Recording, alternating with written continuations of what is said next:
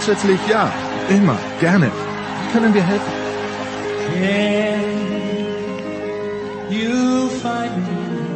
Einen neuen Stürmer, Skisprung-Ski, einen Schlägervertrag. Genauer geht's nicht? Stärken, Nationalität, Geschlecht. Okay. Erling Haaland? Max Verstappen? Alexander Zverev? Fred, bitte, sag an.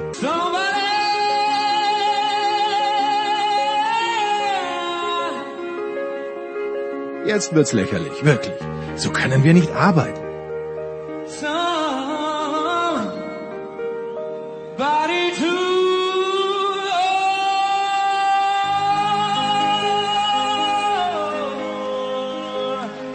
Okay, das ist immerhin eine Richtung. Dann fliegen Newcastle, alle Super League-Aktivisten und Gianni Infantino also raus?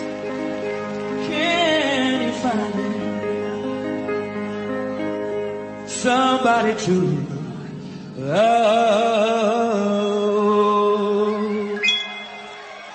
Are you ready? Bereit? Wir? Höchstens für die Big Show. Das aber sofort.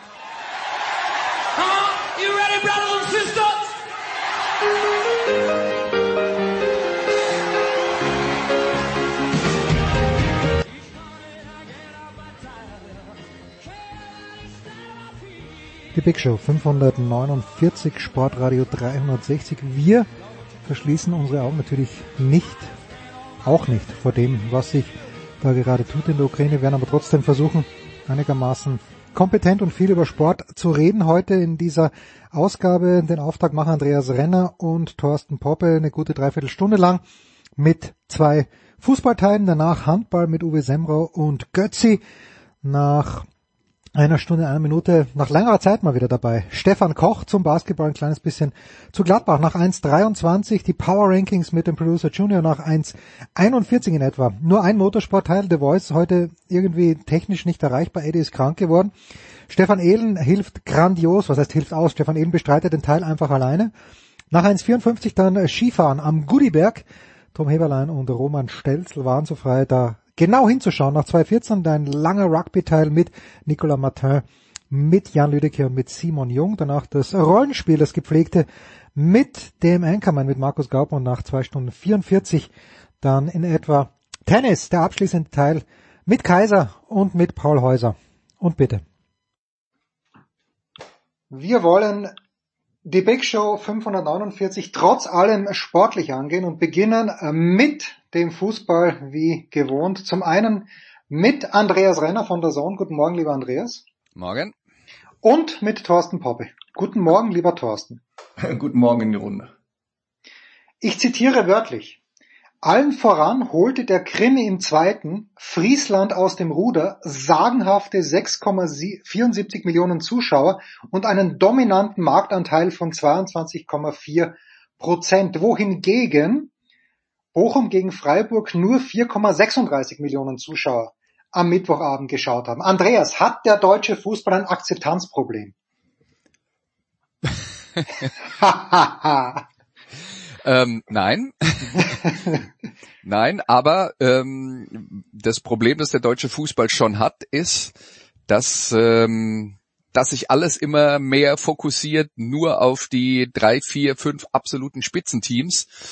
Und äh, das ist auch in der Fußball-Bundesliga, und das ist jetzt auch keine neue Entwicklung, ja, aber dass es auch in der Fußball-Bundesliga halt äh, eine ganze Reihe von Mannschaften gibt, und ich würde sagen, das sind eher mehr als zehn, die halt lokal sehr, sehr interessant sind für die Leute, die äh, am jeweiligen Ort leben und ansonsten in der äh, bundesweiten Betrachtung quasi unter den Tisch fallen. Und Bochum und Freiburg sind zwei von diesen Mannschaften. Freiburg findet ja jeder sympathisch. Was aber nicht heißt, dass sie die Fußballspiele sich anschauen, äh, die dann da bestritten werden. Und ja, wenn man sich mal anschaut, äh, dann werden vermutlich von den äh, von dem, von dem äh, Zuschauerinteresse äh, fallen vermutlich 60 bis 70 Prozent des Zuschauerinteresses, Gesamtzuschauerinteresses an einem Bundesligaspieltag auf die Spiele von Bayern und von Dortmund und der ganze Rest ist halt für die meisten Leute Achselzucken. Was der Sache eigentlich nicht gerecht wird, aber das ist halt die, äh, die Welt, in der wir leben. Wenn wir jetzt äh, in, auf die anderen Ligen schauen, ist das ja genauso. Also das ist ja jetzt nicht in, in Deutschland so. In Spanien ist er wahrscheinlich noch extremer mit äh, Barcelona und mit äh, Real Madrid, wenn man da mal einen Strich zieht.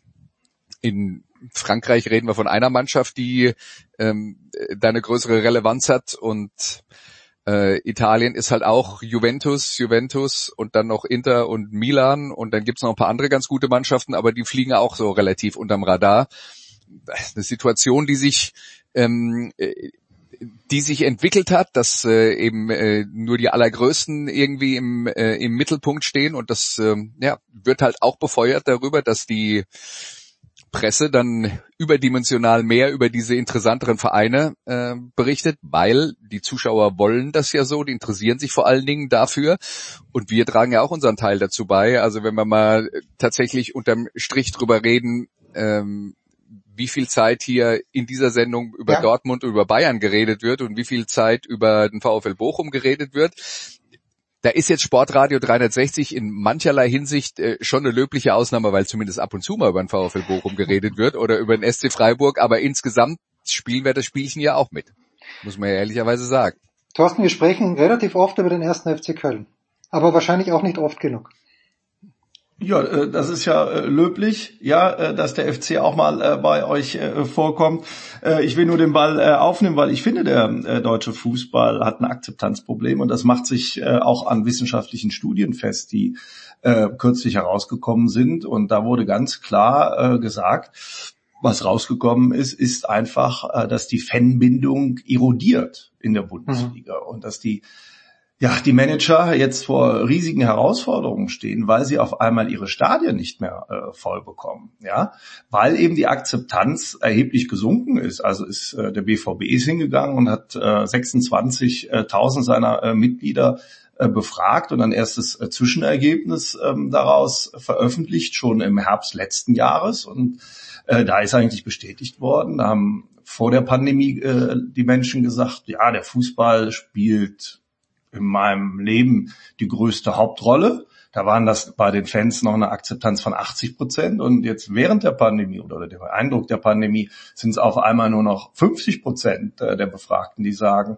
dass der Fußball die Hauptrolle in ihrem äh, Leben spielt. Und wenn wir uns sehen, was äh, immer möglich ist in den Stadien, also die Stadionkapazität, wie viel passen rein, ne?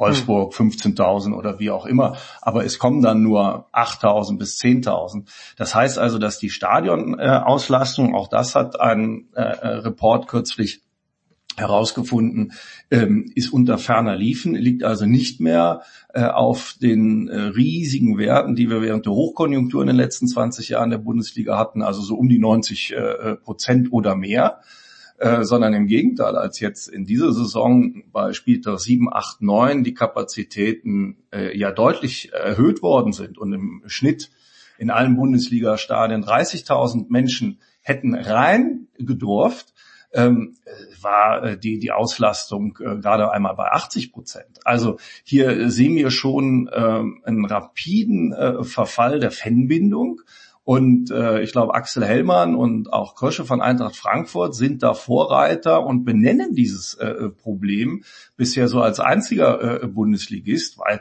du siehst es eben in Mainz oder auch in Hoffenheim, dort ist es schon seit Jahren so, dass die ihre Stadien äh, nicht mehr voll äh, bekommen und sich jetzt Gedanken machen müssen, äh, wie sie die Einnahmesäule der Ticketverkäufe, die ja immer noch eine riesige Rolle auch spielt, wieder äh, stärken können. Und auch äh, Christian Seifert, der letztens Jahr erst ausgeschiedene DFL-Geschäftsführer, äh, sagte das äh, im November schon. Es wäre ja kein Geheimnis gewesen dass die Stadien schon vor der Pandemie nicht mehr so gut gefüllt seien.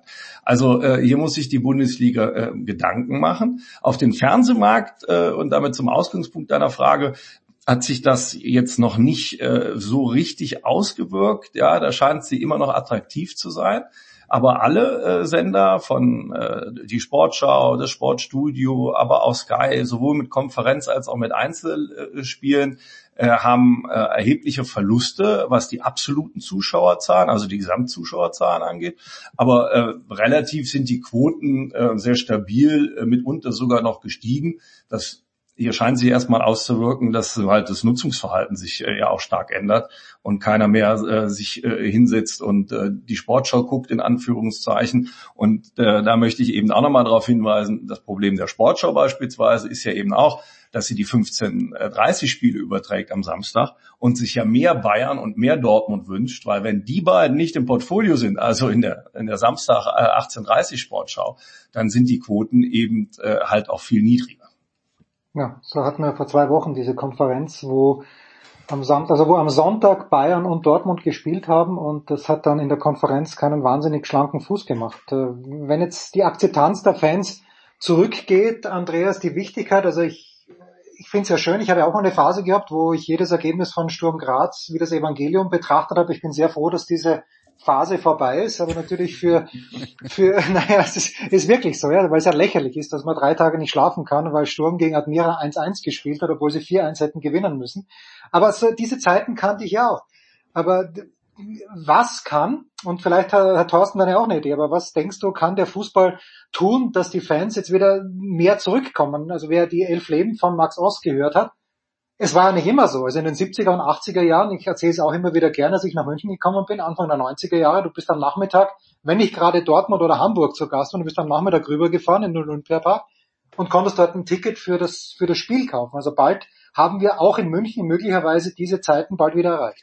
Ja, also als allererstes muss man mal sagen, in den 70er und 80er Jahren war auch Dortmund kein Thema wie heute. Äh, das äh, ah. Dortmund ist äh, etwas, was in den 90er Jahren sich entwickelt hat äh, und und nicht vorher. Und da war dann zwischendurch noch mal eine tiefe Talsohle, wo sie beinahe den Laden hätten dicht machen müssen, äh, bevor bevor Kloppo kam.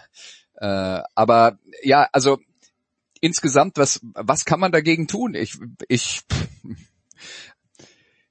also als allererstes würde ich schon mal sagen, wenn wir jetzt darüber reden, Auslastung während der Pandemiezeit. Also es kann, es ist wahr, dass an manchen Orten ein Rückgang äh, vorher schon feststellbar war. Da kann man zum Beispiel, würde ich jetzt auch gleich gerne mal über zwei Beispiele, die hier bei mir in der Gegend ähm, ähm, äh, spielen, äh, reden. Aber insgesamt muss man halt auch noch sagen, dass jetzt in diesen Pandemiezeiten nicht jedes Stadion sofort so ausgelastet wird, wie das theoretisch möglich wäre.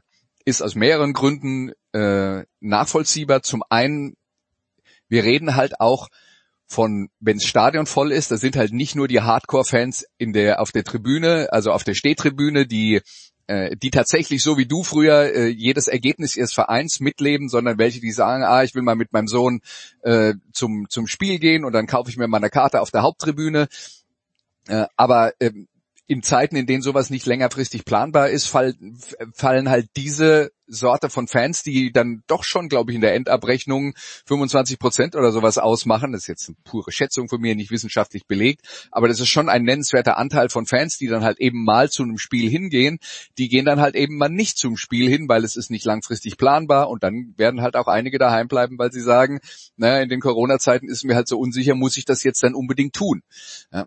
Ähm, die andere äh, Geschichte, wo wir äh, gerade eben gehört haben, Fans haben festgestellt, Fußball ist nicht das Allerwichtigste in ihrem Leben.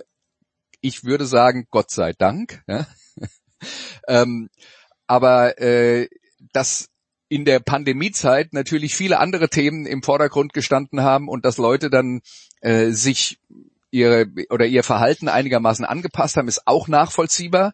Ja, ähm, deswegen ist es auch normal, äh, wenn jetzt das Thema Corona soweit erledigt sein sollte, dass über einen längeren Zeitraum äh, tatsächlich wieder alles möglich ist, dann müssen wir mal drüber reden, wie sich die ganze Welt entwickelt und wie weit das wieder so wird, wie es vorher war.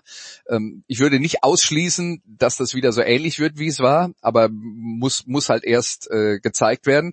Der dritte Grund, äh, den ich sehe, ist, äh, ist es möglich, junge Zuschauer noch zu begeistern. Und wir reden jetzt gerade, glaube ich, auch bei jetzt aufwachsenden jungen Zuschauern davon, dass diese Diskrepanz zwischen ich bin Fan von Dortmund und Bayern und der ganze Rest, also da wird, glaube ich, die Kluft noch größer, weil die ja in dieser Welt aufwachsen, wo sie gar nichts anderes kennen als Dortmund und Bayern äh, 80 Prozent des Tages, äh, was die Fußballberichterstattung angeht. Und es gibt dann halt noch Situationen wie Hoffenheim. Hoffenheim, glaube ich, hat deswegen ein Problem, weil die in die Fußball-Bundesliga aufgestiegen sind. Das Schlimmste, was ihnen passieren konnte, war, dass sie gleich am Anfang die Meisterschaft mitgespielt hatten und dass da eine ganze Menge Leute waren, die gesagt haben, okay, die Relevanz von Hoffenheim ist, die können Bayern Druck machen und dafür hat halt das Geld von, äh, äh von Herrn Hopp, das er zur Verfügung gestellt hat, nicht gereicht. Und jetzt etablieren die sich im äh, Mittelmaß der Tabelle und das ist dann halt auch nicht mehr so sexy für äh, die Leute, die da am Anfang hingelaufen sind, weil sie gedacht haben, wir spielen hier um die Meisterschaft.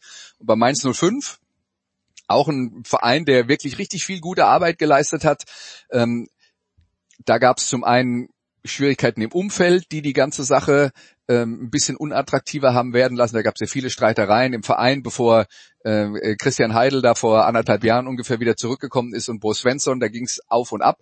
Aber bei Mainz ist halt auch so, dieser Verein hat sich im Mittelfeld etabliert. Das kann man jetzt super gut finden, weil man sagt, naja, es ist ein Verein, der ähm, über Jahre oder über Jahrzehnte froh gewesen wäre, wenn sie überhaupt mal in der Fußball-Bundesliga gespielt hätten. Und dass sie das geschafft haben, ist eine super Leistung. Aber auch da tritt natürlich so ein Gewöhnungseffekt ein, wo die Leute dann irgendwann mal sagen, naja, okay, wir gehen jetzt in die Saison rein und äh, wenn es gut läuft, werden wir Siebter und wenn es schlecht läuft, werden wir Zwölfter. Hm, und das, äh, ähm, aber das sind jetzt unterschiedliche Voraussetzungen an unterschiedlichen Orten. Das heißt, wenn wir jetzt über ein Gesamtproblem reden, wie hat sich die Zuschauersituation entwickelt, wie hat sich die Fanbindung entwickelt, gibt es halt ganz, ganz viele Elemente, die da eine Rolle spielen und da wird nicht eine es wird nicht eine Stellschraube geben, an der man drehen kann und dann eine Lösung hat. Und ich habe jetzt ein paar Elemente angesprochen, es sind auch nur ein paar Elemente. Man könnte vermutlich noch 23 andere anführen.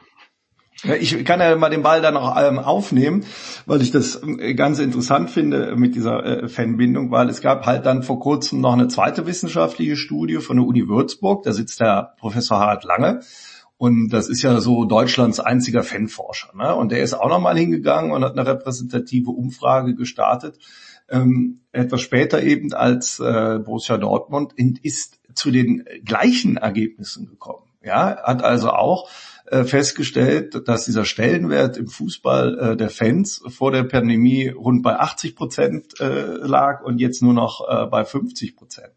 Und ähm, was die Stadionkapazität angeht, habe ich mit Klaus Horstmann gesprochen, ehemaliger Geschäftsführer des ersten FC Köln. Und der ähm, ist jetzt Sport-Business-Berater und hat einen Report äh, erstellt, in dem er äh, jeden einzelnen Spieltag analysiert hat. Ne? Und hingegangen ist, äh, wie ist denn die Stadionkapazität an dem Spieltag gewesen? Ne? Also wie viele Leute dürften theoretisch rein?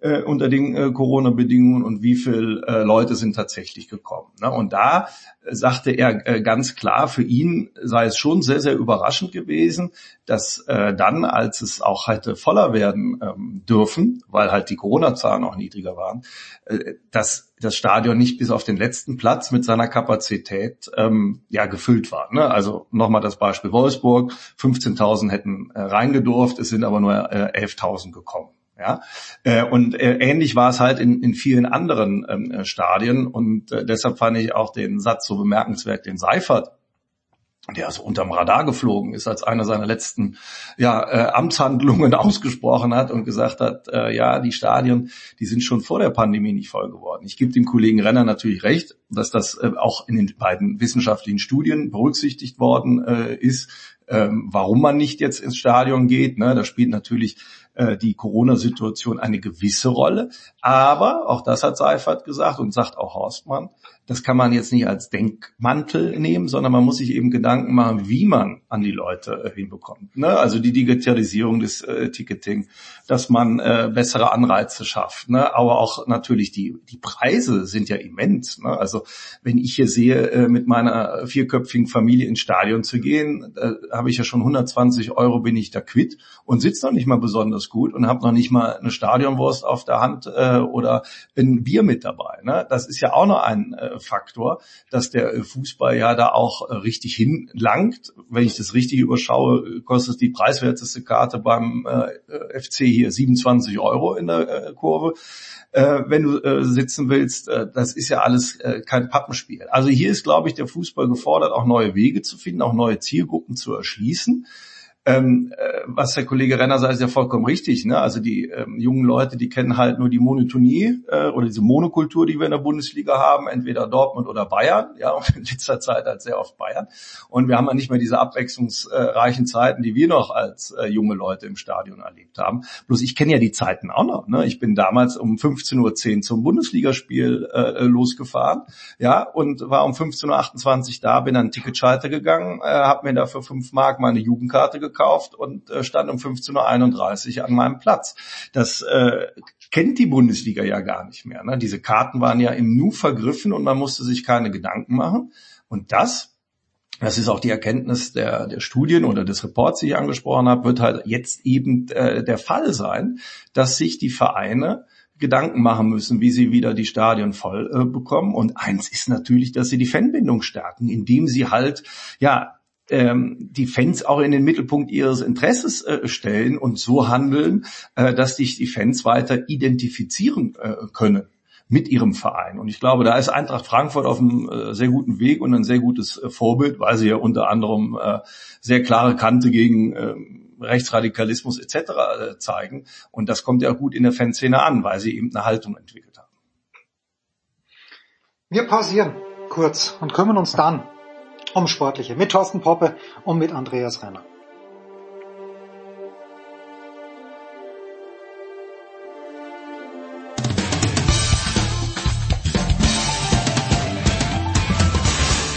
Hallo Freund von Sportradio 360 hier ist Roberto.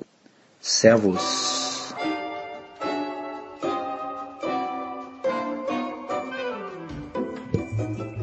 So, weiter geht's in der Big Show 549 mit Thorsten Poppe und mit Andreas Renner. Andreas, du hast am Wochenende die Freiburger gesehen, nicht nur gesehen, sondern sogar kommentiert. Das letzte bleibende Erlebnis des deutschen Fußballfans, wenn er denn einer von denjenigen war, die es äh, entweder live im Stadion in Bochum gesehen haben oder eben in der ARD, war Roland Zahler in der 120. Minute, der uns um das zweite Elfmeterschießen des Abends gebracht hat. Jetzt ist dieses, ich finde gar nicht schlecht besetzt, das DFB-Pokal-Halbfinale mit Freiburg, mit Union Berlin, mit dem HSV, mit Leipzig. Äh, Leipzig mag vielleicht der Favorit sein, aber jedes Auswärtsspiel, egal welches wird, es werden sollte, am Sonntag wird er ausgelost, ist für Leipzig kein einfaches Auswärtsspiel. Wie siehst du die Gemengelage und vor allen Dingen, wie siehst du die Chancen, Andreas, nachdem du sie am Samstag, wie gesagt, kommentiert hast, der Freiburger? Ja, also ähm, bei Leipzig, wenn es äh, das Thema Freiburg werden sollte im Pokal-Halbfinale, was ja gut sein kann, ja, die üben gleich jetzt ja am Wochenende, die spielen ja gegeneinander mhm. äh, an diesem Samstag. Ja, äh, was Freiburg angeht und jetzt die äh, die äh, zwei Spiele, die sie äh, da jetzt hatten, also das war nie sensationeller Zauberfußball, aber es war solide und das war eine äh, seriöse Auswärtsleistung, würde ich jetzt auch sagen, in Bochum, äh, die allerdings gegen Ende der Partie schlechter wurde, also dass sie das zu dem Zeitpunkt gewonnen haben, wo sie es gewonnen haben, war sicher glücklich.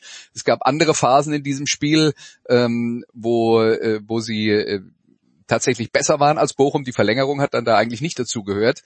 Und äh, ja, ins, insgesamt ist Freiburg halt eine, eine grundsolide Fußballmannschaft, ähm, die einige klar identifizierbare Stärken hat. Ähm, die linke Seite mit, äh, mit Grefo und Günther. Grefo war jetzt gestern nicht ganz so gut, aber die beiden produzieren halt schon unglaublich viel. Also da, da muss man extrem aufpassen. Sie haben viele äh, Wechseloptionen im Sturm. Da ist jetzt kein Weltklasse-Spieler mit dabei, aber viele, die, äh, die ihren äh, Job gut machen. Und Freiburg hat, das äh, darf man nicht unter Tisch fallen lassen, jetzt tatsächlich auch gerade drei junge, vielversprechende Spieler, die aus der Jugend hochkommen, von denen zwei jetzt dann auch äh, gespielt haben, mit Schade von Beginn an und Weißhaupt, der im Lauf der Partie gekommen ist.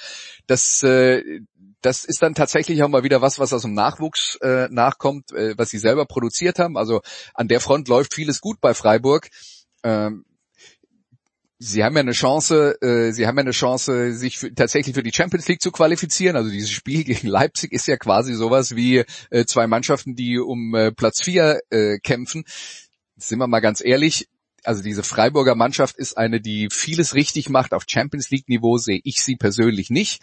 Äh, die Wahrheit ist aber auch, dass das, was um sie rum ist in der Tabelle, auch nicht unbedingt Champions League Niveau ist. Und vielleicht rutschen sie dann tatsächlich mal da rein und können die Erfahrung mitnehmen. Aber ja, das äh, viel mehr erwarte ich da nicht. Und äh, was jetzt den den äh, Rest der Mannschaften angeht, also äh, die sich da äh, die sich da qualifiziert haben, ja, äh, Union war in den letzten Jahren eine Mannschaft aus dem oberen äh, Tabellendrittel. Leipzig ist äh, sagen wir mal von der Besetzung her eine Top-3-Mannschaft in Deutschland. Äh, und dann hast du mit ähm, HSV einen äh, Zweitligisten mit dabei, der äh, natürlich wieder zurück in die erste Liga will. Also da, das ist jetzt dann schon, selbst wenn Bayern und Dortmund nicht dabei ist, äh, keine schlechte Besetzung. Da gebe ich dir recht. Thorsten, das schmerzt den Kölner wahrscheinlich ein bisschen, dass eigentlich der FC hier sein könnte, wenn Florian Kainz nicht etwas geschafft hat, was er selbst, wenn er es wollte, nicht nochmal zusammenbringen will. Ja, aber äh, so ist ja der äh, FC. Deshalb wird er auch so äh, heiß geliebt, weil wenn er dann so eine gute Chance hat, äh, vielleicht mal weit in einem Pokalwettbewerb zu kommen, sich selber ein Bein stellt. Ja, wie in diesem Fall dieser kuriose Elfmeter von Florian Kainz mit den zwei äh, Berührungen, äh, den man ja äh, physikalisch gar nicht erklären kann. Aber ich finde auch, äh, was Kollege Renner sagt, ist genau richtig. Also ich bin sehr, sehr glücklich, äh, dass wir hier mal endlich ganz andere Mannschaften im Halbfinale haben. Das erhöht den Wettbewerb äh, vollkommen, macht ihn richtig attraktiv, weil es eben zeigt, dass nicht immer die üblichen Verdächtigen ähm, ein Abonnement auf den Titel haben was ja auch eigentlich erst in der letzten Dekade, äh, so viel ich äh, richtig erinnere, auch der Fall ist, dass die Bayern diesen DFB-Pokal mal so richtig ernst genommen haben und dann sehr, sehr oft ins Finale gekommen ist. Dazwischen gab es ja auch immer sehr viele Mauerjahre, aber ich finde das jetzt ein tolles Halbfinale, ähm, wo sich ja jetzt auch in ganz äh, Deutschland fast schon eine Allianz bildet, dass eben äh, die Freunde von Rasenballsport aus Leipzig eben nicht den äh, Titel bekommen, äh, weil sich halt dort drei ähm, ja, Anti-Kommerz-Vereine zusammengefunden haben im äh, Halbfinale. Beim HSV nur natürlich nur in Anführungszeichen, ja, immerhin noch ein Traditionsverein, sagen wir es lieber so, sonst äh, gibt's Leserpost. Ähm, äh, und die das ja auch mit einem äh, attraktiven Fußball äh, gewuppt haben. Beim HSV sehe ich halt nur ähm, ein Prioritätenproblem, weil die zweite Liga ja da unheimlich eng ist äh, dort oben und jedes Tor und äh, jeder Punkt am Ende äh, entscheidend ist. Also da bin ich schon ähm, sehr, sehr gespannt, äh, ob sie es wuppen und wenn, äh, wie sie es äh, wuppen. Und äh, Leipzig mag vielleicht der Favorit sein, aber wenn die auswärts zugelost werden äh, bei Union, und mitunter dann das Stadion dort voll ist, äh, dann wird es schwierig äh, für die Rasenballsportler. Ja, sehe ich äh, im Grunde genommen genauso. Ich werde mit dieser Allianz gegen Leipzig nicht anschließen, aber das ist äh, jeder, jeder persönliche Geschmack. Bei mir mittlerweile äh, da, darf, ich, darf, ich, darf ich kurz einen Satz anfügen? Also ähm, das war jetzt plakativ gesagt, ja, mit den Anti-Kommerz-Vereinen. Ich hoffe, wir sind uns einig, dass äh, eine Mannschaft, die in der ersten oder der zweiten Fußball-Bundesliga spielt, vom Prinzip her kein Anti-Kommerz-Verein sein darf. Das, man kann, man kann darüber diskutieren, ob die, äh, ob es da gerade, also da gibt sicher graduelle Unterschiede, aber ja, wer das Spiel nicht mitspielt, der spielt nicht äh, Profifußball auf dem, auf dem äh, Niveau der zwei Ligen. Das geht nicht. Ist das Zustimmung von dem Hund im Hintergrund? Oder ja, der, der Hund, der Hund, frage ich mich äh, jetzt gerade. Moment, ich wollte dem Hund gerade sein RB Leipzig Halsband abnehmen, damit, äh, damit das nicht allzu auffällig. Äh, aber Andreas, graduelle, graduelle Unterschiede äh, sehe ich jetzt nicht, sondern ich sehe natürlich erhebliche Unterschiede, weil äh, RB Leipzig äh, rein aus Marketingzwecken äh, gegründet äh, worden ist und halt ähm, ein Ziel hat, mehr Dosen äh, zu verkaufen, während äh, eben die anderen drei äh, Vereine äh, inhärent äh, Fußball spielen, weil sie eben äh, Vereine sind und das Ziel haben, Fußball äh, zu spielen. Dass der Kommerz äh, sich äh, auch auf sie überträgt, äh, darüber müssen wir nicht äh, drüber sprechen.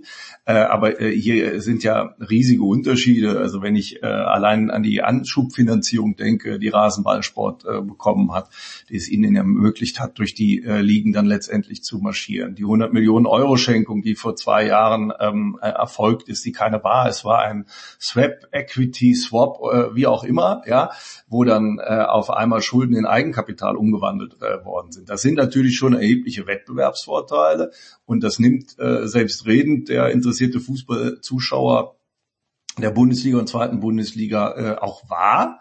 Ja, auf einem anderen Blatt Papier steht dann vielleicht der Fußball, der dort äh, gespielt wird, ähm, aber da wollte ich gar nicht drauf hinaus, sondern ich wollte eben sagen, dass äh, RB natürlich äh, einen anderen Zweck verfolgt. Äh, deshalb habe ich mal dieses Framing in Anführungszeichen äh, von äh, Union Berlin gerne genutzt, äh, um ein bisschen Feuer in die Diskussion äh, zu, zu bringen äh, um auch einfach die Unterschiede äh, herauszuarbeiten, äh, die zwischen diesen einzelnen Mannschaften sind. Ich glaube übrigens, dass keine einzige Dose Red Bull mehr verkauft wird, wenn Leipzig den Pokal gewinnt oder nicht. Ich sehe das ein bisschen amerikanischer und äh, sehe das einfach als Franchise, eben nicht als Verein. Ich weiß schon, das ist ja in Deutschland nicht so wohl gelitten, sondern das ist für mich, ja, sind die New York Giants, die da gegründet wurden und äh, mit, mit viel Geld, keine Frage die aber das, das Geld wenigstens schlau einsetzen und das aber nichts mit einer Vereinskultur, wie sie in Bochum, wie sie in Stuttgart, wie sie in Hamburg herrscht, zu tun hat. Das ist mir schon auch klar, Thorsten. Aber ich sehe das jetzt nicht ganz so streng wie du, weil auch der FC Bayern, weiß nicht, warum der FC Bayern noch Fußball spielt. Äh, sicherlich auch, na, ich weiß nicht, um Geld zu verdienen in erster Linie. Ja, aber sie haben natürlich erstmal den Anspruch, äh, Titel zu gewinnen und Fußball äh, ist. Naja, das hat aber Leipzig auch mittlerweile. Ihr, also ihr Kern, Leipzig nicht absprechen. Ist ihr äh, Kerngeschäft, ja, und über den äh, Fußball wird natürlich viel äh, reingetragen, weil man darf ja nicht vergessen, Red Bull hat ja mehrere Vereine auf der äh, ganzen Welt äh, und haben ja mittlerweile eine richtige Fußballpyramide errichtet. Äh, an der Spitze ist dann halt äh, RB Leipzig. Jetzt äh, müssen wir ähm, FC oder RB Salzburg je nach äh, Wettbewerb außen vor nehmen, weil die ja rein rechtlich und juristisch äh, angeblich nichts mehr miteinander zu tun haben. Aber dadurch, dass äh, halt viele Abhängigkeiten äh, bestehen, sind ja allein in den letzten Jahren die vielen Spieler als auch Trainertransfers äh, von Salzburg nach Leipzig äh, an, äh, dass da noch äh, gewisse Abhängigkeiten sind. Wir haben halt äh, den New Yorker Verein noch im Red Bull Universum. Wir haben auch äh, mit Red Bull Bragantino an brasilianischen Verein äh, neuerdings äh, äh, dort drinne. Und zwischendrin ist noch der FC Lieferin, ein Zweitligist äh, aus Salzburg, äh, den man auch noch ins erweiterte äh, Portfolio äh, nehmen könnte. Da nämlich zwischen äh, RB Salzburg und Lieferung auch dazu auch mal Spieler getauscht während der Saison. Das ist ein kompliziertes Konstrukt, was dort in äh, Österreich nach geltenden äh, Regeln umgesetzt wird. Und das ist dann schon ganz spannend, weil äh, du natürlich mit so einer Holding in Anführungszeichen auch einen Transferbinnenmarkt beispielsweise äh, erschaffen kannst.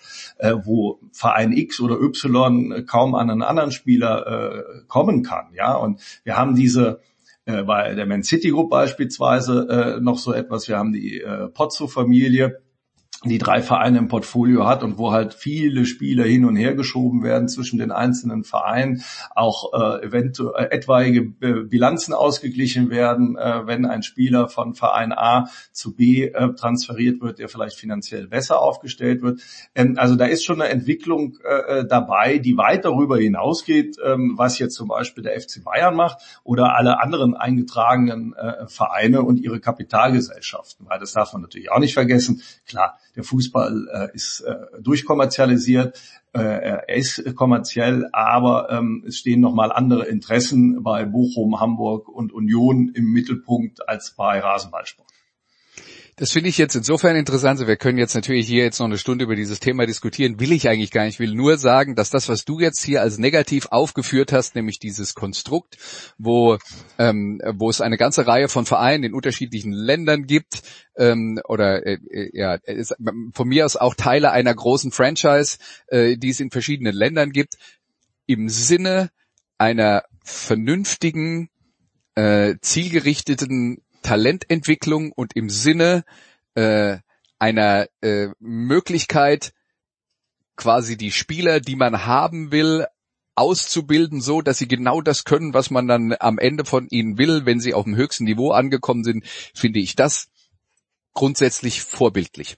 Äh, genauso muss ja, das, ja, ja, genauso muss das eigentlich funktionieren, mhm. damit man, äh, damit man am Ende tatsächlich ähm, eine Identität schafft, die nicht nur das Vereinswappen ist, sondern wo man tatsächlich auch eine Art von Fußball äh, mit äh, mit diesem, nennen wir es von mir aus, RB-Imperium oder wie auch immer äh, man das machen will, ähm, äh, wo man eine Art von Fußball hat, die man damit verbindet und wo man eben auch genau die Spieler produziert auf genau diesen Levels und man hat dann eben auch die Möglichkeit, die, den Jugendspielern die man ranführt, egal bei welchem dieser äh, unterschiedlichen Clubs zu sagen, hey, wenn du richtig gut bist, kannst du da spielen und wenn du äh, wenn du den Sprung dahin nicht schaffst, haben wir für dich aber auch noch Angebot A, B und C und das ist alles akzeptabel. Ja, also ähm, in Österreich Fußball spielen, in der Major League Soccer Fußball spielen und so weiter und so fort, das ist ja für viele auch schon mal ein Riesenschritt und eine äh, ne, ne tolle Leistung, wenn man äh, wenn man das schafft und wenn es dann halt nicht ganz zum allerhöchsten äh, Niveau reicht. Also für mich ist das planerisch absolut vorbildlich und ich sehe das nicht negativ. Ich sehe das auch nicht negativ. Ich habe einfach nochmal ähm, die, die Fakten äh, genannt und die verbundenen Schwierigkeiten äh, damit, weil ich eben dann die Unterschiede zwischen einem in Anführungszeichen äh, normalen Verein äh, und Rasenballsport nochmal gekennzeichnet habe. Ich will das gar nicht werten. Das äh, sollen die Hörerinnen und Hörer äh, selber machen. Ähm, der, der Ansatz, äh, den du beschreibst, den verfolgen ja sehr, sehr viele. Ne? Also ich habe letztens äh, gesehen, dass wir in Belgien schon elf Fußballvereine in Hand von ausländischen Investoren haben. Und da sind äh, mitunter auch die Großen dabei. Ne? Also die äh, belgische äh, Liga äh, und äh, ihre zweite Liga werden immer mehr zur Ausbildungsliga, eben für die großen Vereine, gerade in der Premier League. Also dieser Trend ist schon klar im internationalen äh, Fußball zu beobachten. Ähm, Nichtsdestotrotz ist es natürlich ein, ein, gewaltiger Unterschied, mit welchem Anspruch du da hingehst. Kaderplanung hin, Kaderplanung her, kann mitunter natürlich auch äh, schief gehen. So ist das äh, im, im Fußball auch. Äh, wir haben ja nun diese Woche auch äh, sehr viel über Rasenballsport äh, sprechen äh, müssen aufgrund der äh, Situation mit der Auslosung gegen Spartak Moskau. Und äh, mir fällt da übrigens auch immer auf, dass RB da sehr offensiv nach vorne verteidigt hatten das schon bei äh, Jesse Marsch, als er entlassen worden äh, ist. Äh, da hatte ich das Glück, in ähm, Doppelpass zu sitzen und äh, Minzlaff war live zugeschaltet und hat das sehr offensiv nach vorne verteidigt. Und das ist mir jetzt auch schon wieder äh, aufgefallen. Und ich glaube, für RB sind eben einfach äh, höhere Ansprüche, was Kommunikation äh, angeht, äh, eben deshalb gegeben, äh, weil sie auf eine andere Art und Weise den Fußball für sich äh, erobert haben. lassen wir das für den Moment vielleicht äh, ruhen, äh, aber weil wir dieses große Thema jetzt schon angesprochen haben, äh, ist manchmal finde ich Twitter sehr, sehr anstrengend. Meistens finde ich es äh, finde ich informativ, aber manchmal Wenn du, wenn du Twitter manchmal sehr, sehr anstrengend findest, liegt es daran, dass du Menschen manchmal sehr, sehr anstrengend findest. Ja. Das geht uns, glaube ich, allen so, oder? Und ich, ich glaube schon, dass ich in einer wirklich, äh, einer, in einer reflektierten, guten Blase drin bin, in meiner Twitter-Blase, aber es ist halt, sehr, sehr an, Anfang der Woche war, war sehr, sehr mühsam, wo dann die UEFA beschimpft wurde, dass sie noch nichts tut und die FIFA dann beschimpft wurde, dass sie noch nichts tut und, und Gott und die Welt beschimpft wurde, dass sie, dass sie nichts tun und ich frage mich, okay, äh, vielleicht geht's auch ab und zu mal ein kleines bisschen langsamer vonstatten. Aber vielleicht geht's auch nicht ein kleines bisschen langsamer vonstatten. Die Regelung, die jetzt gefunden wurde, Andreas eben der Ausschluss und da war die UEFA eben schneller als die FIFA aber der Ausschluss der russischen und weißrussischen Mannschaften aus den großen Wettbewerben, äh, gibt es hier irgendwas daran einzuwenden, an diesem Endergebnis? Ist es zu langsam gekommen? Weil das war der Eindruck, den ich mitgenommen habe, dass äh, so viele Giftpfeile abgeschossen wurden und niemand hat mehr Giftpfeile verdient als Gianni Infantino, machen wir uns überhaupt nichts vor. Aber ähm, am Ende des Tages ist das Ergebnis ja doch dann das Richtige geworden. Ja, also ich meine, wir reden jetzt hier von äh, von der Weltpolitik, die äh, auf den Sport Einfluss nimmt, was sie in gewissem Maße, sowieso immer tut, aber es ging halt darum, darum, auf eine Krise zu reagieren. Ich glaube, wir sind jetzt alle am Ende zu einem Punkt gekommen, wo getan wurde, was getan werden konnte in diesem Rahmen. Ja. Ähm, ehrlich gesagt ist für mich jetzt albern, wenn es dann drum geht, ob jetzt äh, Verband A drei Stunden früher reagiert hat als Verband B. Äh, hab, äh, also ich, ich finde es auch ehrlich gesagt nicht äh, verwerflich, wenn Leipzig Spartak Moskau zugelost würden. Die waren halt nun mal von den, äh, äh, also die waren halt ähm, in, in dieser Situation darf auch nicht vergessen, ihr aktueller Trainer war zuletzt noch Trainer bei Spartak Moskau. Es gibt sogar noch persönliche Verbindungen, die das Ganze äh, natürlich auch noch äh, äh verkomplizieren. Ganz grundsätzlich, dass RB jetzt dann erstmal sagt, wir warten jetzt mal ab, was der Verband sagt, bevor wir losrennen und irgendwas verkünden, habe ich auch kein Problem mit. Ja, dann kann man dann sagen, ah, da muss man Haltung zeigen und muss sofort sagen, machen wir auf gar keinen Fall äh, ich weiß nicht, ob die Welt immer so einfach ist und das lässt sich dann halt auch immer leicht mit dem Finger drauf zeigen und sagen, so muss das sein bin ich mir nicht so hundertprozentig sicher. Ich glaube, es ist jetzt innerhalb von kürzester Zeit insgesamt von allen Verbänden, von den nationalen Verbänden, von den äh, Europä vom Europäischen Verband, vom Weltverband ist ein klares Signal ge äh, gesendet worden und zwar wirklich innerhalb von einer Woche habe ich jetzt kein Problem damit, wie das ausgegangen ist. Also ähm, ich habe auch keinen Einwand äh, gegen die Schritte, die da, ähm, äh, die da beschlossen wurden.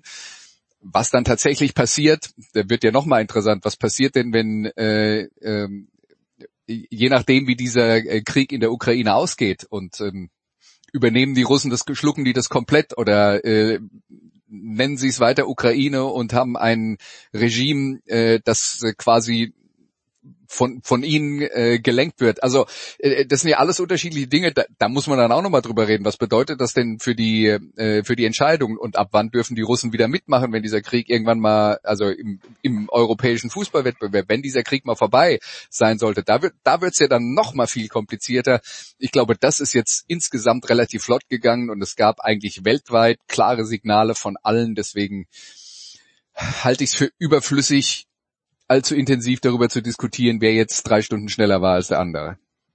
Es ist ja auch so, dass UEFA und äh, FIFA sich da noch ein Hintertürchen offen ähm, gelassen haben, eben wegen der Dynamik der Situation. Also es geht jetzt erstmal bis auf weiteres. Und das kann ja alles und nichts heißen. Ne? Also wenn äh, es in äh, vier Wochen äh, wieder erwarten zu irgendeiner Lösung äh, gekommen ist, äh, die wir alle nicht auf dem Schirm haben äh, und die äh, friedlich ausgeht, ja, wäre es immer noch äh, möglich, dann dort äh, zu agieren. Ich glaube, in dem Fall ist das auch richtig, weil was äh, wir gestern äh, Abend zum Beispiel Beispiel dann äh, an Informationen hatten, ist ja am nächsten Morgen auch schon wieder äh, obsolet, weil sich die Situation so dynamisch äh, darstellt. Und ich kann dem Kollegen Renner in dem Fall auch noch recht geben. Ähm, Twitter ist ja immer sehr strikt und ähm, will ja auch, dass man sofort alles richtig macht. Manchmal muss man eben noch mal eine Nacht äh, drüber schlafen oder noch mal eine weitere Meinung einholen, um sich dann durchzuringen, weil der Schritt war für sowohl für FIFA und UEFA natürlich auch sehr sehr schmerzvoll und die handelnden Personen, die stehen hier jetzt nicht für politische Integrität und äh, für äh, eine gewisse Haltung, sondern ähm, das ist wie beim OEC, da wird ja eher äh, in Märkten gedacht und äh, da ist natürlich auch immer ähm, äh, zu, zu schauen, mit welchen Verlusten das einhergeht, äh, weil unterm Strich tut es natürlich äh, dann weh, aber es ist absolut richtig. Bloß ich möchte hier äh, auch nochmal die Verbände, die Fußballverbände von Polen, Schweden und was war es, Tschechien äh, hervorheben, die ja da sofort auch eingegrätscht ja. sind und gesagt haben, also äh, macht was ihr wollt, aber ohne uns. Wir treten äh, in keinem Fall gegen ein russisches äh, Team an. Das fand ich schon ähm, sehr bewundernswert, diese klare Kante. Und ich glaube, letztendlich hat sich dann äh, eben auch diese Meinung äh, in den äh, Gremien von FIFA und UEFA ähm, durchgesetzt. Äh, ich glaube, bei der FIFA ist es doch äh, auch immer ein Gremium, wo die ganzen ähm, Vorsitzenden der einzelnen Konföderationen äh, vorsitzt. Äh, und in Südamerika ist der Krieg sicherlich etwas weiter weg als hier bei uns in Europa und äh, vielleicht in seiner Dimension noch gar nicht so erfasst worden ja, ähm, dann braucht es vielleicht auch äh, etwas länger, da muss man sensibilisieren. Das können wir aber alles nicht äh, einschätzen von äh, hier aus. Ich finde es gut, wie die Entscheidung gefallen ist. Ich habe aber auch gleichzeitig gesehen, wie schwer sich der Sport in manchen tut. Wir haben ja jetzt die Paralympics und da hat ja auch das internationale Paralympische Komitee erst gesagt, die russischen Sportler dürfen generell erstmal starten. Das war gestern Abend ne? und heute äh, Morgen, wenn wir hier die äh, Sendung aufzeichnen haben sie es ja zurückgenommen und gesagt, wir schließen äh, Russland aus. Also es ist alles ein sehr dynamischer ähm, äh, Prozess. Wichtig ist, und ich glaube, da sind wir uns alle einig, ähm, dass am Ende äh, die richtige Lösung rauskommt und die war in diesem Fall alternativlos. Das war's. Der Fußballteil, die Fußballteile von Sportradar 360 in der Big Show 549. Danke Andreas Renner, danke Thorsten Poppe. Andreas, äh, ganz kurz noch, am Sonntag 12 Uhr wieder Musikradio 360. Was erwartet uns diesmal? Ist schon wieder jemand gestorben? also es sind viele Leute in der letzten Woche gestorben, ja. ähm, leider. Aber äh, diesmal werden wir uns ähm, äh, werden wir uns mit einer einer der erfolgreichsten deutschen Rockbands befassen und mal eine kritische Würdigung unseres äh, äh des äh, äh, der, der gesamten Schaffensperiode, äh, die sicher den ein oder anderen äh, überraschen wird, wenn er sich das dann mal in der Gänze anhört. Ähm, also mit Frank Albrecht zusammen vom äh, Death Forever Magazin reden wir über die Scorpions. Das ist lustig, dass du das sagst, weil ich gerade in der, was in der Süddeutschen war ein ganz großer im Feuilleton, sogar in der Digitalausgabe äh, mit vielen, vielen Bildern äh, über die, ja, über natürlich äh, die Historie. Ja. Die Historie, ja, also war ganz, ganz also, groß. Äh, der Anlass ist natürlich, dass die jetzt gerade letzte Woche eine neue Platte rausgebracht haben, die erste seit, ich glaube, zehn Jahren. Äh, und manche Leute sagen, es ist ihre beste seit den 80er Jahren. Weiß ich nicht, ob ich da bereit wäre, so weit zu gehen. Ja. Aber letzten Endes haben die Scorpions halt äh, sich schon im Jahr 1963 gegründet und haben sehr viele verschlungene Wege genommen, damit sie zu dem wurden, was man dann irgendwann mal in den 80er, 90ern mit ihnen verbunden hat. Und seitdem ist ja auch noch mal eine ganze Menge passiert. Also da gibt's viele unterschiedliche Perioden, äh, über die man äh, über die man reden kann. Und ja, äh, die Scorpions sind ja eigentlich so eine so eine Band, die wegen, die man wegen Wind of Change, dieser, äh, dieser Ballade, äh, ja, äh, verbunden hat mit dieser Öffnung des Ostens äh, zum Westen hin und dem Frieden, äh, der dann gefolgt ist, der relativ äh, relative Frieden, der dann gefolgt ist in den letzten, nennen wir es mal 20, 25 Jahren, äh, der jetzt gerade wieder äh, über den Haufen geballert wurde. Wir hören uns am Sonntag dann an, um 12 Uhr. Danke Thorsten, danke Andreas. Kurze Pause, Big Show 549.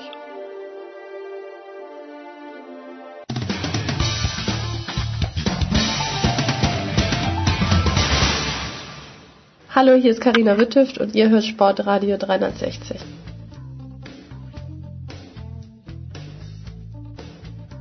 Die Big Show 549 geht weiter mit Handball. Heute der große Doppelschlag. Zum einen Uwe Semrau. Guten Morgen, lieber Uwe. Hallo, guten Morgen. Und Götzi, Markus Götz in München. Servus Götzi. Grüß euch. Uwe, ich bin nachhaltig verwirrt. Flensburg spielt unentschieden in der Champions League gegen Porto. Sie sind Fünfte in der Tabelle, haben äh, nur noch ein Spiel, sind aber drei Punkte hinter dem Vierten. Und trotzdem wird mir versucht klarzumachen, dass Flensburg immer noch eine Chance aufs Viertelfinale hat. Wie geht das? Also das äh, kann man nur so erklären, dass sie eben äh, Sechster werden. Das ah, ist okay, die okay. Ah, okay. realistische Perspektive und dann natürlich weit weg sind davon, ähm, die erste Runde der Playoffs zu überspringen, aber das ist durchaus noch möglich. Okay, also ich dachte das nur, dass die in Gruppe A und Gruppe B die vier Besten aufsteigen, aber das, das erklärt dann natürlich alles. Okay. Ja. Götzi, äh, zwei unten unentschieden hintereinander für Flensburg. Äh, welches ist verstörender, also gegen Porto in der Champions League oder das 31-31 gegen Minden am Wochenende? Äh, also zum Unentschieden gegen Porto kann ich leider nicht sagen, das habe ich nicht gesehen gestern. Vielleicht weiß der Uwe da mehr, aber das Spiel ich gegen Minden... übertragen, ja. Ja, dazu kommen wir gleich. Okay, dann sag du was zu Minden, Götzi. Ja, wir können es ja chronologisch machen, weil Sonntag war das Spiel gegen Minden und das hatten wir in der Konferenz und äh, die habe ich ja begleitet. Also ich, ich will nicht sagen verstörend, aber sie waren da einfach nicht ganz auf der Höhe. Und ähm, dazu kam eine beherzte Leistung von GWD Minden an diesem Tag. Und ähm, es war einfach so, dass sie von Anfang an das Spiel offen halten konnten und äh, durchgehend offen halten konnten. Und dann hast du in der Bundesliga nicht selten die Situation, dass äh, ein Top-Team gegen einen Außenseiter auch Probleme bekommt. Äh, ein bisschen was fehlt im Moment an Punch, an Kraft. Mike Machulla hat das ja auch entsprechend deutlich angesprochen. Du, du musst ja nur mal den Kader durchgehen bei den Flensburgern. Die sind zwar jetzt nominell fast wieder komplett, bis auf Lasse Kier Müller, aber jeder Einzelne hat seine Geschichte. Die einen sind völlig überspielt, wie Jem Gottfriedson oder Messmensa Larsen, die so viel tragen mussten über das ganze Jahr hinweg und die äh, Verletzten, die zurückgekommen sind, wie, wie Magnus Rött, wie, wie Franz Semper oder wie äh, Schögard auch, die sind bei weitem noch nicht wieder auf ihrem Leistungsniveau aus besten Tagen und so kommt diese Gemengelage zustande. Schwierige Phase gerade für Flensburg. Was hast du Positives gesehen, uh, Uwe, am Mittwochabend? Ja, also äh, die Analyse von Götzi ist lückenlos und äh, ich muss sagen, ähm, das Spiel äh, gestern war nicht so schlecht gegen Porto. Porto ist ein renommierter Gegner, die haben äh, auch gegen die Mannschaften vorne in dieser Champions League Gruppe teilweise Punkte geholt, gegen Barca ein Unentschieden. Also das war ein guter Gegner, die waren mit äh, der vollen Kapelle äh, in Flensburg und waren wirklich ein starker Gegner. Flensburg hat teilweise mit drei Toren geführt, konnte das aber nicht verteidigen. Und man sieht diesen Menschen, die lange verletzt waren, einfach an, dass sie noch nicht wieder diesen Rhythmus haben. Und das heißt, auf dem Papier hat Flensburg jetzt eine echt gute Mannschaft wieder, aber was dann auf dem Platz passiert, das ist äh, steht auf einem ganz anderen Blatt. Und äh, von daher ja, äh, kann man kann man das natürlich damit erklären, äh, dass es da noch nicht wieder rund läuft, aber Dennoch ähm, sind äh, die Playoff-Termine ja erst in einigen Wochen. Also da kann Flensburg durchaus wieder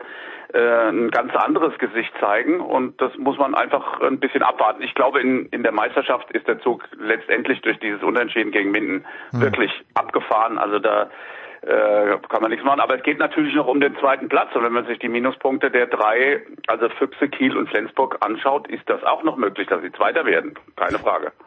Eine Frage, Uwe, noch zur Champions League. Äh, man muss ja davon ausgehen, dass die nicht mehr weiterspielen werden. Welchen Einfluss wird das auf, also ich würde hoffen, dass sie irgendwie weiterspielen können, ein Team aus der Ukraine, aber welchen Einfluss wird das auf die Champions League haben?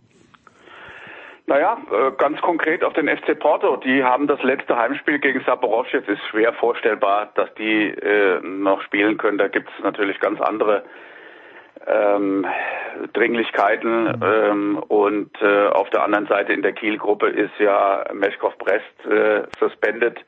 Also ähm, die werden nicht spielen dürfen, die anderen werden nicht spielen können und das hat natürlich einen Einfluss auf die Konstellation und ähm, das äh, bedeutet, dass für meine Begriffe Flensburg eigentlich nur noch Sechster werden kann, nicht mehr Fünfter und sich dann um diesen letzten verbleibenden Platz mit Bukarest äh, betteln wird. Äh, und die haben noch zwei Spiele und äh, können natürlich noch entsprechend Punkte holen, während Flensburg nach Barcelona muss und die werden versuchen, ihren, äh, ihren zweiten Platz zu verteidigen. Also die werden da äh, nicht locker lassen und das ist entsprechend schwierig, ähm, da Punkte zu holen in Spanien. Okay. Ja, Götzi, zurückzukommen äh, auf äh, GWD Minden, letzter in der Bundesliga. Äh, die spielen jetzt gegen die Rhein-Neckar-Löwen, heute Abend, glaube ich, wenn ich es richtig auf dem Zettel habe. Ähm, was macht sowas mit Minden, denkst du? Wissen die, ich kann mitspielen mit äh, einer absoluten Spitzenmannschaft? Gibt das Selbstvertrauen oder ist dieser Punkt am Ende des Jahres, wird er fast wurscht sein? Der wird äh, hochwahrscheinlich nicht äh, fast wurscht sein wenn sie dann abgestiegen sind am Ende der Saison, dann vielleicht kannst du das behaupten. Aber das, das macht natürlich eine Menge mit ihnen. Dieses, dieses äh, enorm positive Erlebnis. Du kannst ja mal gucken, wer in den vergangenen Jahren in Flensburg so alles gepunktet hat. Da wirst du nicht viele finden. Und ähm, im Grunde ist es ein Trend bei GWD Minden, der schon vor Weihnachten losging, nach wirklich katastrophaler erster Saisonphase, als sie absolut nicht äh, konkurrenzfähig waren, hat man sich so ganz, ganz allmählich gefunden. Ist, äh, ist aber auch wirklich eine, eine Herkulesaufgabe für den Trainer, für Frank Carstens, weil auch jetzt noch so viele Spieler immer wieder ausfallen und er immer wieder das Personalpuzzle neu zusammensetzen muss. Ganz erstaunlich aus. Das meine ich wirklich ernst. Die sind letzter und ich, ich lobe den Trainer. Das mhm. mache ich ganz explizit. Das ist, das ist äh, so unglaublich schwierig für ihn.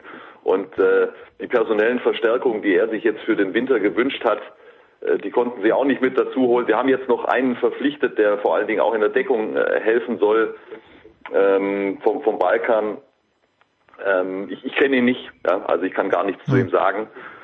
Aber das ist, das ist ein außerordentlicher Punkt, mit dem man in Minden hochwahrscheinlich nicht gerechnet hat und das wird den weiteren Rückenwind geben und so wie die Rhein-Neckar-Löwen jetzt zuletzt drauf waren, ist in diesem Spiel wieder alles möglich für Minden. Ja, Stuttgart heute gegen Wetzlar zu Hause, das schaut auch eher vielleicht nach einem Auswärtssieg aus. Ja. Äh, Uwe, na, na, na, ich, na, noch, ah. ich, ich, ich fahre da gleich nachher hin. Ah, okay. Vielleicht, abwarten. Also die Stuttgarter haben gegen den BHC jetzt am vergangenen Wochenende einen, einen wirklich enorm wichtigen Sieg eingefahren nach, nach einer äh, super schwierigen Phase.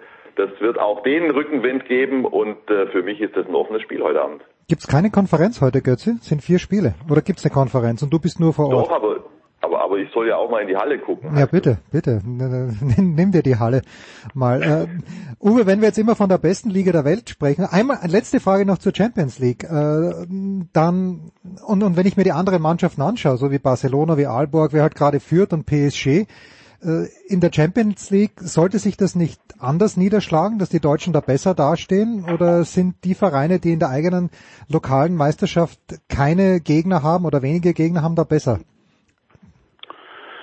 Äh, das ist ja eine Diskussion, die seit einigen Jahren geführt wird, dass äh, solche äh, Leuchttürme wie Chiesa oder Westbrem oder auch Barcelona zu Hause wenig zu tun haben und dann eben sehr ausgeruht an diese europäischen Wettbewerbe rangehen. Das ist ein Problem, aber natürlich auch auf der anderen Seite gut für, für so eine Mannschaft wie Kiel, die für meine Begriffe mit die beste Phase hat im Moment, müssen, die müssen immer wieder äh, nachweisen, wie, stark sie sind und das verbindet und, und schweißt ja auch irgendwo zusammen.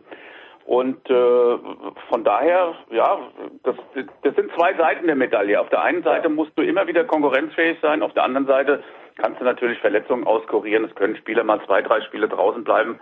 Das ist, äh, das, da gibt's kein Schwarz oder Weiß. Das ist so, ähm, das kann man immer wieder diskutieren. Götz, ich habe am Wochenende gesehen, äh, neben dir ist Schwalbe gesessen und ihr habt äh, Kretschmer im, im Interview gehabt und zwar den Co-Trainer Stefan Kretschmer, der glaube ich gesagt hat, genau ein, der, der, glaube ich gesagt hat, einmal und nie wieder. Überrascht mich schon ein bisschen. Warum ist Kretsche äh, kein geborener Coach? Weil ich meine, reden kann er wie kein Zweiter. Du frag ihn selbst. Äh, ja, er redet ja nicht mit aus. mir. Ich habe ihn schon öfter eingeladen, aber er konnte nicht in die Sendung. Frage, ähm, ich, ich gehe jetzt mal ganz fest davon aus, dass das nicht gespielt war am Sonntag. Der wirkte fix und fertig und einfach nur total erleichtert. Das ist offenbar eine Art der Verantwortung, äh, die er nicht so gerne hat, also äh, in der Trainerposition, wobei er ja nur Assistent äh, von Cheftrainer Bob Hanning war. Welch ein Trainerduo, wer hätte das jemals erwartet? Corona macht's möglich. Das, das scheint ihm nicht zu liegen. Also er hat sich zurückgezogen, hat auch schon seinen Rücktritt kundgetan und wird jetzt äh, mit Sicherheit äh, vielfach darauf hinweisen, dass seine Trainerbilanz makellos ist. Ja, weiße Weste, auf ewig, großartig. Uwe, sind die Füchse für dich äh, irgendwie schon eine positive Überraschung der Saison, so wie sie dastehen, mit äh, gleich viel Verlustpunkten wie Flensburg im Moment?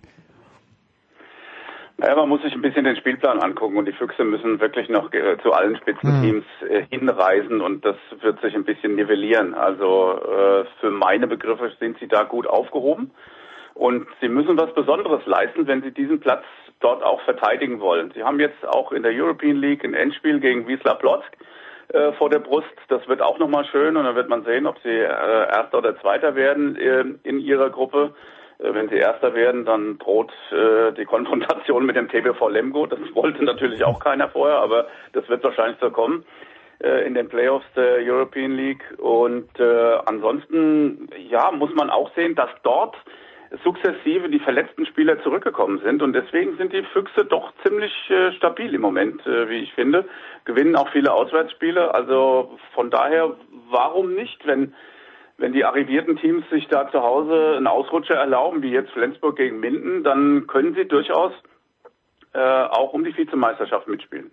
Uwe, hilf uns mal ein bisschen weiter. Äh, Champions League kommt auf der Zone und die anderen europäischen Wettbewerbe kommen wo? Ja, auch alle auf der Zone. Auch okay. die Frauen Finals, äh, Champions League Finale, Final Four und auch European League, das wird alles auf äh, der Zone laufen und die European League ja äh, die ganze Zeit schon. Also ich habe heute Abend die äh, Kieler in Zagreb, das wird auch sehr interessant. Zagreb hat äh, letzte Woche gegen Szeged gewonnen. Die zeigen auch ein, ein sehr gutes Gesicht äh, im Moment, kämpfen darum, in die Playoffs zu kommen. Das wird keine leichte Aufgabe für den THW. Und ähm, da ähm, ist der Sohn weiterhin in der Spur bis, äh, bis zum Ende. Auch nächste Woche ist ja der letzte Spieltag auch äh, in der European League. Da wird sich noch ein bisschen was entscheiden. Nicht für den SCM, die sind natürlich wieder wie das Messer durch die Butter gegangen, äh, auch in dem äh, Wettbewerb. Äh, aber äh, für die Füchse äh, ist es noch interessant und äh, der TBV wird auf dem vierten Platz bleiben in der Gruppe B. So, und, und das ist halt der Uwe Götze. Er weiß genau, ich möchte noch ein Wort zu Magdeburg verlieren, die mal schlanke 44 Tore aufgelegt haben. In Lemgo. Und Lemgo ist ja, ist ja eine starke Mannschaft. Sind die einfach so im Flow jetzt Augen zu, egal wer, wer wirft, die Kugel geht immer rein? Also vielleicht noch ein Wort zu Uwe. Wir alle wissen seit Jahrzehnten, dass er äh, der Mann der eleganten Überleitung ist. Insofern wundert mich das jetzt überhaupt nicht. Der eleganten, des eleganten Rückhandsleises, das dürfen wir nicht vergessen, ja? das sowieso.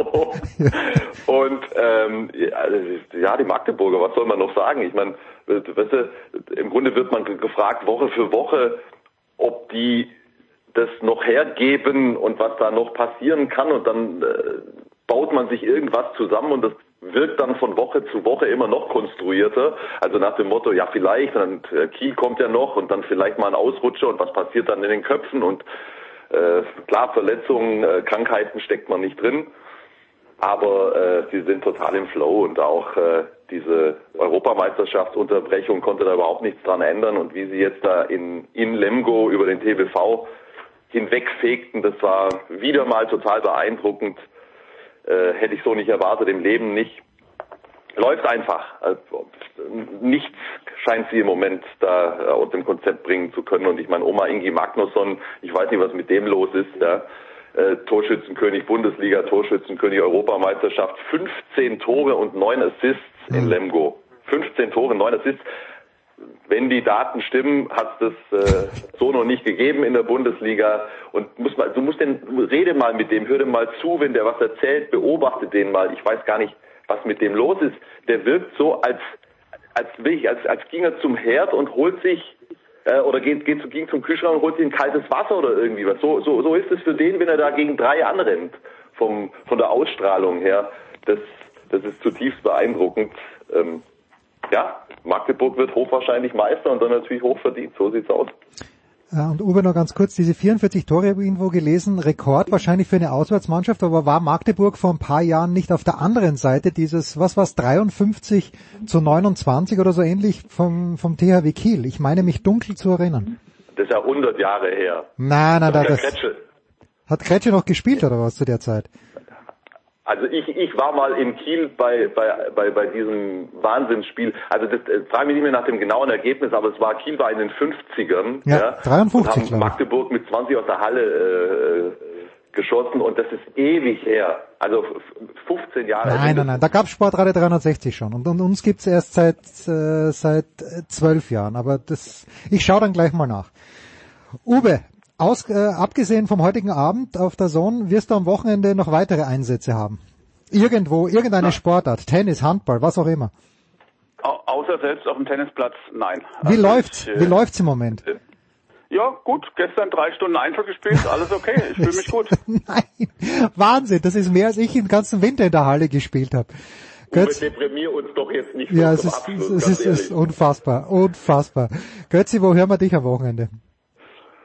Ja, nicht auf dem Tennisplatz, leider. Na, zum Glück. Wer uns ähm, beide das Spielen sieht, zum Glück nicht auf dem Tennisplatz. Ja, aber jetzt ganz ehrlich, jetzt, jetzt geht's langsam wieder los draußen, lass uns spielen. Ja, Alles natürlich, ist doch nicht natürlich. unser Ding. Ja. Äh, Wochenende, ja, ich fahre heute nach Stuttgart, wenn das, das gehört ja noch nicht zum, zum Wochenende, wie schon erwähnt. Samstag ist Premier League und äh, Sonntag Handballkonferenz. Das ist der Plan. Im Moment hast du Premier League aber nicht zufällig Leeds. Das wäre jetzt wär wirklich ein Zufall. Nein, Nein, Newcastle gegen Brighton. Okay, na gut, weil zu Leeds hätte ich noch, äh, bei Leeds hätte ich noch ein, zwei Fragen, weil Jesse Marstadt jetzt der neue Coach ist, aber wenn du die nicht beantworten kannst, dann... Nein, auf keinen Fall. Dann belassen wir das dabei. Danke Uwe, da, danke Götzi, wir machen eine Pause in der Big Show 549.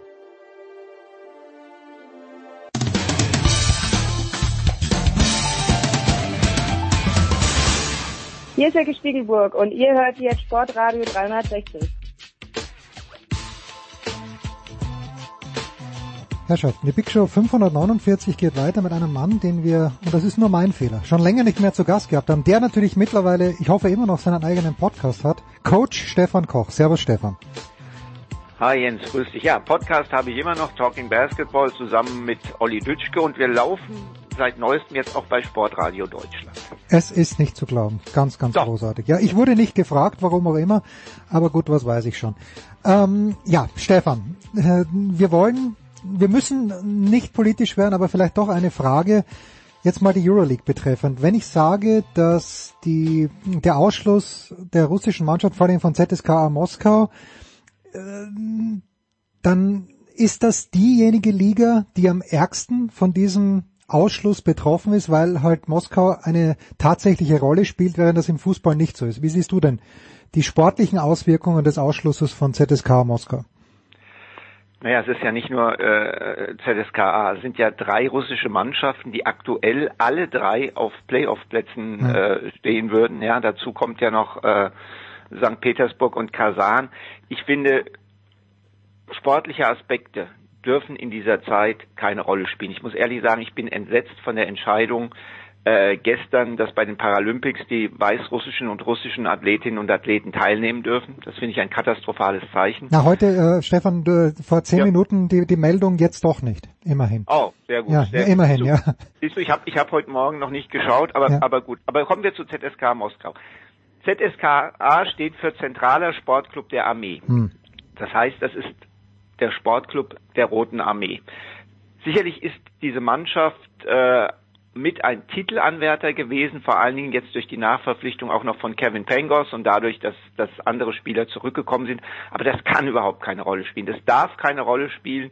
Ähm, für mich ist dieser Ausschluss das einzig Richtige und äh, das betrifft nicht nur die Euroleague, sondern auch andere äh, Sportligen und Sportverbände und das daran festmachen, was geht mir da sportlich verloren, das würde ja alles ad absurdum führen. Von daher passt das für mich voll und ganz. Nein, um Gottes Willen, die Frage war ja nicht dahingehend. Das ist ja völlig, ich bin, bin ja völlig d'accord, dass das mitgeht, aber wenn wir jetzt also in der Champions League spielen die Russen keine Rolle, in der Europa League im Fußball, okay, Spartak Moskau ist rausgenommen. Ich meine nur, dass im Basketball Russland tatsächlich noch was zu, mitzureden hat. Das war eigentlich meine Feststellung und ich wollte nur ja, wissen, ob du damit über, übereingehst. Ja. Ja, Russ Russland hat, hat etwas mitzureden, aber Russland hat etwas mitzureden auf Vereinsbasis, aufgrund der vielen starken Ausländer, die sie haben. Ah, okay. Wenn du dir die russischen Vereine jetzt anschaust, sind alles Leistungsträger, die aus dem Ausland kommen. Bei mhm. allen drei Euroleague-Teams ähm, ist es einfach so, äh, ich weiß noch, dass sich ähm, Wladimir Putin mal beschwert hat vor einigen Jahren, warum denn bei CSKA so wenig Russen spielen. Ähm, Fakt ist, weil sie nicht die, gut die, genug sind. Ja.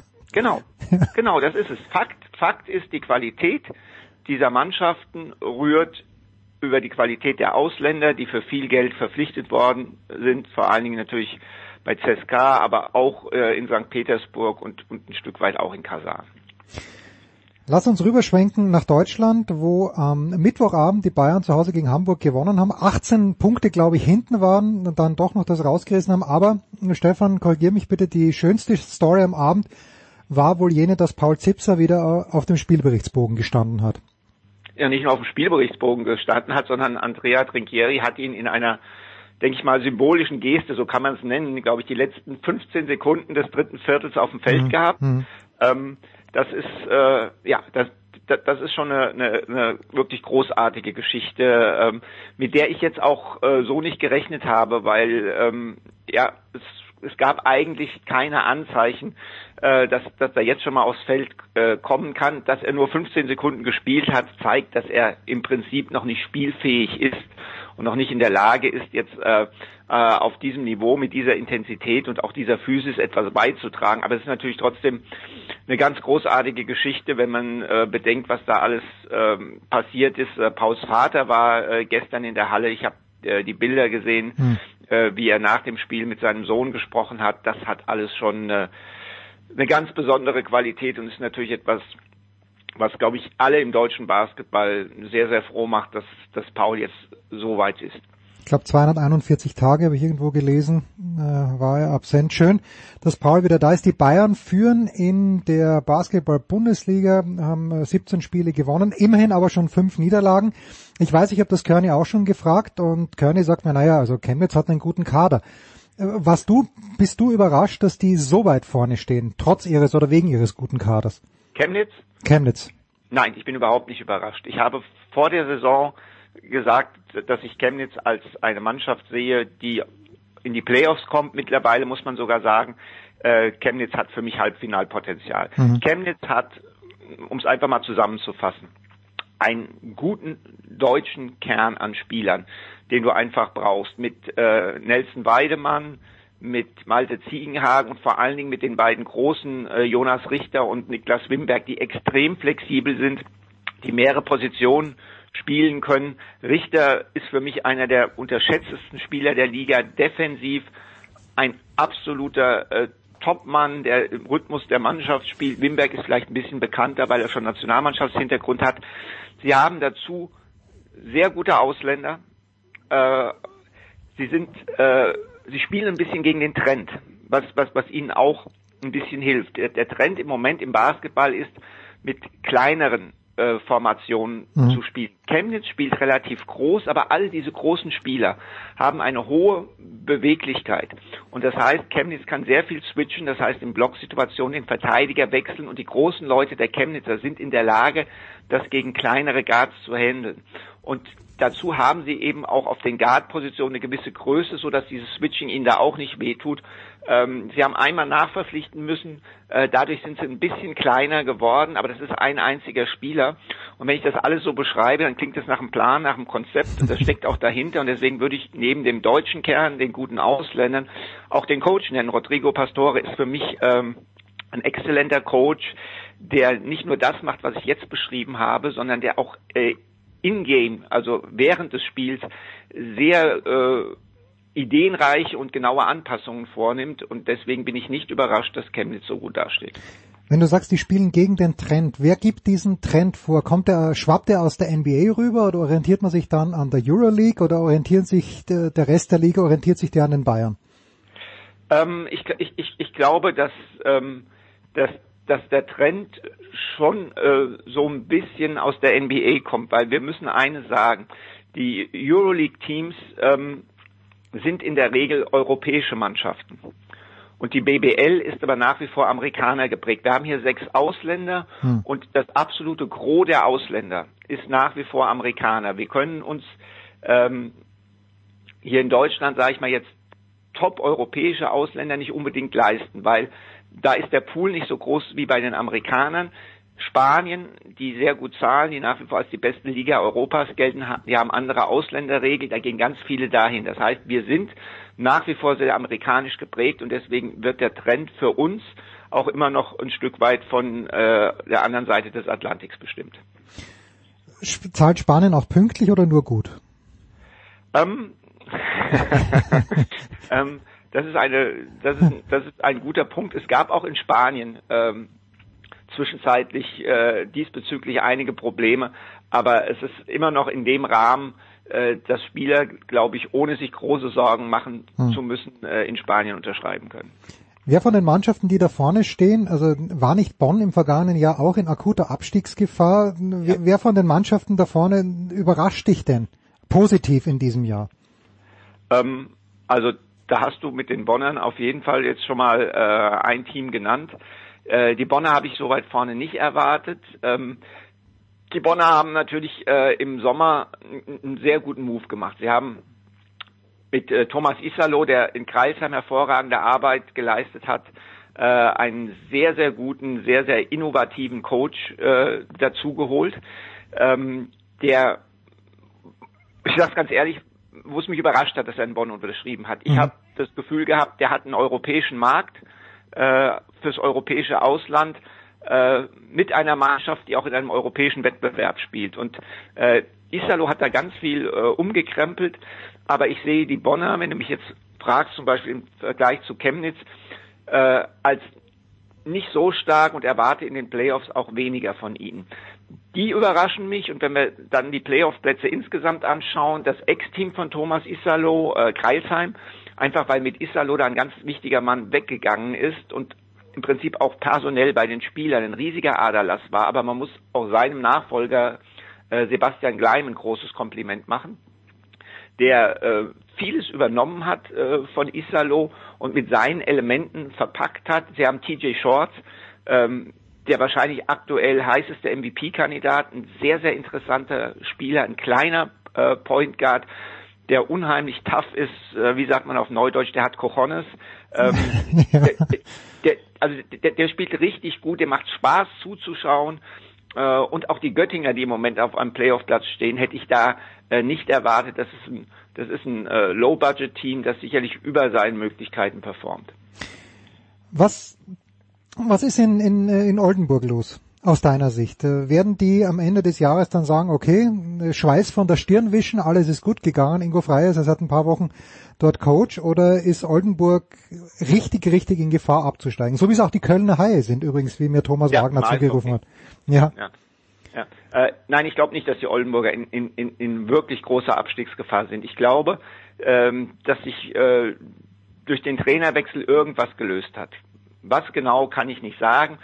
es ist da natürlich jetzt immer noch nicht alles Gold, was glänzt. Diese Niederlage gegen, gegen ähm, Bayreuth hat das auch gezeigt, aber dieser Kader ist einfach zu gut. Und was immer da irgendwo festgefahren war, das ist jetzt zumindest in diesem Maße gelöst, dass ich glaube, dass Oldenburg mit diesem Personal nicht absteigen wird. Und deswegen glaube ich, es wird am Ende so sein, wie du sagst.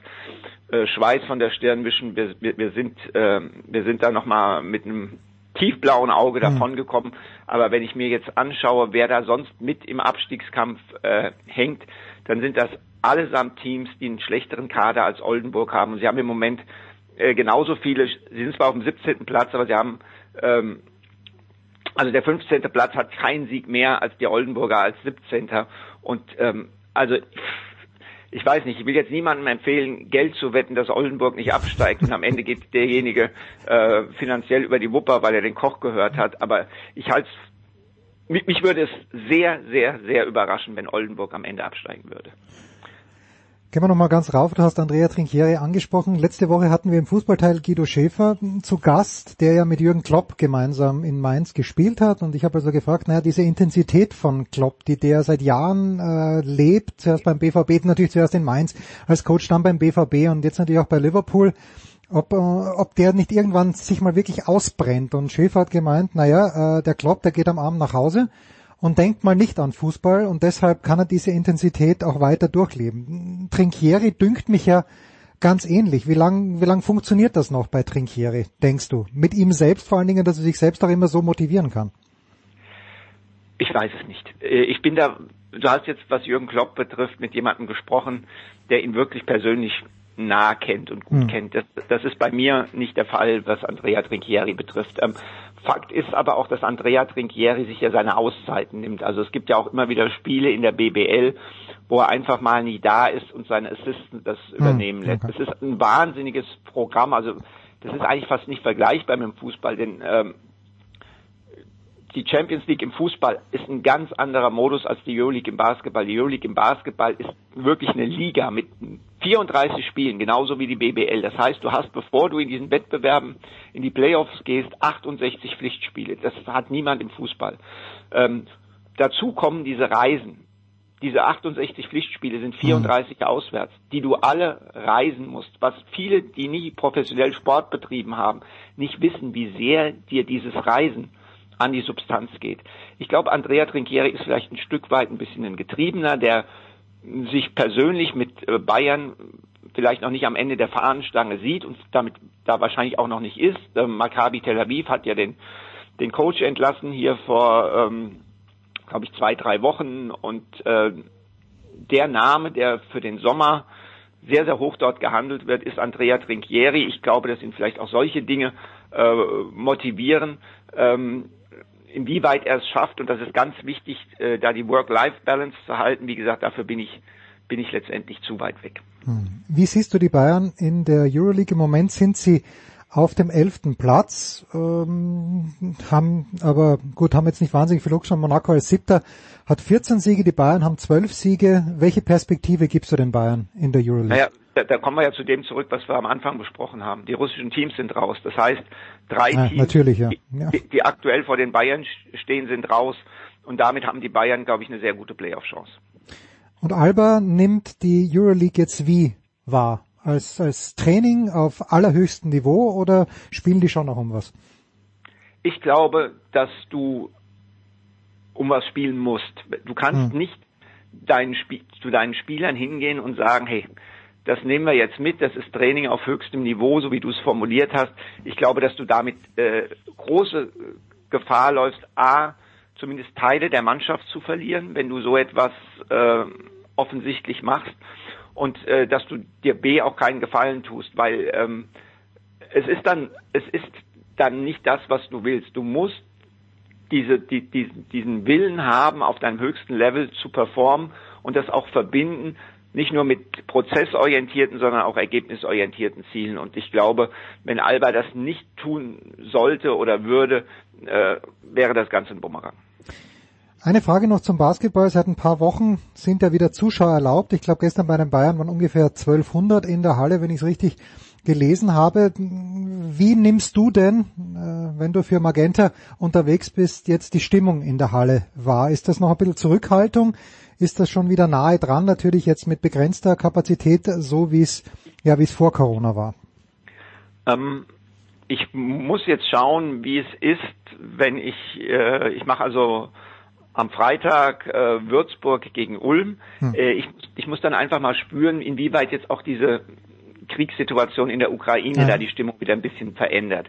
Das, das habe ich noch nicht gespürt. Vorher war die, der Enthusiasmus derjenigen, die in den Hallen waren, eigentlich vergleichbar mit vorher, dass das natürlich atmosphärisch dann nicht ganz die Dichte herstellt, die wir vorher gekannt haben, ähm, aufgrund äh, der höheren Zahl. Das ist klar. Aber diejenigen, die da waren, die waren eigentlich mit äh, ja, vollem Engagement dabei. Die unvermeidliche Frage zum Abschluss, Stefan, du ahnst es, äh, muss natürlich äh, in Richtung Borussia Mönchengladbach gehen. Ah. Naja, also naja, pass auf, also ich, ich fand das schon, ich fand es einen starken Auftritt gegen Wolfsburg, äh, dass das dritte Tor nicht gegeben wurde, das ist nachvollziehbar aus meiner Sicht. Wie, wie gefällt dir die Mannschaft? Den, also abgesehen von diesem 0 zu 6, das übrigens kein 0 zu 6 war. Ich sag's zum 15. Mal hier, zur Halbzeit muss es 2-2 stehen oder Gladbach muss sogar führen in Dortmund. Dass das dann 6-0 in die Binsen geht, ja, das war einfach, war einfach dann auch Pech und was weiß ich alles. Aber wie siehst du die Gladbacher? Also du hast äh, über Oldenburg gesagt, äh, Schweiß von der Stirn und, okay. und, und gut. Ja? Ähm, also das, das, das sehe ich ganz ähnlich. Also wenn du mir vor der Saison gesagt hättest, dass Gladbach sich in diesen Tabellenregionen bewegen würde, hätte ich gedacht, nie und nimmer. Ich war eigentlich ziemlich sicher, wir reden über eine Mannschaft, die im ersten Tabellendrittel dabei sein wird. Ähm,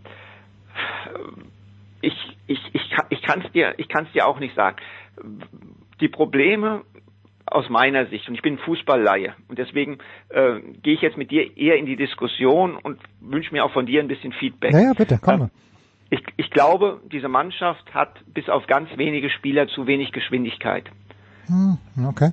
Wir, wir, wir, wir haben Spieler, die zu langsam sind. Wir haben personell ähm, keine Alternativen in dem Sinne, dass das andere Spielertypen sind. Wir haben in der Abwehr, im Mittelfeld, im Angriff alles die gleichen Typen. Wir können unseren Look nur sehr schwer verändern. Jetzt rede ich wieder von wir. Borussia Mönchengladbach meine ich. Das ist so meine äh, bedingt laienhafte äh, Analyse. Okay, meine Analyse aus der Ferne ja. ist, und ich bin ja immer, wenn ein Österreich irgendwo mitspielt oder als Coach, wie es ist, Adi Hütter, dann steigert sich meine Sympathie aus welchen Gründen auch immer äh, mindestens ums Doppelte. Aber ich finde jede Mannschaft, in der Lars Stindl, und nichts gegen Lars Stindl, der sicherlich ein guter Fußballspieler ist, aber wenn Lars Stindl dein bester Spieler ist, dann ist das keine Mannschaft, die Ambitionen haben könnte. Und ich weiß nicht, wie oft Stindl in diesem Jahr auch gespielt hat. Jetzt nur, ich, wie gesagt, das ist ein sehr guter Fußballspieler, aber für höhere Ambitionen ist, ist mir das zu wenig. Ja, und dann jemand wie Leiner, der ist extrem eindimensional, das war sein Vater schon, der kann einfach nur die Linie rauf und runter rennen. Und wenn dann vorne auch noch, ja, wenn, wenn das Spielglück auch ein bisschen fehlt, äh, aber ich, ich habe wahrscheinlich auch zu wenig Gladbach gesehen, aber wir haben sie zum Beispiel in Dortmund in der ersten Halbzeit super gefallen und dann liegen sie 2-0 hinten. Also das ist, ich, oft schiebe ich es auch nur auf Spielglück, das halt manchmal da ist, so wie es in Leipzig jetzt in Bochum. Leipzig muss ja in Bochum verlieren äh, und dann gewinnen sie 1-0, einfach weil, sie, weil jetzt das Spielglück wieder da ist. Es sind manchmal Nuancen aus meiner Sicht. Ja, aber, aber ähm, weißt du, wenn es immer um Nuancen geht, dann sind, die, sind diese Nuancen hochrelevant. Hm. Ähm, aber, ja. aber wir, wir, ja. wir, wir, sind beide nicht glücklich äh, damit, wie es im Nein, Moment die, auch wenn man das Spiel in Köln anschaut, ja, welche Tore Gladbach in Köln bekommt, da musst du dir als Gladbach-Sympathisant an den Kopf greifen. Das war ja Wahnsinn. Das war ja Slapstick teilweise, was da hinten los war. Furchtbar. Ja, ja. Ja. Absolut. Also, also defensive Stabilität ist auch ein ganz großes Thema, klar. Mhm. Du wirst am Wochenende also in Würzburg sein. Ähm, ist es das schon? Ein Auftritt für Stefan Koch am Wochenende bei Magenta? Ja, es, es waren zwei geplant, aber das Spiel Heidelberg gegen Frankfurt am Sonntag, für das ich auch eingeteilt war, äh, fällt ja aus, weil es äh, die Heidelberger Mannschaft hm. ganz dicke mit äh, Corona erwischt hat. Dann lass mich dich doch noch eine, eine Basketballfrage, dir, dir doch noch eine Basketballfrage stellen. Ja. Am Sonntag spielen die Bayern gegen Bamberg. Das war vor puh, vier Jahren, fünf Jahren das Highlight im, im Basketballjahr, für mich zumindest. Wird sowas in absehbarer Zukunft wieder geben? Mit anderen Worten, siehst du irgendeine Möglichkeit, dass Bamberg wieder dorthin kommt, wo sie schon mal waren vor fünf Jahren, eben als Trinkieri auch dort noch Coach war? Sehr, sehr unwahrscheinlich. Ich glaube, ähm, dass das finanzielle Engagement äh, von Brose beziehungsweise von Herrn Stoschek äh, nicht mehr dahin zurückgehen wird. Ich glaube einfach, äh, weil es A, denke ich mal, vielleicht auch die wirtschaftliche Lage nicht hergibt, äh, es aber auch immer so ist, dass wenn Vereine sehr stark äh, von einem Geldgeber in diesem Maße abhängig sind, dass das nur sehr schwer durchzuziehen ist, ähm, das, das, das muss man einfach so sehen. Und dann, denke ich, haben die Bamberger auch gesehen, also wir mit Brose, wir können eben gegen diese Großstadtclubs, die mhm. sich finanziell viel, viel breiter aufstellen können und über diese Breite eben auch ein, eine andere Budgethöhe äh, generieren, eigentlich nicht mehr behaupten. Also um es so zu beantworten, ich, ich kann es mir nicht vorstellen, dass Bamberg dahin zurückkommt, dass, dass, dass, dass die wieder auf Augenhöhe mit Berlin oder gar mit München sein werden. Es waren große Duelle und schön war's. Ich war, ja. ein, ich war einmal nur in Bamberg, das waren glaube ich Playoffs, Halbfinale möglicherweise äh, und die Stimmung dort komplett absurd. Naja. Stefan, ich bedanke mich ganz, ganz herzlich bei dir. Wir machen eine kurze gern, Pause. Gern. Big Show 549.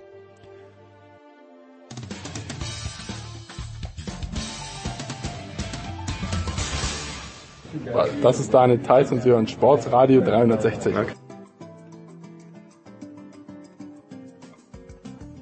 Und jetzt ist es Zeit für die German Power Rankings, die wöchentliche völlig subjektive Rangliste aller deutschen Sportler, Teams, Trainer, Spielerfrauen. Exklusiv produziert, verantwortet und dem gesamten Internet zur kritischen Würdigung hingeworfen von sportradio360.de.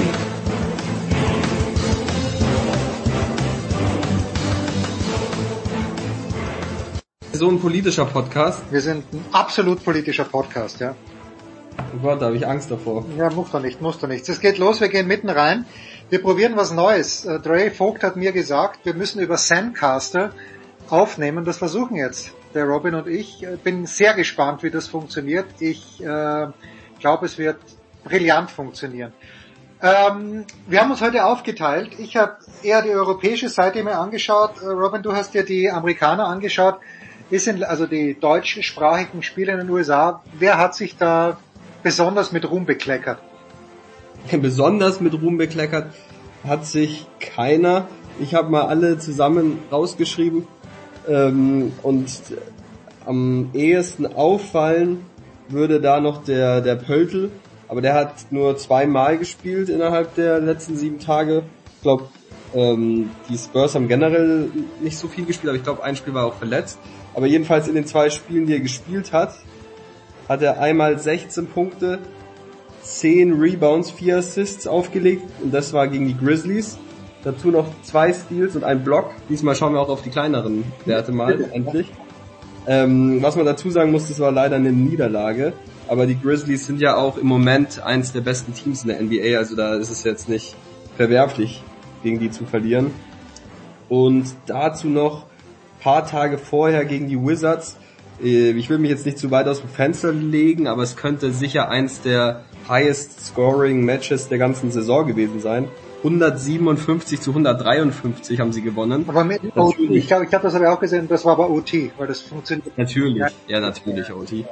Und da hat er natürlich dann auch viel Spielzeit, aber hat die auch genutzt mit 28 Punkten, 11 Rebounds, 8 Assists und dazu zwei Blocks. Das ist mein persönlicher Spitzenreiter, aber ich kann dir die anderen auch noch kurz präsentieren, wenn du willst. Nein, ähm, Zeit haben wir, bitte. Genau, also Franz Wagner, auch nur zwei Spiele, äh, 15 Punkte, zwei Rebounds, drei Assists gegen die Pacers, dazu zwei Steals und gegen die Rockets 13 Punkte, ähm, acht Rebounds, drei Assists und was man bei ihm natürlich erwähnen muss, zweimal gewonnen mit Orlando, was wirklich bei der ganzen Leistung diese Saison herauszuheben ist. Und bei den Rockets ist er jetzt Schröder abgestellt worden. Den habe ich auch rausgeschrieben, aber der ist auch schnell abge, abgehakt. Drei Niederlagen Ja, okay. im letzten Spiel gegen die Clippers, sechs Turnover, fast, also hat er nur zwei Punkte mehr, hatte acht Punkte, sechs Turnover. Also Schröder ist diese Woche nicht dabei. Und so leid es mir tut, Maxi Kleber hat auch keine Chance, ähm, weil er die haben zwar zweimal gewonnen gegen die Lakers und gegen Golden State und dann haben sie gegen die Jazz verloren nach dem All-Star Break, aber er hat in sechs Punkte, zwei Punkte und drei Punkte aufgelegt. Das reicht nicht. Nein, nein, um Gottes Willen. Auch wenn er immer, also er hatte einmal zwei Blocks, ein Stil, einmal zwei Blocks, zwei Steals und einmal ein Block, ein Stil. Ähm, aber das reicht nicht. Ja, weil bei Dallas ist natürlich, ein- da schauen wir natürlich mit einer großen Sympathie drauf auf die Mannschaft, ähm, auch wegen Luca. Aber das wird nicht reichen. Dann am ersten der Pöltl, sagst du. Was ist mit dem Dreiseitel? Ähm, Dreiseitel auch noch, aber wir können ja äh, Basketball kurz abhaken, nur dass wir ihn erwähnt haben. Ähm, Hartenstein, die haben zweimal gegen die Rockets gespielt, also zweimal gegen Schröder, das direkte Duell, ähm, haben beide Spiele gewonnen. Einmal mit sechs Punkten, einmal mit zwölf Punkten, acht Rebounds, einmal, einmal vier Rebounds und dazu einmal ein Block, zwei Steals und einmal zwei Blocks. Aber der hatte auch im Spiel gegen die Rockets fünf Turnover im letzten. Und ich weiß gar nicht, wie, der, so oft hat er doch gar nicht den Ball, dass er da überhaupt fünf Turnover zustande bekommt. Das, das ist ein sehr, sehr guter, sehr, sehr guter Einwand, ja, dass der Junge nicht so oft den Ball hat. Ähm, genau, deswegen würde ich sagen, wenn wir Basketball nehmen, dann den Pöltl, auch wenn der nur zwei Spieler hatte. Okay. Und- ich merk schon der Husten, ja. Ja, der Husten. Genau. Und beim Eishockey ähm, habe ich Leon Dreiseitel aufgeschrieben und mir seine Leistungen notiert. Und das war eigentlich sogar, also er, er strengt sich zumindest an, dass er heute reinkommt. Ähm, vier Spiele. Sein einziges Ziel ist hier reinzukommen, Playoffs sind wurscht. Er muss hier rein. Das stimmt. Ähm, das waren vier Spiele und da war nur ein richtiger Ausreißer dabei. Ausreißer gegen Carolina, da hat er weder einen Assist noch ein Tor, aber dafür ähm, in den anderen Spielen, ähm, das Spiel gegen Carolina haben sie dann auch 2-1 verloren, aber in den anderen Spielen drei Assists versus Tampa Bay haben sie leider auch verloren. Ähm, ein Tor, ein Assist gegen Florida, Ja. haben sie gewonnen und ein Tor, ein Assist heute Nacht gegen die äh, Philadelphia Flyers, glaube ich. Äh, doch, doch. Doch, genau. Und da haben sie auch gewonnen. Also wenn er wenn er trifft, gewinnen sie. Ja gut, also den Leon, den können wir mit reinnehmen in dieser Woche, finde ich. Und äh, dann ähm, müssen wir den Pöltl, wenn du sagst, wenn wir den, ich weiß schon, wir schauen dann natürlich immer mehr in die USA, aber was soll man machen? Ja? Was, was soll man wirklich machen? Den Rüdiger können wir nicht nehmen. Äh, wir könnten Jürgen Klopp nehmen als Sieger dieses Caribou Cups, meinetwegen, können wir machen. Aber bleib, lass uns noch für eine Sekunde in den USA bleiben. Sepp Stracker, ich hätte es nicht bemerkt, aber Christoph Genz, äh, den wir beide kennen, hat uns das geschickt. Äh, mir wäre es danach auch aufgefallen, aber Sepp Stracker, erster Österreicher, der auf der PGA Tour überhaupt ein Turnier gewonnen hat, zwar auf der richtigen PGA Tour, äh, die Honda Classic. Und damit ist er auch qualifiziert schon für das Masters. Ist eine solide Leistung. Und ansonsten sind wir, äh, haben wir, haben wir wem aus dem Wintersport? Ähm, verschiedene Sportarten, aber viel Wintersport, das stimmt. Erstmal gleich äh, mein Favoriten für heute. Nein, Vielleicht. wirklich. Ja, ich weiß nicht, so beim, beim, beim Rüberschauen. Stefan Kraft, Ja. zwei Siege, einmal in der Mannschaft und einmal am Freitag im Einzel.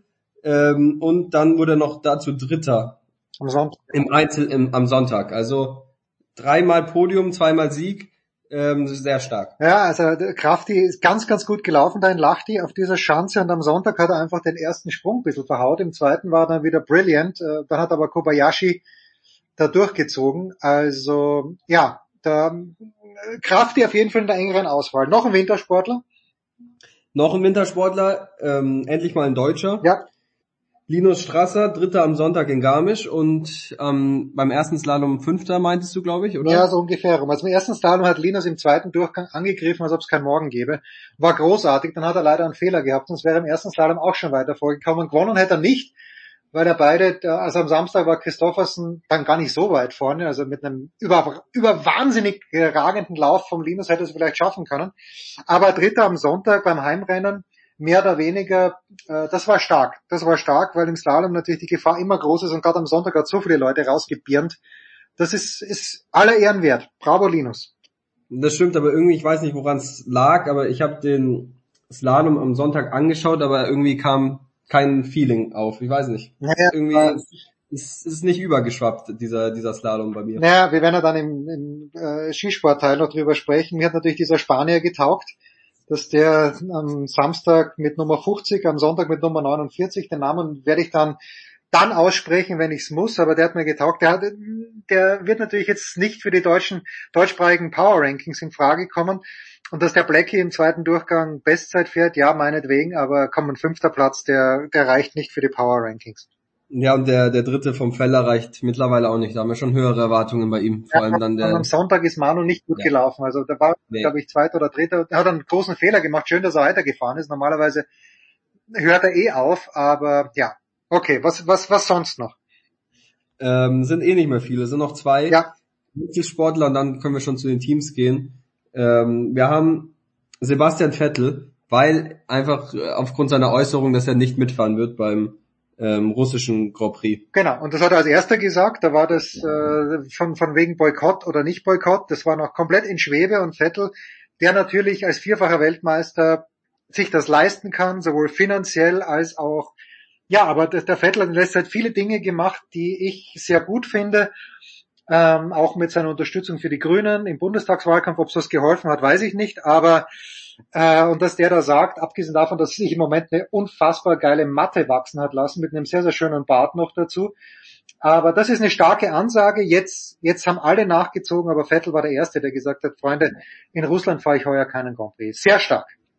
Fährt er eigentlich noch bei Aston Martin oder hat er sich da irgendwas geändert? Nein, er fährt bei Aston Martin, wenn die noch Aston Martin heißen, aber ich glaube schon. Und in diesem Jahr hoffen sie, dass sie ein kleines bisschen besser sind, weil ja Papa Stroll hier ordentlich reingebuttert hat, hoffentlich. Ja, wo, wo sich alle drauf freuen können, ist, ich habe es nachgeschaut, ich glaube in eineinhalb Wochen kommt die neue Staffel Drive to Survive raus. Ja, die kommt raus. Ja. ja. Vor allem das, dahin. das wird gut. Ja, ich habe nur gesehen, dass der Hamilton da dabei ist. Ich glaube, ich bin mir nicht sicher, ob der Verstappen mitgemacht hat. Also so mit Interviews und so, aber natürlich die allein das allein die letzten drei Grand Prix sind es wert, das anzuschauen. Ja, auf jeden Fall.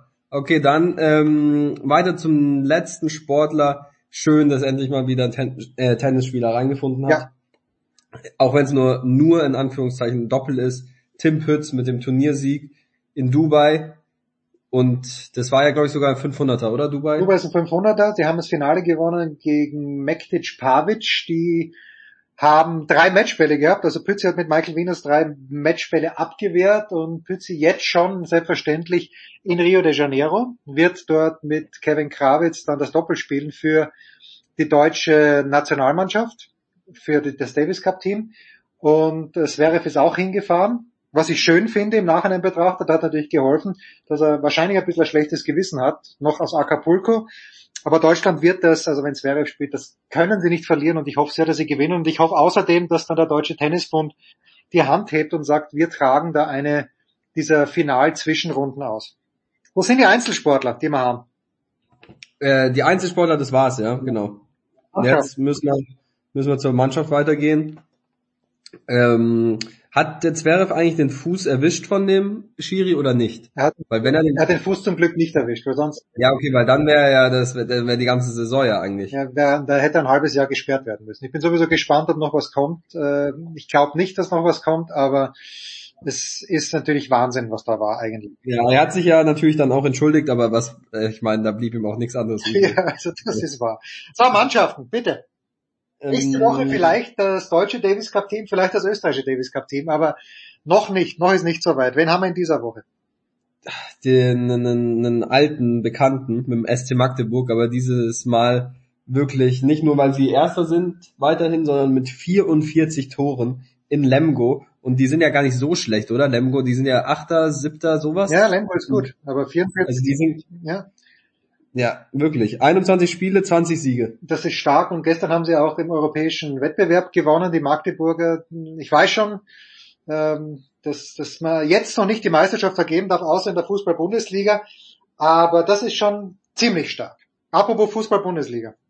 Ja, und Meisterschaft vergeben, das hat sich ja jetzt an dem Wochenende, auch wenn es mein Onkel mir jedes Mal predigt, dass dann noch, ja, es sind ja dann nur, müssen Bayern nur zwei, dreimal verlieren, aber Bayern Gegen wen denn? verliert. In Gottes Namen, gegen wen sollen sie denn? Ja, die verlieren halt nicht zwei, dreimal und dann erinnert er mich immer, ja, in England ist es halt auch Liverpool, die jetzt rangekommen sind. Ja, aber Dortmund ist halt auch nicht so konstant wie Liverpool. Die spielen halt dann auch mal unentschieden in Augsburg. Ja, genau. Und deswegen ähm, ist Bayern mit dabei, weil sie jetzt eigentlich die Meisterschaft gesichert haben, wohl oder übel, mit dem 1-0 in Frankfurt, was ja eigentlich auch für die objektiven Zuschauer ein recht, vor allem in der ersten Halbzeit recht anschaulich war. Da hatte ja Frankfurt auch paar Chancen, oder zumindest ein, zwei gute, wenn der, ich glaube der Kostic war es, oder? Ja. Wenn er den in der ersten Halbzeit, war natürlich auch schwer, aber wenn er den rüberlegt, dann steht's da 1-0. Aber es Was mich natürlich besonders gefreut hat, ist, wer das Tor geschossen hat, weil niemand ist ein größerer Kritiker von Leroy Sahne als dein Onkel und äh, Mhm. macht es mir besondere Freude, dass gerade der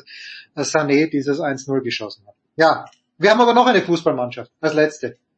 Da könnte man eigentlich fast nur für den Pass müssten wir fast den Kimmich aufnehmen, aber der Kimmich hat hier, Nein, Kimmich hat nichts Ja. verloren. Nein. Der Kimmich hat hier auch ein Verbot, der kann sieben Tore schießen und der ist einfach wegen einer persönlichen Unsympathie, ist das überhaupt, kann man das überhaupt so sagen? Unsympathie? Antipathie. Antipathie. Die, er hat mir nichts getan, aber irgendwie wie er auftritt, das hat irgendwie, hat er einfach diese Antipathie hat sich entwickelt und deswegen wird er hier nicht auftreten, selbst wenn er das WM-Tor schießt. Ja, also bei Kimmich, er könnte sogar äh, alle Goldmedaillen in Bob, Rodel und Skeleton gewinnen. Er wird trotzdem nicht. Na, kein, er hat keine Chance hier aufzutreten. Aber gut, ähm, ein Team haben wir noch. Ja. Wir bleiben beim Fußball. Wir bleiben notgedrungen auch ein bisschen politisch Schalke 04, weil sie ihren ihren Sponsor abgesetzt haben. Ja, abgesägt, so richtig schön abgesägt und das, äh, wir wissen alle, dass es Schalke nicht, nicht so wahnsinnig gut geht. Jetzt glaube ich, da wird Kohle kommen. Sie haben ja, sind ja schon auf dem besten Weg, einen neuen Sponsor zu finden. Am Ende des Tages wird auch der Tönnies den Verein nicht verrecken lassen. Aber das ist eine ganz starke Geschichte, dass Schalke hier so schnell gesagt hat, okay, mit Gazprom wollen wir nicht. Äh, Austria Wien hat es, glaube ich, ähnlich gemacht, aber da wollen wir uns jetzt mal beruhigen. Ja, Austria Wien ähm, steht jetzt nicht so im Rampenlicht wie die Schalker. Das ist eine ganz starke Meldung, wie ich finde. Okay. Ich habe ich hab auch gesehen äh, dazu, dass die, ähm, wenn ich mich jetzt nicht vertue, ich glaube, die haben ein, ein Trikot rausgebracht ohne Sponsor und das ist so begehrt, dass die, dass die Seite abgestürzt ist, weil sie so überlastet war, weil jeder sich dieses Trikot kaufen wollte. Ja, ich glaube, da steht nur Schalke 04 drauf.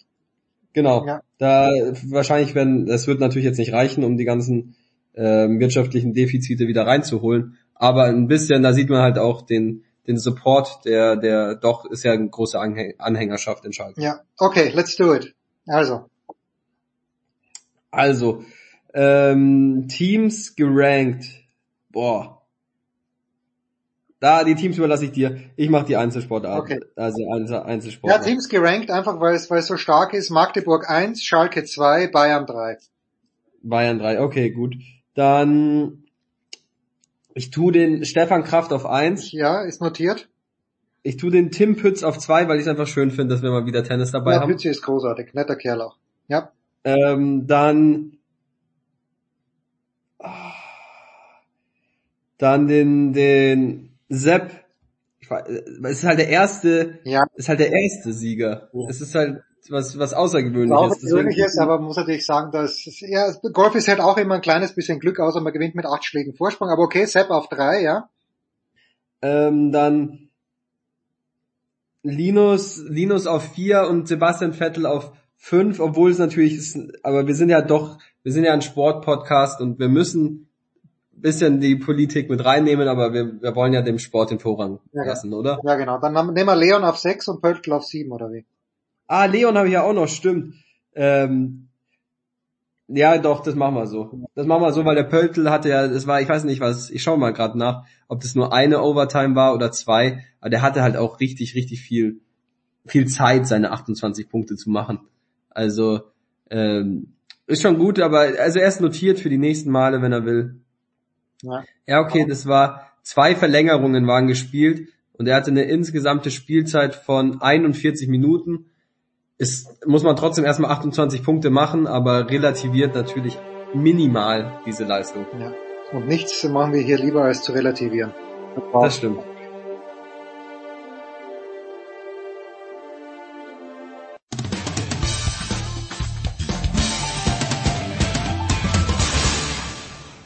Hallo, hier ist die Dorothea Viera und ihr hört Sportradio 360.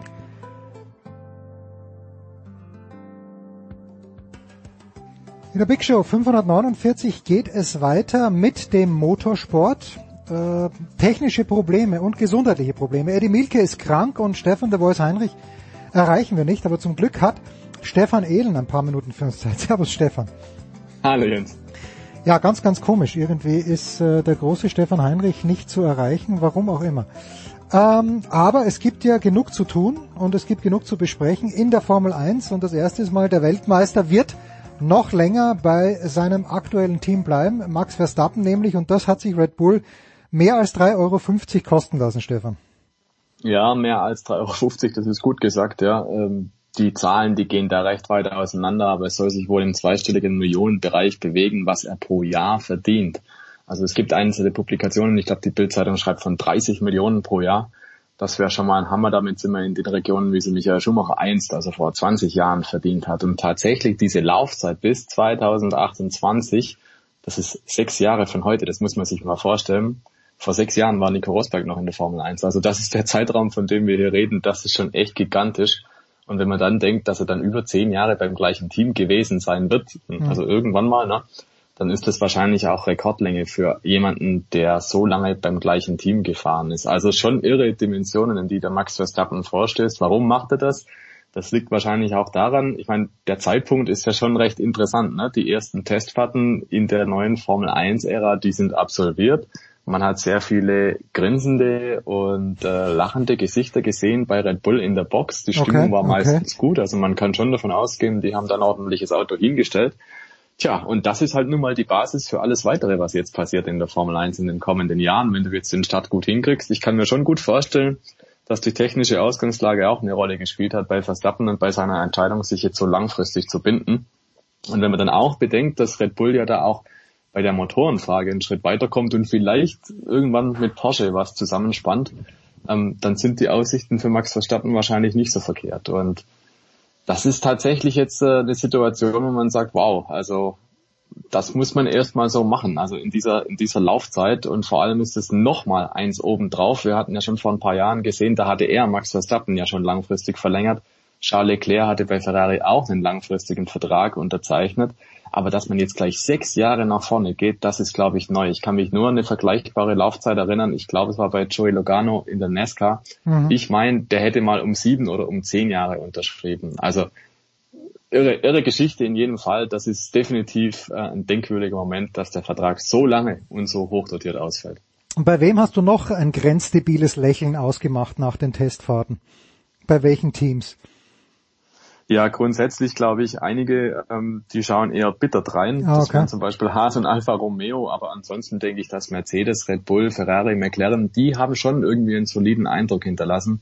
Aber ich glaube, so richtig einschätzen, wer jetzt wirklich welchen Speed hat, das ist noch schwierig. Aber wenn man so ein bisschen, wenn man so ein bisschen draufschaut, glaube ich, auf das, was so passiert ist, wer auch welche Probleme gehabt hat, dann kann man, glaube ich, so drei Gruppen nennen und eben Alfa Romeo und Haas, die hatten wirklich viele Probleme technischer Natur die sind nicht sehr viel gefahren, da hat's gehakt. Bei Haas hakt's ja auch abseits der Rennstrecke noch sehr. Und dann kommt eben das breite Mittelfeld, da ist dann irgendwo Alpine drin, Aston Martin, Alpha Tauri und dergleichen. Und dann eben halt diese vordere Vierergruppe, würde ich es mal nennen, mit McLaren, Ferrari, Mercedes und Red Bull. So würde ich jetzt mal vielleicht ein bisschen versuchen einzustufen. Also, dass wir so ungefähr drei Bereiche haben im Formel 1 Feld, äh, die, die vorne sind, die, die irgendwo in der Mitte liegen und die, die weiterhin klar hinten sind.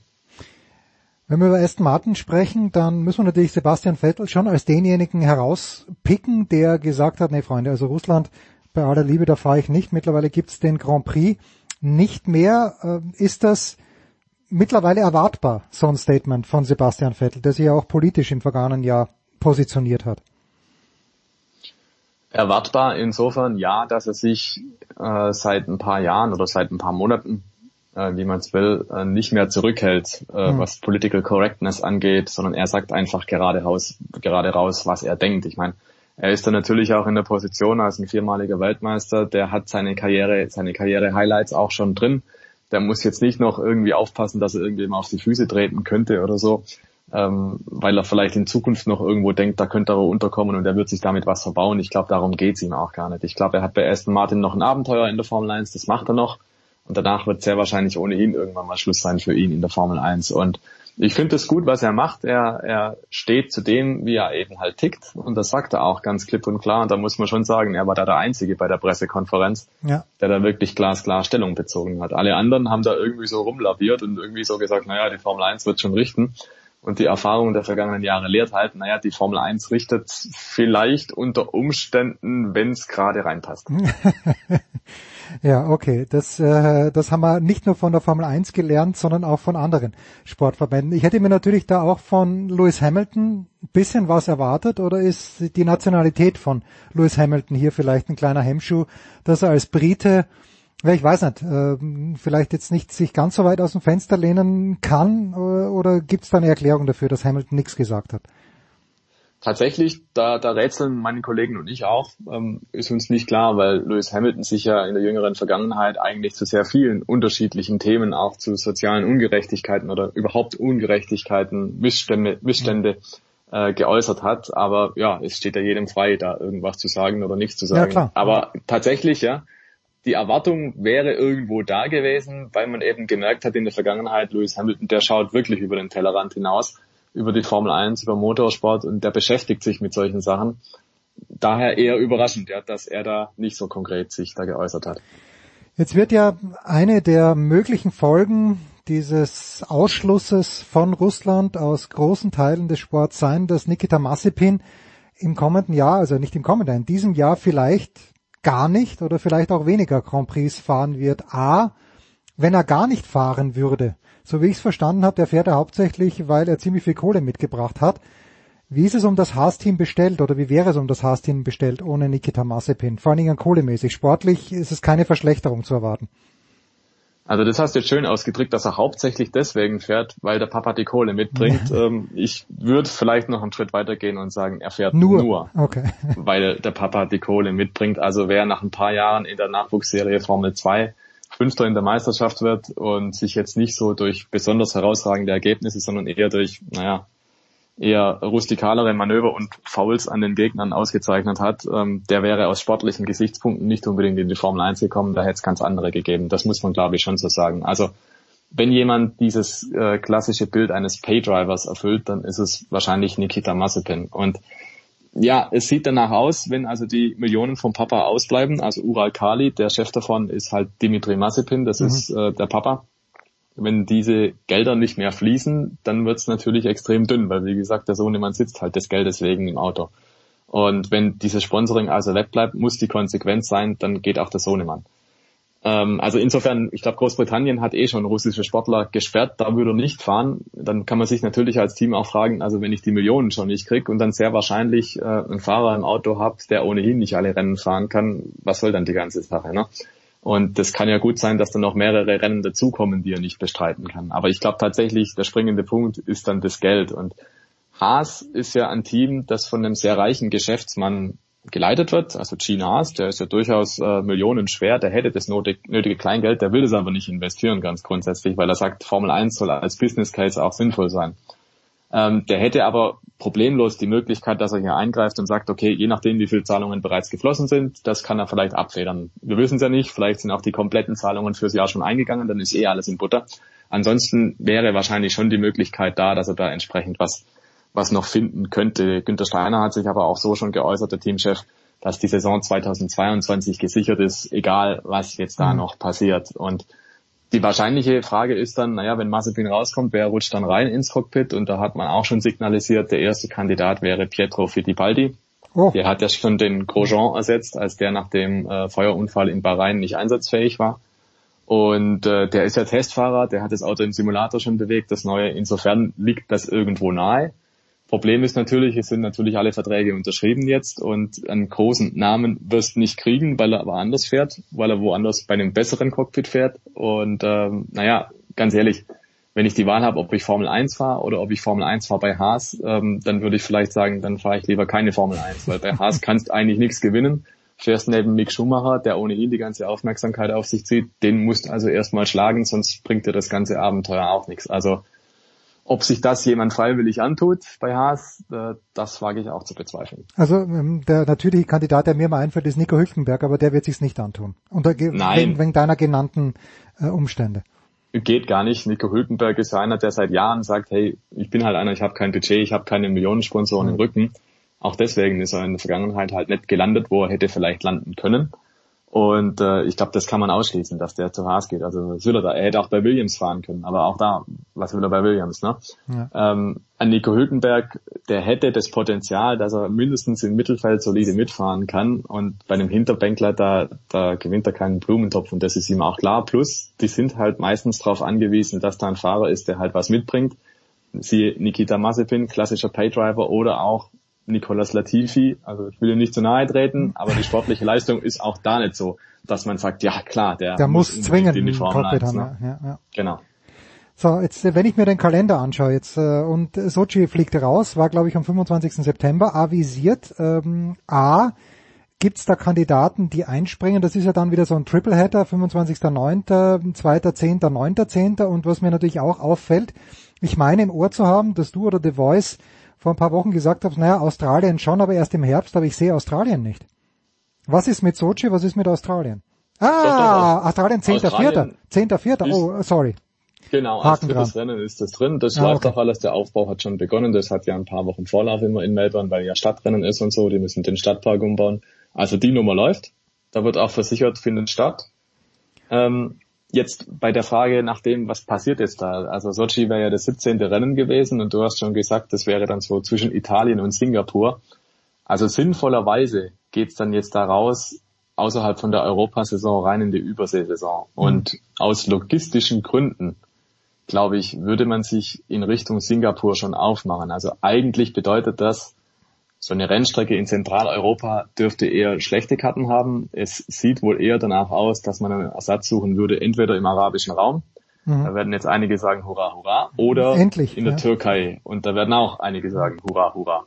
Ähm, also da fragt man sich natürlich schon, ne? aus Russland zieht man das Rennen ab und beim Erdogan, da wird man es dann fahren lassen. Also, also politisch auch wieder sehr schwierig, aber das hat in den vergangenen Saisons ja nicht so viel ausgemacht. Die Türkei war ja schon mal Ersatzrennen, aber wäre aus logistischen Gründen tatsächlich ein guter Zwischenstopp für die Formel 1. Also völlig nüchtern betrachtet, nur aus logistischen Gründen, die Türkei könnte Ersatzrennen sein. Portimao zum Beispiel. Ja, wollte ich gerade vorschlagen, ja, aber das ist ja genau in die andere Richtung, oder? Liegt genau. leider, liegt leider falsch. Genau. Allerdings, und das muss man der Formel 1 ja auch immer wieder vorhalten, ähm, so nachhaltig, wie sie dann auch immer tut, ist das ganze Ding nicht mit der Logistik. Man kann auch zwischen Imola und Barcelona zum Beispiel mal nach Miami fliegen und wieder zurück. Also unmöglich wäre es wahrscheinlich nicht. Immerhin sind da zwei Wochen Zeit dann zwischen Imola und Miami und dann Miami und Barcelona. Stefan, fantastisch. Wie immer, ich danke dir ganz herzlich. Kommende Woche hoffentlich wieder mit der Voice. Ich weiß wirklich nicht, woran es gelegen hat. Schwere technische Probleme. Das äh, war's mit dem Motorsport in der Big Show 549. Danke Stefan, kurze Pause.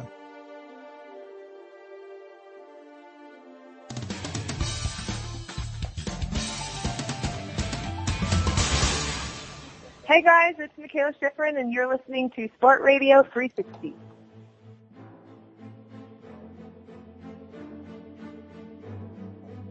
Unglaubliche Szenen auf äh, den Skipisten auch an diesem Wochenende und ich freue mich, dass äh, bei Olympia haben wir sie wöchentlich am Start gehabt. Jetzt sind sie wieder dabei. Zum einen vom SED, vom Sportinformationsdienst, das ist Tom Heberlein. Servus Tom.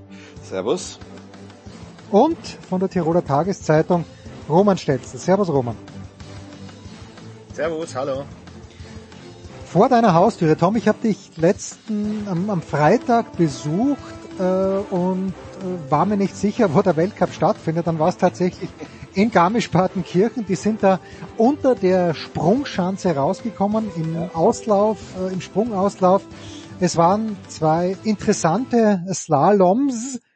Äh, werden wir den Gudiberg wiedersehen? Werden wir ihn zwingend wiedersehen müssen, Tom?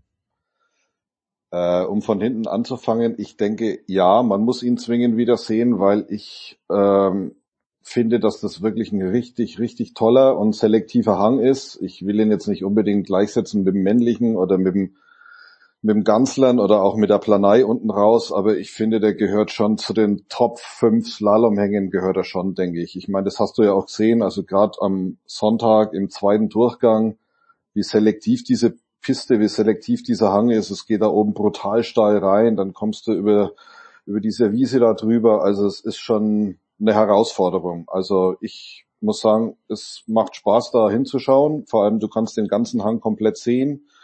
Ähm, und diese Tatsache, dass sie äh, ins Skisprungstadion unten reinfahren, das hatten sie bei den letzten äh, Weltcups vor zehn Jahren schon mal, dass man da unten reinfahren kann, weil sie irgendwann mal festgestellt haben, dass der Hang sonst ein bisschen zu kurz ist. Und ähm, ja, also ich äh, es war natürlich das mal eher dem äh, der, Corona-Blase, sage ich jetzt mal, geschuldet, dass sie halt zwei Slaloms haben, weil sie nicht, äh, weil sie nicht äh, Techniker und äh, und Abfahr- und Speed-Teams an einem Ort ja immer haben wollen. Und ja, es war eine gute Gelegenheit, den, den Goodieberg wieder mal in den Weltcup reinzunehmen. Und ich, wie gesagt, ich finde, es ist ein geiler Hang. Roman, da kannst du gerne auch gleich anschließen, was die Selektivität des Hangs angeht, aber natürlich die Frage, niemand versteht Henrik Christoffersen besser als du, wahrscheinlich im ganzen deutschsprachigen Raum. äh, ich war, das war mal, das war mal die Vergangenheit, aber bitte, bitte. Gerne. Ja, bitte. Er gewinnt gleich beide Slaloms. Ich glaube, mit dem am Sonntag hat er nicht mehr gerechnet, weil Leuk ja so weit vorne ist, aber abgesehen von Olympia eigentlich gar keine schlechte Saison vom Henrik.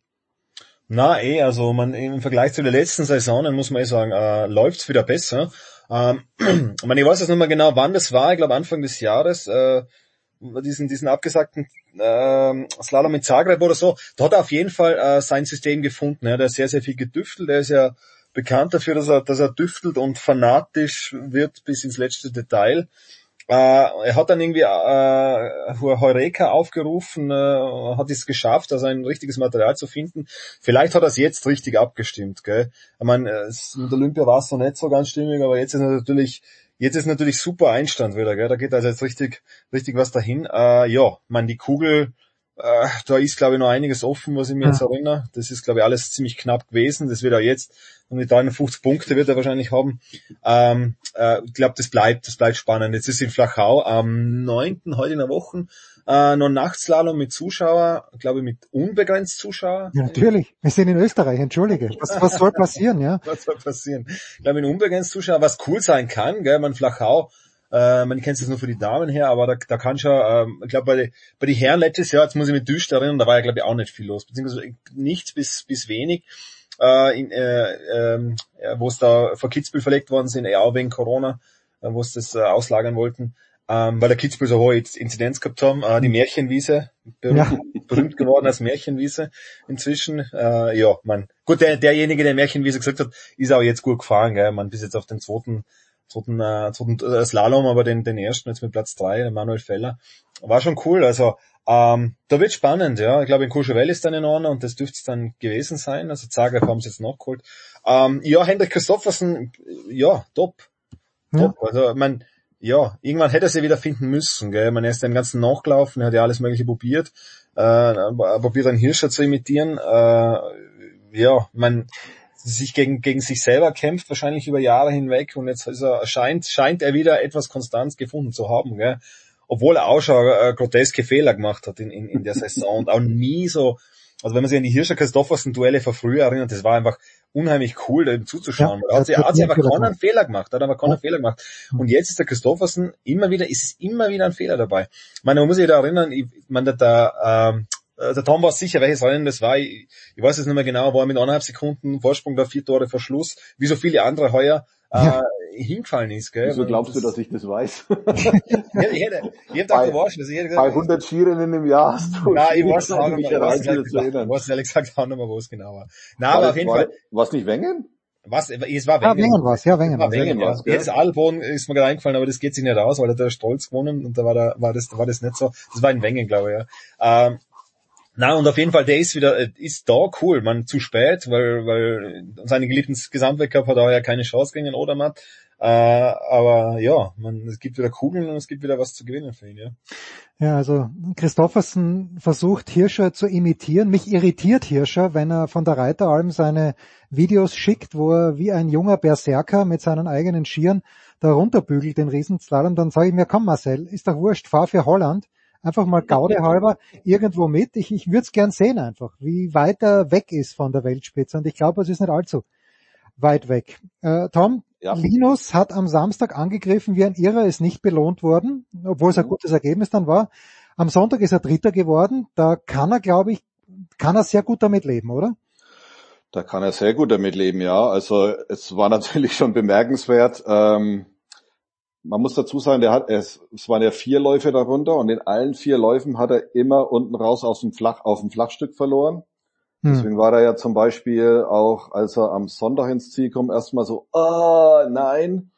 Ähm, und gut, dann sind natürlich die vor ihm liegenden alle der Reihe nach äh, ausgeschieden.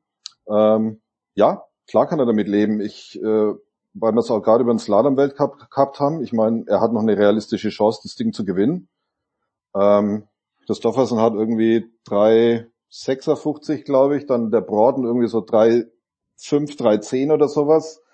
Und Linus hat, glaube ich, knapp so 2,80 oder 2,78 oder so. Also pff, er hat alle Chancen, das Ding zu gewinnen. Und wenn du dir die Slalomrennen in dieser Saison anschaust, ähm, ja, da ist extrem wenig Konstanz bei den Leuten drin. Die hat jeder mal einen Ausfall drin und ja gut, Christoffersen ist der Erste, der jetzt zwei Rennen nacheinander gewonnen hat, aber ja, der Linus macht einen sehr guten Eindruck. Also er hat sich da jetzt offensichtlich äh, ja unter den Top 7 etabliert, macht einen sehr guten Eindruck.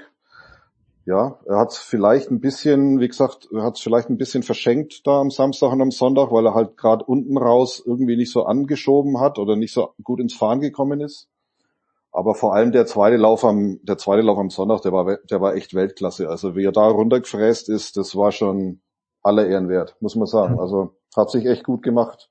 Ja, am Samstag ist er, glaube ich, auch so fünf, sechs Tore vom Ziel nochmal richtig gehupft über, Ja. diesen, über diesen einen kurzen Huckel. Ähm, ein kurzes Wort, Roman, von dir zu, zum Olympiasieger, der für mich ein absolutes Rätsel ist, was der da gemacht hat in Garmisch. Ich verstehe es nicht. Clement Noël, also am, am zweiten Tag komplett ungeschickt ausgestiegen, am ersten Tag nicht viel weniger geschickt ausgestiegen. Dann würde ich von dir aber, Roman, gerne eine Lobeshymne und vor allen Dingen möchte ich den Namen richtig ausgesprochen dieses Spaniers hören, der zweimal unter die Top Ten gefahren ist. Du bist noch gemutet, Roman, du musst dich wieder unmuten. Joachim Salarichi Burzelles, oder wie? Nein, ich weiß es ehrlich gesagt nicht genau, aber Salarichi auf jeden Fall fällt mir noch ein. Äh, glaube ich, siebter und achter ist er worden, gell? Mein Stark. Geschichte in der Süddeutschen damals gelesen. Ähm, äh, also die haben ihn ja ein bisschen, äh, ein bisschen porträtiert. Äh, ja, na lässig, mein Clement Noel, keine Ahnung, ob, ob er zu lange gefeiert hat nach, nach Olympia äh, oder ob das zu viel nachgehängt, nachgehängt ist. Auf jeden Fall war er ein Null auf der Linie, also wirklich äh, meilenweit weg, das wundert mich auch, aber das ist wahrscheinlich so äh, symptomatisch für die gesamte Saison, kommt mir vor, dass Connor wirklich ähm, äh, dass Connor wirklich konstant, konstant dran ist, sondern dass jeder mal einen Mega-Lauf hinlegt und dann wieder mal, mal nix. Man ist anscheinend ist es ja die Pisten geschuldet. Die ist einfach jetzt so viel Wasser, dass die, dass die so hart, äh, pickelhart sind, damit halt natürlich mehr Leute äh, theoretisch eine Chance haben. Äh, aber das, äh, glaube ich, das mit der Materialfindung, gerade auf den, auf den Pisten, die es da fabrizieren seit ein, zwei Jahren, wird es immer schwieriger und ich glaube, da tun sich ja alle ganz, ganz schwer. Es war ja anscheinend früher weniger gang und gäbe. Ich meine, ich fahre jetzt zu wenig auf Weltcup-Pisten Ski, um das, um das selber beurteilen Das würden wir aber gerne sehen, also unter uns. ja, ein bisschen, ein bisschen, Wobei was ich zusammenkriegen im Journalistenrennen dann einmal. Wobei Na, man, jetzt, man muss na, jetzt dazu sagen, übrigens, also- ganz, wenn ihr da ganz kurz mal reingrätscht, man muss natürlich dazu sagen, dass es in, in Garmisch schon auch extreme Bedingungen waren. Also erstens mal, wie gesagt, Genau, ein Hang, genau, den ja. relativ wenige gekannt haben von denen, die da vorne mitfahren. Dann äh, in der Früh um halb zehn äh, knusprig hart, das ganze Ding im Schatten. Und dann halt Nachmittag oder mittags um halb, halb eins dann halt äh, schon, ich will nicht sagen sulzig, aber schon relativ weich. Also da musstest du schon, da musstest du schon alles auf einmal irgendwie passend machen. Du musstest das Material in der Früh richtig haben, du musstest es am Nachmittag richtig haben, du musst äh, mit den ja doch extremen Handverhältnissen zurechtkommen. Also ja, da musste schon alles beisammen haben, Gesamtpaket und so. Entschuldigung, jetzt. Ja, nein, und, eh, und ich, genau, Tom, du hast vollkommen recht. Und ich finde bei Olympia, man, bei Olympia war es ein Riesenthema, das Material. Und man sieht auch daran, dass das, ähm, äh, dass das anscheinend extreme, eklatante Unterschiede gibt. Gell? Also, dass es da, äh, dass, dass viele sich auf, auf gewissen Pisten und gewissen Verhältnissen nicht zurechtfinden. Man, äh, Pyeongchang, äh, Pyeongchang sage ich schon, ähm, äh, Peking, Changqing war jetzt natürlich eine Ausnahme. Ich meine, es war schon sehr extrem, weil es konnten wenige kennen. Man, man hat von Björn Chang 2018 Olympia schon was mitnehmen können, aber da sind auch viele Material komplett gescheitert, aber wirklich komplett, gell? Auch deine geliebte Michaela Schiffrin, so ehrlich muss man sein, gell? Na, so ehrlich bin ich. Nein, da kann man nicht, Nervosität sowieso hin und her und meine, ich will ihre Ski, Skifirma jetzt auch, man, kein, man, die haben top, top Leute, wahrscheinlich die besten überhaupt der ganzen Welt, gell? Aber da ist einfach ganz viel bei Atomic, ganz viel einfach da nicht zusammengelaufen auf dem Ganzen, oder? Das ist einfach augenscheinlich gewesen, das hat ja, hat sich ja durchgezogen, gell? Man, Ausnahmen bestätigen sanft die Regel, weil ganz große Ausnahmen, also ganz groß, äh, Ausnahmen gibt's ja nicht. Hm. Wir haben es der Thomas eh schon mal angesprochen, wenn er hätte der Kilde ein Head gehabt, hätte er wahrscheinlich dann gewonnen, oder? Also solche Sachen zum Beispiel. Ähm, also man, da spielt sich sehr viel ab und ich finde, das sieht man jetzt da im Slalom-Weltcup eben dadurch, dass die Pisten jetzt so speziell präparieren, was jetzt immer wieder in der Kritik war oder wenn das wollten sie ja, die FIS wollte ja das, wollten ja solche Pisten auch, dass, dass die einfach, dass die, dass die einfach mehr halten und dann die Konsequenz ist natürlich, die muss pickelhart sein und die Leute rutschen dann einfach mehr und Kanten ist ein heißes Thema und sowieso und dann ist die Schicht weg, wie der Tom anspricht, wechseln die Verhältnisse. Da tun sich momentan meiner Meinung nach äh, im, im Slalom die Leute viel schwieriger. Gell? Man, es ist sicher ein Abfall auch ein Thema. In Abfall ist es aber, glaube ich, eher ein Überwindungsthema. Natürlich spielt das auch, wie gut wachsen meine Ski, wie gut sind die Kanten, eine Rolle. Aber natürlich im Slalom, man, das ist einfach Kanteneinsatz, das um und auf, gell. Und geht's einfach zack, zack, zack. Und ich glaube, dort tun sich meiner Meinung nach, vielleicht irre mir auch, äh, vielleicht hätte es auch Marcel Hirscher mit dem Papa Ferdinand an der Seite besser gelöst. Da tun sie aber meiner Meinung nach viele, viele schwer und deswegen auch solche Sachen wie bei Clermont Noël. Äh, und, und es gibt Ausreißer genug. Also, ja. Ja, also den Hirscher war jetzt auch nicht so ein großer Sultschneefahrer, wenn ich mich richtig erinnere. Nee. Ah, ja. Tom, jetzt sind wir äh, kurz vor Quidfiel mhm. und äh, Quidfiel ist, also spätestens, also 1994 die Olympischen Spiele Lillehammer, ja, erstmals gesehen und danach, glaube ich, jährlich im im Weltcup-Programm, weil A immer Schnee liegt, B meistens, ich glaube zu 90 Prozent schönes Wetter dort zu sein scheint. Mhm. Aber irgendwie habe ich, ich habe folgendes Problem mit dieser Strecke. Ich sehe nicht, warum jemand schnell ist dann. Es schaut alles so gleich aus, ein bisschen jeder fährt die Kurven, alle fahren die Kurven ganz gleich und der eine ist dann eine Dreiviertel Sekunde vorne und ich weiß nicht, warum. Erstens habe ich keine Ahnung, aber du hast viel Ahnung. Äh, bist, bist, du mit Quidfell äh, komplett happy?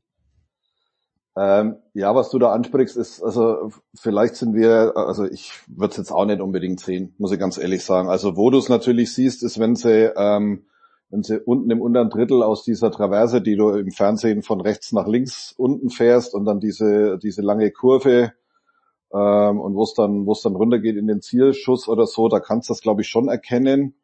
Und auch wenn sie in diese Traverse reinkommen, siehst du schon, ob sie jetzt zu weit unten sind oder ein bisschen zu weit oben aber ansonsten muss ich dir schon recht geben. Es ist relativ schwierig, das, das zu sehen. Ich glaube, das hängt aber auch ein bisschen damit zusammen, dass du ein paar Passagen nicht richtig äh, gut einsehen kannst. Also sowohl generell, weil sie eben nicht im Bild sind, oder dann halt auch, weil du, äh, weil, weil die Kameraposition vielleicht nicht besonders gut ist. Ich glaube, dass das letztendlich auch immer ein bisschen damit zusammenhängt, wie du auf die Piste drauf schaust und wie du sie siehst.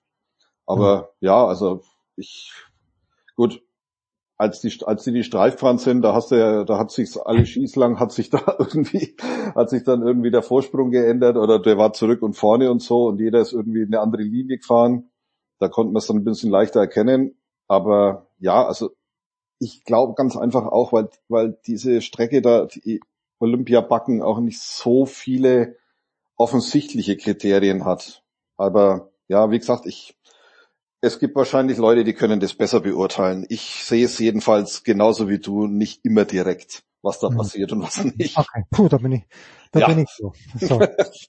ah, gut, äh, Roman, die politische Frage in diesem Segment äh, stelle ich an dich. Theresa, nicht Theresa, Roswitha Stadlober. Die Theresa hat ja was gerissen bei Olympia. Die Roswitha, weiß ich nicht, ist die nicht einmal Zweite geworden oder waren das Weltmeisterschaften? Ich kann mich nicht erinnern, damals, als sie noch Steiner hieß. Aber am Montag sagt sie, die Sportler können nichts dafür, die russischen. Und äh, am Dienstag sagt sie dann, glaube ich, ist völlig okay, dass jetzt alle ausgeschlossen werden. Welche Figur hat denn Roswitha Stadlober deiner Ansicht nach in den ersten Monaten ihrer Präsidentschaft des ÖSV abgegeben? Ähm, schwierige, schwierige, ja, komplizierte Frage, schwierig zu beantworten. Ja, man, äh, sagen wir mal so, sie hat sie eingearbeitet, man, sie haben sie jetzt auf, äh, auf äh, mehrere Schultern aufgeteilt, gell, mit dem, ähm, äh, mit dem Christian Scherer, ähm, Toni Giga und, und, äh, und Rosita Stadlober. Äh, Also auf verschiedene Sektoren einfach aufgeteilt, das Ganze, das, äh, die Arbeit. Ja, man ein, eingearbeitet, äh, sonst, ansonsten kenne ich jetzt nur die Interviews mit ihr. Man natürlich, man, wir haben es ja schon öfters angesprochen, äh, man, den, den Peter Schröcksnadel nachzufolgen, ist nicht schwierig, äh, ist nicht einfach. nicht schwierig. Ist unmöglich. In manchen Bereichen ist es nicht schwierig. Kein, kein falscher Versprecher, kein falscher Versprecher. Nein, ist quasi unmöglich, weil er einfach eine, eine, eine, diese, diese Tiroler Machart gehabt hat äh, oder immer noch hat als Vizepräsident, aber auch diese, diese klare Linien vorgibt, zack, zack, zack, und sich eigentlich wenig kümmert darum, also so gesagt, sondern mehr seine Gedanken ausspricht. Da ist Roswitha Stadl aber natürlich viel mehr die Politikerin, gell. Äh, das, was du ansprichst auf Servus TV, man hat es mal angeschaut, wo es dann gesagt hat, äh, jetzt weiß ich nicht mehr im Wortlaut, aber gesagt hat, man soll es nicht ausschließen, neutrale Flagge und, und bla bla bla. Ähm, und dann am nächsten Tag, glaube ich, um 10 Uhr oder 12 Uhr schon die Aussendung gekommen ist, weil wahrscheinlich genau das ihr äh, auf den Kopf fällt. Sie hat aber dann ergänzend gesagt, man muss abwarten, was die FIS sagt. Anscheinend hat die FIS sehr schnell reagiert, wahrscheinlich direkt beim ÖSV, weil wenn dann die Pressesendung Hm. äh, am, am Mittag rausgeht, wo eigentlich das ein bisschen revidiert wird und wir schließen uns dem an vom IOC und von der FIS, äh, ja, obwohl man jetzt wieder sieht bei den Paralympics, was ja de facto IBC ist, IOC, man, es gehört, man, ist in etwa die gleiche Schiene, die lassen wir die Russen starten und Belarus. Sehr heikles Thema, gell? Wahrscheinlich, wenn, wenn du das abspielst, wird es wahrscheinlich noch einige andere Entwicklungen Ja. geben. So schnell, wie sie das momentan, äh, momentan alles passiert. Heikles Thema. Schwierig, also um deine Ausgangsfrage zurückzukommen, schwierig zu sagen. Ich meine, es waren jetzt, es sind schwierige Zeiten. Wie gesagt, sie ist mehr die, mehr die, mehr die äh, sanfte Politikerin. Äh, sie verweist auch in ihrer Arbeit immer wieder auf ihre, äh, auf ihre drei Säulen, die sie da aufgebaut haben, also auf das der ÖSV nimmer nur quasi präsidiale Macht äh, ist, da muss man aufpassen momentan, aber einfach nicht mehr an dort sich so vereint, sondern auch auf mehrere Säulen aufgebaut ist. Äh, ansonsten, ja, kann man, man, man, man hat gewusst, Peter Schröcksnadel, wenn der Peter Schröcksnadel im Zielraum gestanden ist, Tom wird mir äh, zustimmen, ich habe es wahrscheinlich nicht so oft geredet, aber wie der Wolfgang Mayer zum Beispiel, wenn man wusste, wenn der, wenn der herkommt und sich fünf Minuten Zeit nimmt, da ist in diesen fünf Minuten ist was Gutes dabei.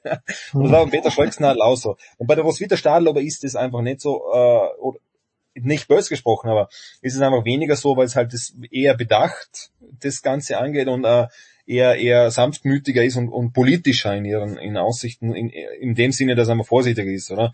Man, man wusste auch, äh, je länger man geredet hat, mit 10 Minuten, 15 Minuten, Peter Schlagsnall wird's dann wieder richtig gut, äh, und Wolfgang Mayer oder? Markus Waldner wusste man auch, 5 Minuten mit ihm redet geht schon was, und nach 15 Minuten hat man drei Bombengeschichten. Also es gibt halt, gibt halt solche Leute, oder? Also Markus Waldner ist wahrscheinlich das Idealbeispiel, weil der sich hier um äh, alles vollkommen wurscht ist. Der hat, weiß noch damals, wo er die, bei welchem Weltcup war das, äh, da, da, wo er gesagt hat, mit den Japanern die Geschichte, dass man jetzt quasi, da müsste man 100 Japaner runterschicken, damit man die Piste noch, noch fertig kriegt, oder?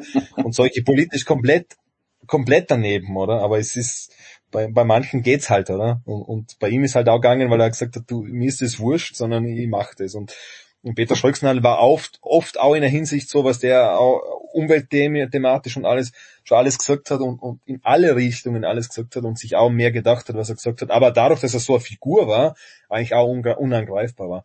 Und ja, genau. Also das war mein politisches Statement des Tages. Bitte, das war der, ja. ne, Also das Schöne ist ja, dass bei Wolfi Meier, wenn was Gutes rauskommt, äh, es immer was Gutes ist. Bei Schröcksnadel war es was Gutes für die Zeitungen, aber irgendwie auch so, dass man die Hände über dem Kopf zusammenschlagen musste. Ich war nur heute Skifahren und es war, es war traumhaft schön und da musste ich wirklich an den Schröcksnadel denken, der ja nicht an den Klimawandel glaubt und äh, mir dachte, so schön das halt beim Skifahren war, aber wenn der Schröcksnadel das sieht, dann wird er sich wahrscheinlich hinstellen und sagen, was wollt ihr überhaupt, ihr Kasperl? Ja? Klimawandel Ja, ja. gibt's überhaupt nicht. Ja? Die Berge, Berge sind weiß. Tom, ich danke, äh, danke dir ganz, ganz herzlich. Roman, ich danke dir. Das war's, der Skiteil in der Big Show 549. Kurze Pause, dann machen wir weiter.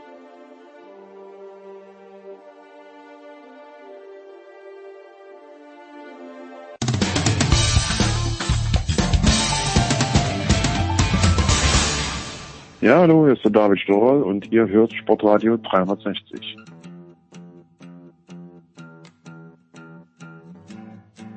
Big Show 549, jetzt kann ich mich zurückziehen, denn einer hat eine Reise getan, mindestens einer hat eine Reise getan, das ist Nicolas Martin. Nicolas, es gibt einiges zu erzählen. Erstmal grüß dich. Hallo. Dann auch grüß dich Jan Lüdecke, der Sohn Magenta Sport. Servus Jan. Servus. Und äh, wenn es um Rugby geht, darf einer auch nicht fehlen. Simon Jung. Servus Simon. Hallo. Nicola, bitte. Ja, war, war schön in Schottland. Ähm, der Rückfahrt, die Rückfahrt ein bisschen verringert, aber sonst ja alles schön. Äh, ja, also Schottland gegen Frankreich ähm, gab am Samstag äh, für mich im Stadion, für andere im TV zu sehen.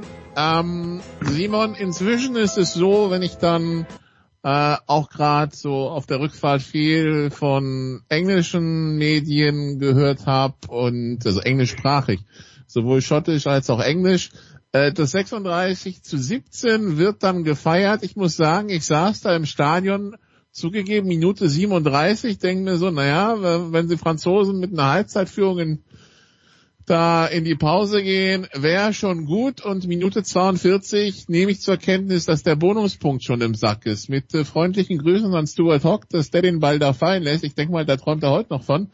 Aber ja, wie, wie ordnen wir dieses Spiel ein? Ja, also das war, wir sprechen auch von diesen Big Points kurz vor und nach der Halbzeitpause. Das war ein klassisches Beispiel dafür. Wenn der psychologisch Harris, wichtige Zeitpunkt, ja? Ja, wenn Harris den, den einen anderen Pass wählt, weil das war ja, glaube ich, ein 5 gegen 1 da am Ende, oder Hock eben den Ball festhält, wie du sagst, dann sieht es anders aus, dann führt nämlich Schottland äh, zu dem Zeitpunkt, dann geht es wahrscheinlich auch mit einer schottischen Führung in die Halbzeitpause und dann wird es ein ganz anderes Spiel in Durchgang 2. Ich glaube trotzdem, dass die Franzosen einfach zu gut sind, weil sie haben sowohl davor als auch danach den gleichen Gameplan exekutiert. Und äh, der basiert einfach auf brutaler Verteidigung und unglaublicher Effizienz im Angriff. Ich glaube, Schottland hatte sowas wie 70 Prozent Ballbesitz. Die Franzosen mussten viel mehr Tackles machen, aber sie haben halt ihre Chancen so eiskalt genutzt. Und äh, da muss man echt sagen, Frankreich ist gerade eine Mannschaft, wo ich mir ganz schwer nur vorstellen kann, wie irgendjemand in den Six Nations die schlagen kann. Okay, ja, also Jan, ähm, die, die Franzosen, die dann, wenn man auf die Endabrechnung schaut, auch von Minute 30 bis Minute 80 keine Punkte von den Schotten erlaubt haben. Äh, die Franzosen, die natürlich für ihr schönes Spiel gelobt werden, aber ganz ehrlich, als Gegner willst du da nicht den Ball haben. Also wie die da alle, allesamt einschlagen, wenn da einer den Ball hat, das ist schon, die, die Physis der Franzosen ist halt auch ein Punkt, der äh, Gegner wahrscheinlich auch vor Kopfzerbrechen stellt. Ja, und da, da sieht man halt auch einfach, dass, ähm, dass sich das sehr gelohnt hat, Sean Edwards reinzuholen. Denn das ist in gewisser Weise so, wie die Waliser damals unter ihm gespielt haben. Jetzt spielen die Franzosen es vielleicht sogar noch einen Ticken extremer, weil sie einfach noch krasseres Spielermaterial zur Verfügung haben, weil die einfach noch physisch, physischere Jungs da haben. Und ähm, ja, wie Simon sagt, es wird wirklich schwierig, diese Mannschaft zu schlagen, weil sie offensiv einfach immer wieder diesen Champagner-Rugby zeigen, weil sie da spielerisch so stark sind. Ich habe auch ähm, lustigerweise heute irgendwo bei Facebook oder Instagram hat World Rugby einen Spielzug äh, gepostet, damals noch von der französischen U20, glaube ich, mit Entermac und Co. Unfassbar, was für was für Rugby die da spielen.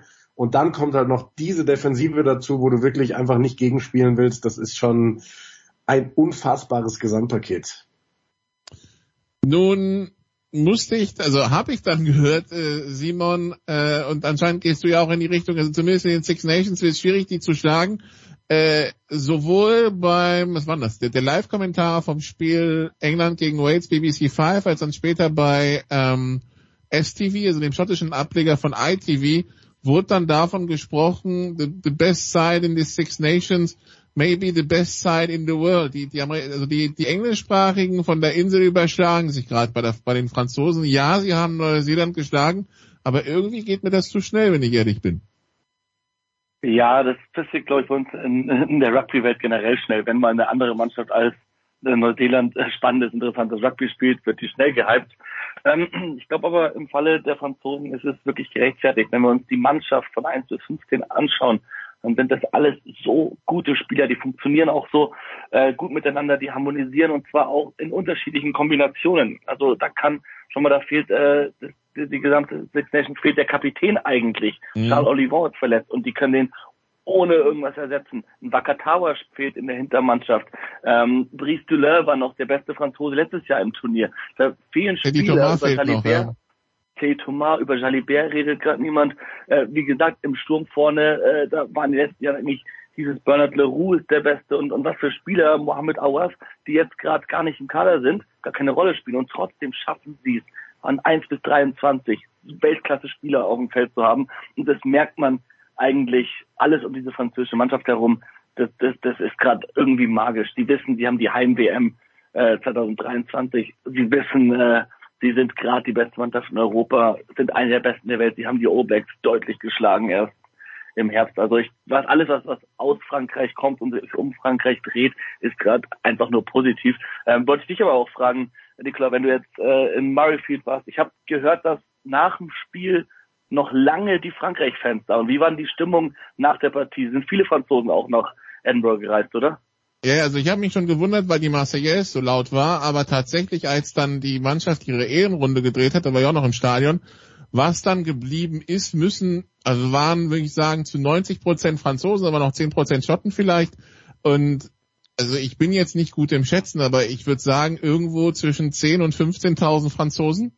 Also das war die, die Menge, die das war, war vor allen Dingen, ähm, also auf der Haupttribüne einfach. Die Haupttribüne war, war, war Frankreich blau, nicht Schottenblau, ja. Also das war schon beeindruckend, wie viel die Reise angetreten haben. Kann natürlich jetzt auch, also ich war schon vor zwei Jahren überrascht in Wales, wie viele Franzosen da waren vor der Pandemie. Und jetzt nach der Pandemie, äh, also ich weiß nicht, ob alle quasi sich gedacht haben, naja, wir konnten jetzt zwei Jahre nicht wirklich irgendwo hin. Und letztes Jahr die Six Nations war ja auch ein Schuss ins Wasser, zuschauertechnisch. Jetzt nutzen wir das mal aus. Aber ja, das war also die, die, die Franzosen, also das war, das, das war vielleicht so 20, 25 Minuten nach Abpfiff, bis, bis so die Mannschaft raus ist und damit auch die letzten Fans. Das war schon, äh, da war schon einiges los, naja. Also ja. Ähm, ansonsten regeltechnisch, ja, habe ich jetzt zum ersten Mal tatsächlich gesehen, also ich hatte von der Regel gehört, aber diese fünf, dieser 50-22 Kick, also du kickst aus der eigenen Hälfte und wenn du ähm, ähm, den Ball regelgerecht, also mit Auftippen im Feld in der gegnerischen 22 ins, ins Aus unterbringst, hat man selbst Einwurf. Was halten wir von der Regel?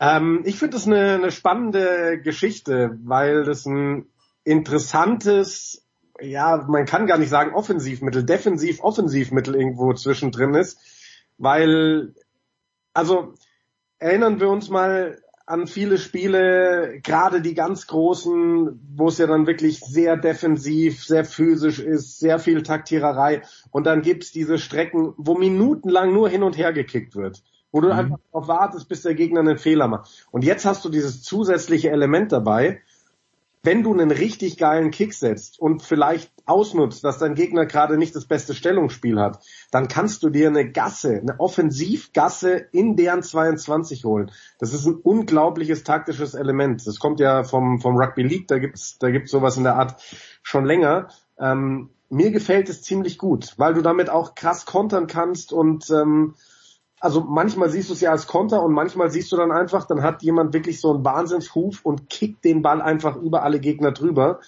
Ähm, die, die, ich glaube, die Nationen müssen da teilweise auch noch so ein bisschen am Stellungsspiel feilen. Ich glaube, so richtig drin in der DNA ist es noch nicht, aber mir gefällt das Element sehr gut. Also neue Regel, die dies Jahr gekommen ist, die glaube ich letztes Jahr beim Super Rugby ausprobiert wurde und die jetzt also äh, auch im, im Weltrugby ähm, ins Regelwerk reingekommen ist. Die, Frank die Franzosen schlagen also die Schotten in Schottland, in Murrayfield 36 zu 17, erster Sieg seit 2014 dort. Kurz darauf gab es das Spiel England-Wales. Ähm, also man muss es sich so vorstellen, ich fahre also mit der Straßenbahn zurück zum Park-and-Ride-Parkplatz, wo ich geparkt hatte, höre dann im Radio 6-0 gelbe Karte äh, Wales, äh, England wird das Ding hier nach Haus bringen, aber dann tun sie sich doch schwer. Und als ich dann im Hotel ankomme, Jan, ja, sehe ich Wales zwei Versuche machen und das Spiel war wieder eng. Äh, erklär mir dieses Spiel, von dem ich halt nur einen Teil mitbekommen habe und davon großer und im Radio. Ja, zu erklären sind solche Spiele oft sehr, sehr schwierig. Also es war für mich eine Halbzeit lang pure Dominanz von England. Ähm, es war ja, schwierig, immer sowas zu sagen, aber doch irgendwie wieder so ein bisschen das alte Wales, also das wir jetzt auch zum Start in die Six Nations gesehen haben, das einfach war nicht präsent war, nicht gut war, da hat nicht viel funktioniert.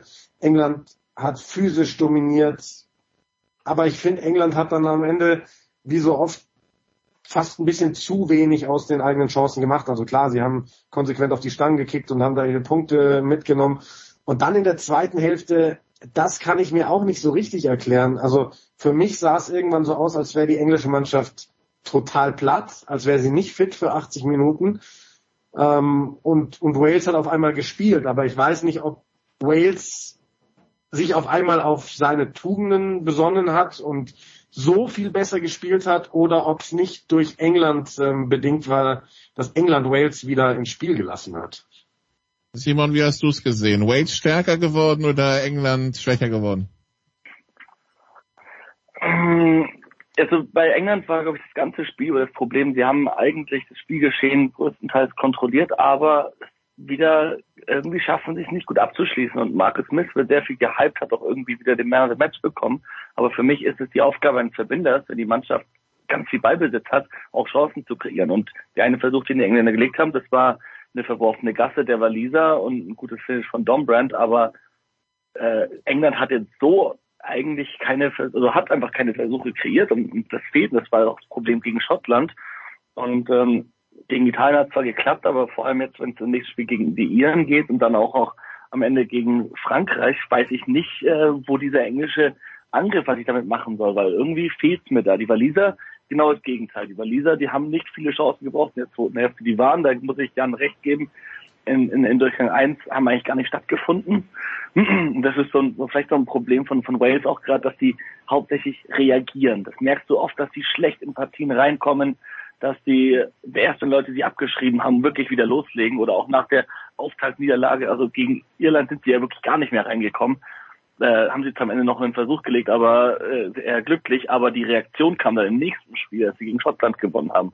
Und jetzt hier in dem Spiel gegen England war das halt innerhalb einer Partie ganz gut zu sehen, dass sie eigentlich nicht gut gestartet haben und erst dann, als sie gemerkt haben, okay, jetzt ist das Schlimmste schon passiert, Worst-Case-Szenario ist angetroffen, jetzt können wir befreit spielen. Das ist was wo auf jeden Fall Wayne Pivak und die walisischen Coaches dran arbeiten müssen, dass sie besser in Partien reinstarten.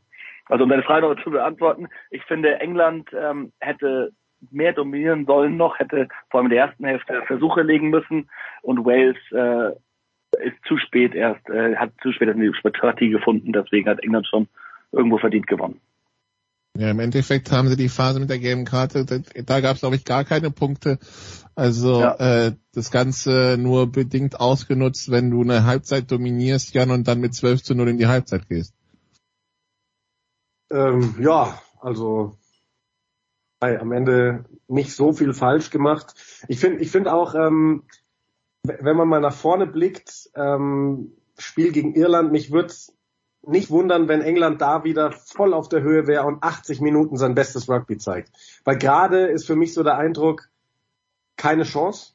England hat keine Chance gegen Irland, weil, wenn wir uns mal zurückerinnern, wie nah die Iren dran waren, die Franzosen zu schlagen und wie sehr die Iren eigentlich gegen Frankreich die zweite Hälfte dominiert haben, dann sage ich, stand jetzt keine Chance für England. Aber wir haben in den letzten Jahren so oft gesehen, dass die eben zwei verschiedene Gesichter haben und dass sie gerade in so Spielen wie gegen Irland dann doch wieder ihr, ihr gutes Gesicht, ihr schönes zeigen. England mit dem Restprogramm Heimspiel gegen Irland und Auswärtsspiel in Frankreich, Wales mit dem Restprogramm ähm, Heimspiel gegen Frankreich und Heimspiel gegen Italien. Zu diesen Italienern kommen wir jetzt. Die sind nach Dublin gereist und Simon, wir wussten alle, 15 gegen 15 wird schwer. Wenn du dann wegen einer roten Karte nur noch zu 13 spielst, nämlich durch den Platzerweis im Grunde genommen zwei Spieler verlierst, wurde natürlich unmöglich. Am Ende steht ein 6 zu 57, aber diese Regel müssen wir erklären. Ja, also es ist, es ist kompliziert und diese Regel hat auch seine Daseinsberechtigung. Ähm, es haben Mannschaften in der Vergangenheit öfters gemacht, dass wenn sie am Gedränge unterlegen waren, dass sie Spieler äh, mit scheinheiligen Verletzungen runtergenommen haben, damit äh, es uncontested Scrums gibt. Um das zu unterbinden, hat World Rugby diese Regel eingeführt, dass wenn eine Mannschaft ein Gedränge nicht mehr vollends stellen kann, muss sie, oder keine erste Reihe, muss sie einen anderen Spieler äh, vom Feld nehmen und dann uncontested Scrums trotzdem mit acht Leuten.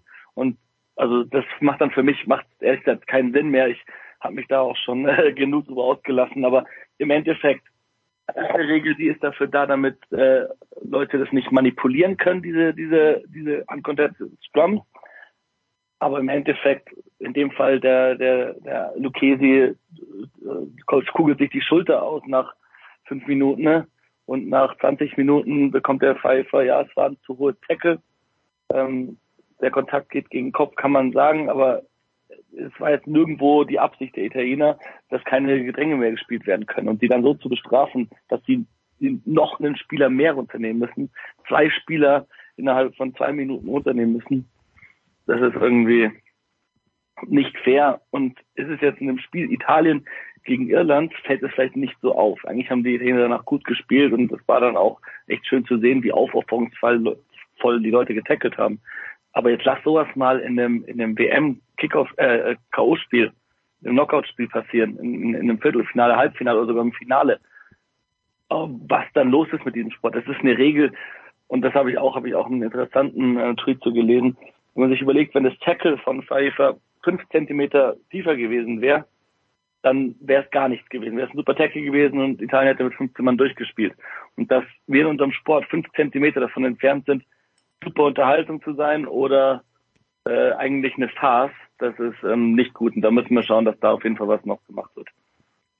Jan, es gibt ja generell Diskussionen zur roten Karte und zum, also zu, zur, zu, zum Einfluss, den schon eine rote Karte hat, wenn jetzt ein Team 14 gegen 15 über 60 Minuten spielen muss. 13 gegen 15 ist natürlich nochmal die, die Höchstbestrafung. Aber also von all dem, was ich gelesen habe, so wirklich eine, eine Lösung ist da ja nicht, weil sonst müssen wir auch anfangen, zwischen roten Karten zu differenzieren. Hier war es ein High, hier war es ein Tackle, das fünf Zentimeter zu hoch war. Wenn er, wenn er jetzt, wenn er jetzt irgendwie einen am Boden liegen getreten hätte, dann würden wir ja nicht diskutieren, dass die Strafe besonders hart ist, weil dann würden ja alle sagen, die rote Karte ist hochberechtigt. Also wie, wie lösen wir das? Boah, das ist sau schwierig, weil es ist, es, also man merkt ja an dieser Szene alles, was Simon gerade gesagt hat, was du gerade gesagt hast, wie schwierig es ist, klare Grenzen zu ziehen bei Rugby-Regeln. Weil wir reden hier über fünf Zentimeter. Ist er fünf Zentimeter tiefer, schreien alle so, wow, was für ein Mörder-Tackle. Und es hätte sogar so ein Momentum-Shift sein können, wo du sagst, damit pushst du Italien nochmal richtig ins Spiel. Ne? Also der hätte den wahrscheinlich irgendwie ein, zwei Meter nach hinten getackelt und das sauber und das Spiel wäre weitergelaufen.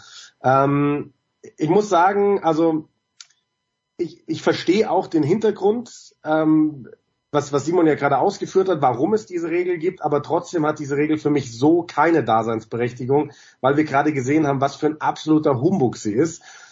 Ähm, und in dem Fall jetzt, weil das Regelwerk oder ja eher das Gesetzwerk beim Rugby schon Spielraum lässt für die Schiedsrichter, muss ich sagen, mir hat der Schiedsrichter eigentlich super, super gut gefallen. Das war ja zum ersten Mal, dass ein Georgier gepfiffen hat bei den Six Nations.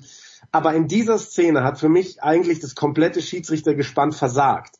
Weil ja, die Spieler sollen geschützt werden und High Tackles gegen den Kopf und so haben nichts verloren. Aber ich fand dieses Tackle, auch wenn du dann in der Slow-Mo sehen konntest, ja, es war ein bisschen zu hoch und der erste Kontakt war mit dem Kopf, war einfach nicht so krass. Also für mich hätte vielleicht der Videoschiedsrichter gar nicht eingreifen müssen, weil auch offensichtlich nichts passiert war. Der Gegenspieler ist sofort aufgestanden, der Ire. Ähm, es war nichts.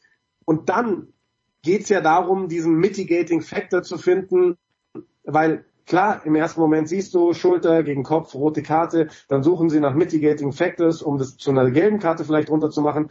Und für mich hättest du den finden können. Also für mich hättest du als Schiedsrichter sagen können, ähm, pass auf, der, der irische Spieler geht so ein bisschen runter, so in diesem Moment des Kontakts und äh, verursacht es damit mit. Und dann gebe ich halt eine gelbe Karte, weil ja, der Schiedsrichter finde ich dann auch so sehr den Gesamtüberblick haben muss, dass er im Kopf haben muss, das ist übrigens gerade der Hakler, der eingewechselt worden ist für einen, Versetz, für einen verletzten Hakler. Und ähm, er weiß ja selber, dass er das Spiel im Endeffekt damit kaputt pfeift, auch wenn es am Ende nicht seine Chance ist, auch äh, sein, seine äh, Schuld ist, ähm, auch wenn er nach den Regeln pfeift. Aber das, also ich habe echt überlegt, einen Fernseher auszumachen, aber mich hat es dann doch so sehr interessiert. Aber dass, dass so eine Situation ein Spiel so sehr kaputt machen kann und jetzt habe ich mich genug aufgeregt. Du hast ja auch gefragt mit differenzierten roten Karten. Es gab ja diese Überlegungen, eine rote Karte abzuschwächen in die Richtung, dass man sagt, okay, das ist dann auch nur wie bei einer gelben Karte eine 10 Minuten Zeitstrafe gegen die Mannschaft, aber der Spieler, der rot bekommen hat, darf halt nicht zurückkommen. Oder du sagst, keine Ahnung, eine rote Karte heißt 20 Minuten Zeitstrafe und der Spieler darf nicht zurückkommen. Ich glaube, du musst irgendwas in die Richtung finden, um diese Spiele nicht kaputt zu machen, weil ein Spiel beim Rugby mit einem Mann weniger ist ganz häufig verloren. Das haben wir auch bei den letzten Six Nations äh, vor Augen geführt bekommen, als die Waliser ja gleich die ersten zwei Spieltage gewonnen haben, weil die Gegner rote Karten bekommen haben. Ja, und am Ende waren die Italiener zu zwölf, weil noch eine gelbe Karte oben dran war und äh, Simon, weil die Six Nations per Punktedifferenz entschieden werden bei Gleichstand, hat sich dann Irland gegönnt und äh, nochmal zwei Versuche gemacht. Das ist dann irgendwie auch ein bisschen affig. Das können wir ja ganz einfach lösen über direkten Vergleich, aber das will man anscheinend nicht. Ja, und also Andy Farrell war auch nicht wirklich zufrieden danach mit dem Spiel. Hat auch gesagt, also was, was haben wir jetzt gelernt? Also normalerweise ist so ein Spiel gegen Italien vor allem, wenn die Italiener so spielen, wie sie das vor der roten Karte getan haben, das sah nämlich echt gut aus teilweise, dann kann sowas echt gut sein, vor allem für Iren, die gerade noch in Frankreich verloren haben und sich jetzt auf England vorbereiten wollen. Aber so ein Spiel gegen am Ende zwölf Italiener, das bringt wirklich niemandem was. Äh, sie haben es dann locker runtergezockt, aber auch die Iren werden damit nicht zufrieden sein die waren natürlich dann auch nicht mehr konzentriert. Ich kann mir vorstellen, der Halbzeitpause haben sie sich auch gedacht, so, äh, lohnt es sich überhaupt nochmal rauszulaufen? Kann man da nicht irgendwas machen? Können wir nicht einem unserer Spieler ein blaues Trikot anziehen? Ähm, das ist ja einfach sowieso schon un ungerecht, weil Irland so viel besser ist als Italien. Und dann mit 13, später mit 12 Mann, das, ähm, das bringt wirklich nicht. Man müsste die alte DTM-Regel greifen, dass äh, Autos, die von vornherein zu schnell sind, mit Gewichten beschwert werden. Irgendwie. So irgendwas. Wenn Simon sagt, das ist ungerecht, wenn Italien schon gegen die sowieso besseren Iren spielen muss. Ich habe mal eine ja, kurz... Du, du, musst, du musst es so sehen, äh, Jens, wir, wir reden hier von Italien, 23. Jahr dabei, fünf Spiele pro Jahr. Ja. Und, und äh, das war jetzt Italiens 100. Niederlage. Ja, ich überlege, okay, das ist mir mathematisch jetzt elf ein kleines Siege. bisschen elf Siege. Na, immerhin. Wenn du gefragt hättest, wie viel ich glaube, hätte ich gesagt fünf.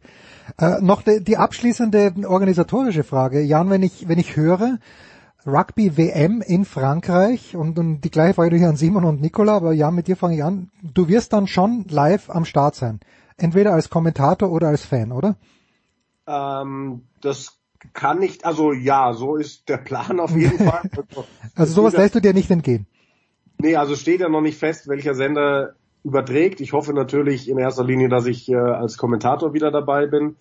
Ähm, wenn das nicht so sein sollte, dann werde ich auf jeden Fall zusehen, dass ich irgendwo Karten kriege und selbst wenn ich keine Karten kriege, dass ich mal eine kleine Frankreich-Rundfahrt mache während der WM. Ja, Simon, bei dir das Gleiche, vermute ich. Genau das Gleiche. Ich weiß auch 2015, als kurzfristig der Jan äh, kommentieren durfte hier in Deutschland, ich dann seine Karte für äh, Fiji gegen Australien bekommen habe in Cardiff. Das war sehr, sehr schön. Äh, 2019 hat es nicht geklappt mit Japan leider. Aber ich hoffe auf jeden Fall, dass ich irgendwie die Chance bekomme, nach Frankreich zu fahren. Irgendwann während der Gruppenrunde. Da kriegst du nämlich dann auch noch Tickets. Okay. Und einfach mal in so einer Stadt bleiben und diese, und diese Rugby-Atmosphäre aufsaugen. Also wenn ich äh, zur Rugby WM fahren sollte, dann natürlich nur in Begleitung von Nicolas Martin, weil Christian hat's gut überstanden, oder? Also die, die Reise Christian, nach also, Christian hat's gut überstanden, fragt direkt, wann er das nächste Mal mitkommen kann. Siehste? Äh, ich habe versucht, mich um Tickets für Frankreich zu bewerben. Das war schwierig. Bei mir kommt erschwerend hinzu, das ist dann wahrscheinlich die entscheidende Phase in der GFL-Saison, September, Oktober. Ja, dann muss das ich heißt, dir an. Wochenenden, an Wochenenden ist schwierig. Also mal gucken, was unter der Woche sich in Frankreich anbietet.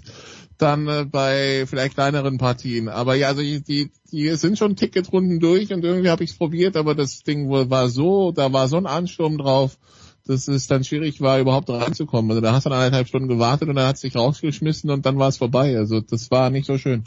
Rugby die unterschätzte Weltsportart. Danke Jan, danke Simon, danke Nicola. Nächste Woche hoffentlich wieder in ähnlicher, wenn nicht sogar gleicher Besetzung. Big Show 549. Kurze Pause.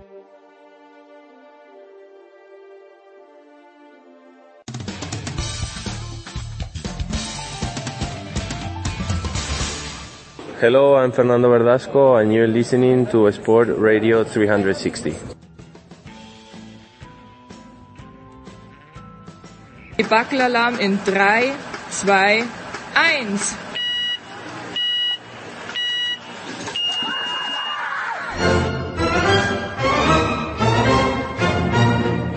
Zwei angeblich erwachsene Männer, die ein Rollenspiel probieren. Eddie Baby, when you first... I'm, I'm sorry, I'm sorry. I don't like being called Eddie, baby. Na sauber. Look, my lad, I know a dead parrot when I see one, and I'm looking at one right now. Kann man den nur aufhalten? Can I call you Frank? Why Frank? Frank's a nice name.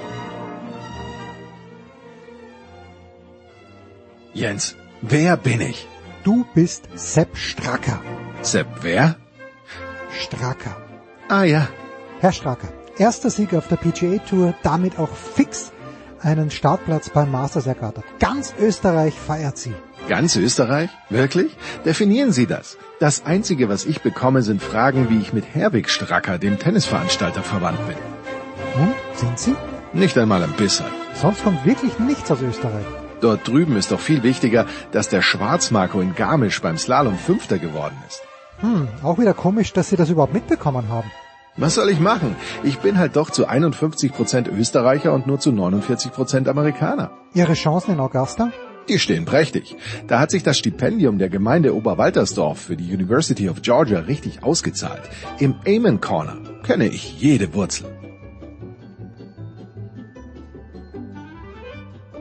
Markus, wer bin ich? Du bist Kepa Arrizabalaga. Sie. Kepa, ist der Ball, den Sie im Liga-Cup-Finale über das Tor gezimmert haben, schon wieder gelandet? Sehr lustig. Ganz im Ernst.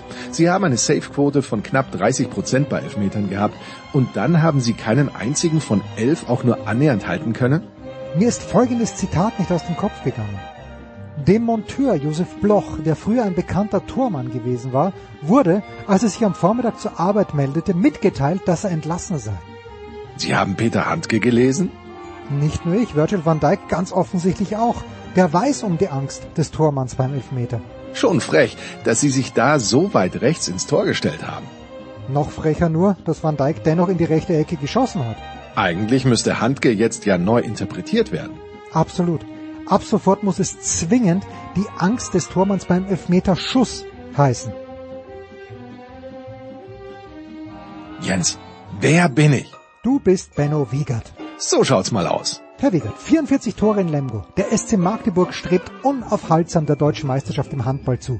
Ist der Sekt schon eingekühlt? Jetzt beruhigen wir uns erstmal. Magdeburg wird ja nicht umsonst das Köln des Ostens genannt.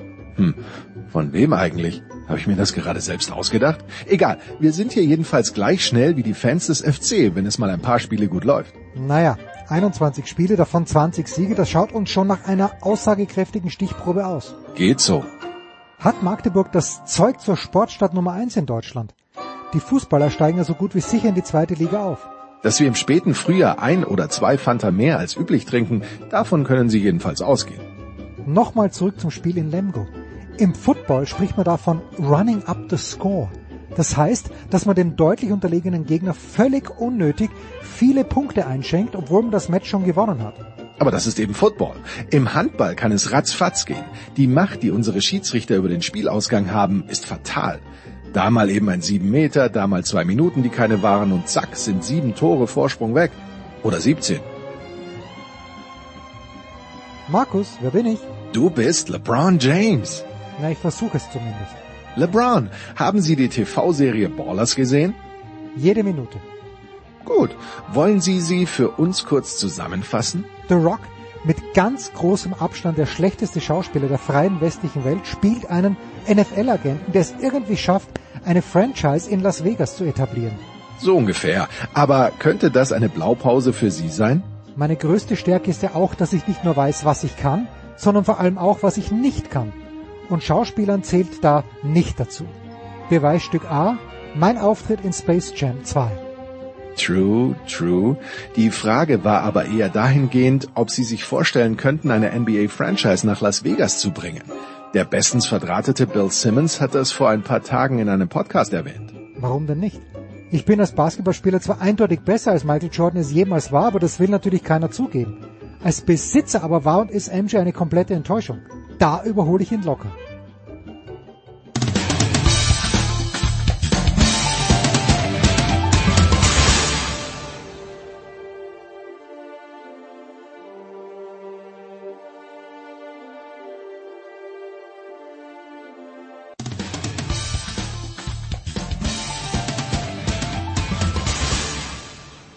Hallo, da ist der Dominik Diem und ich höre Sportradio 360.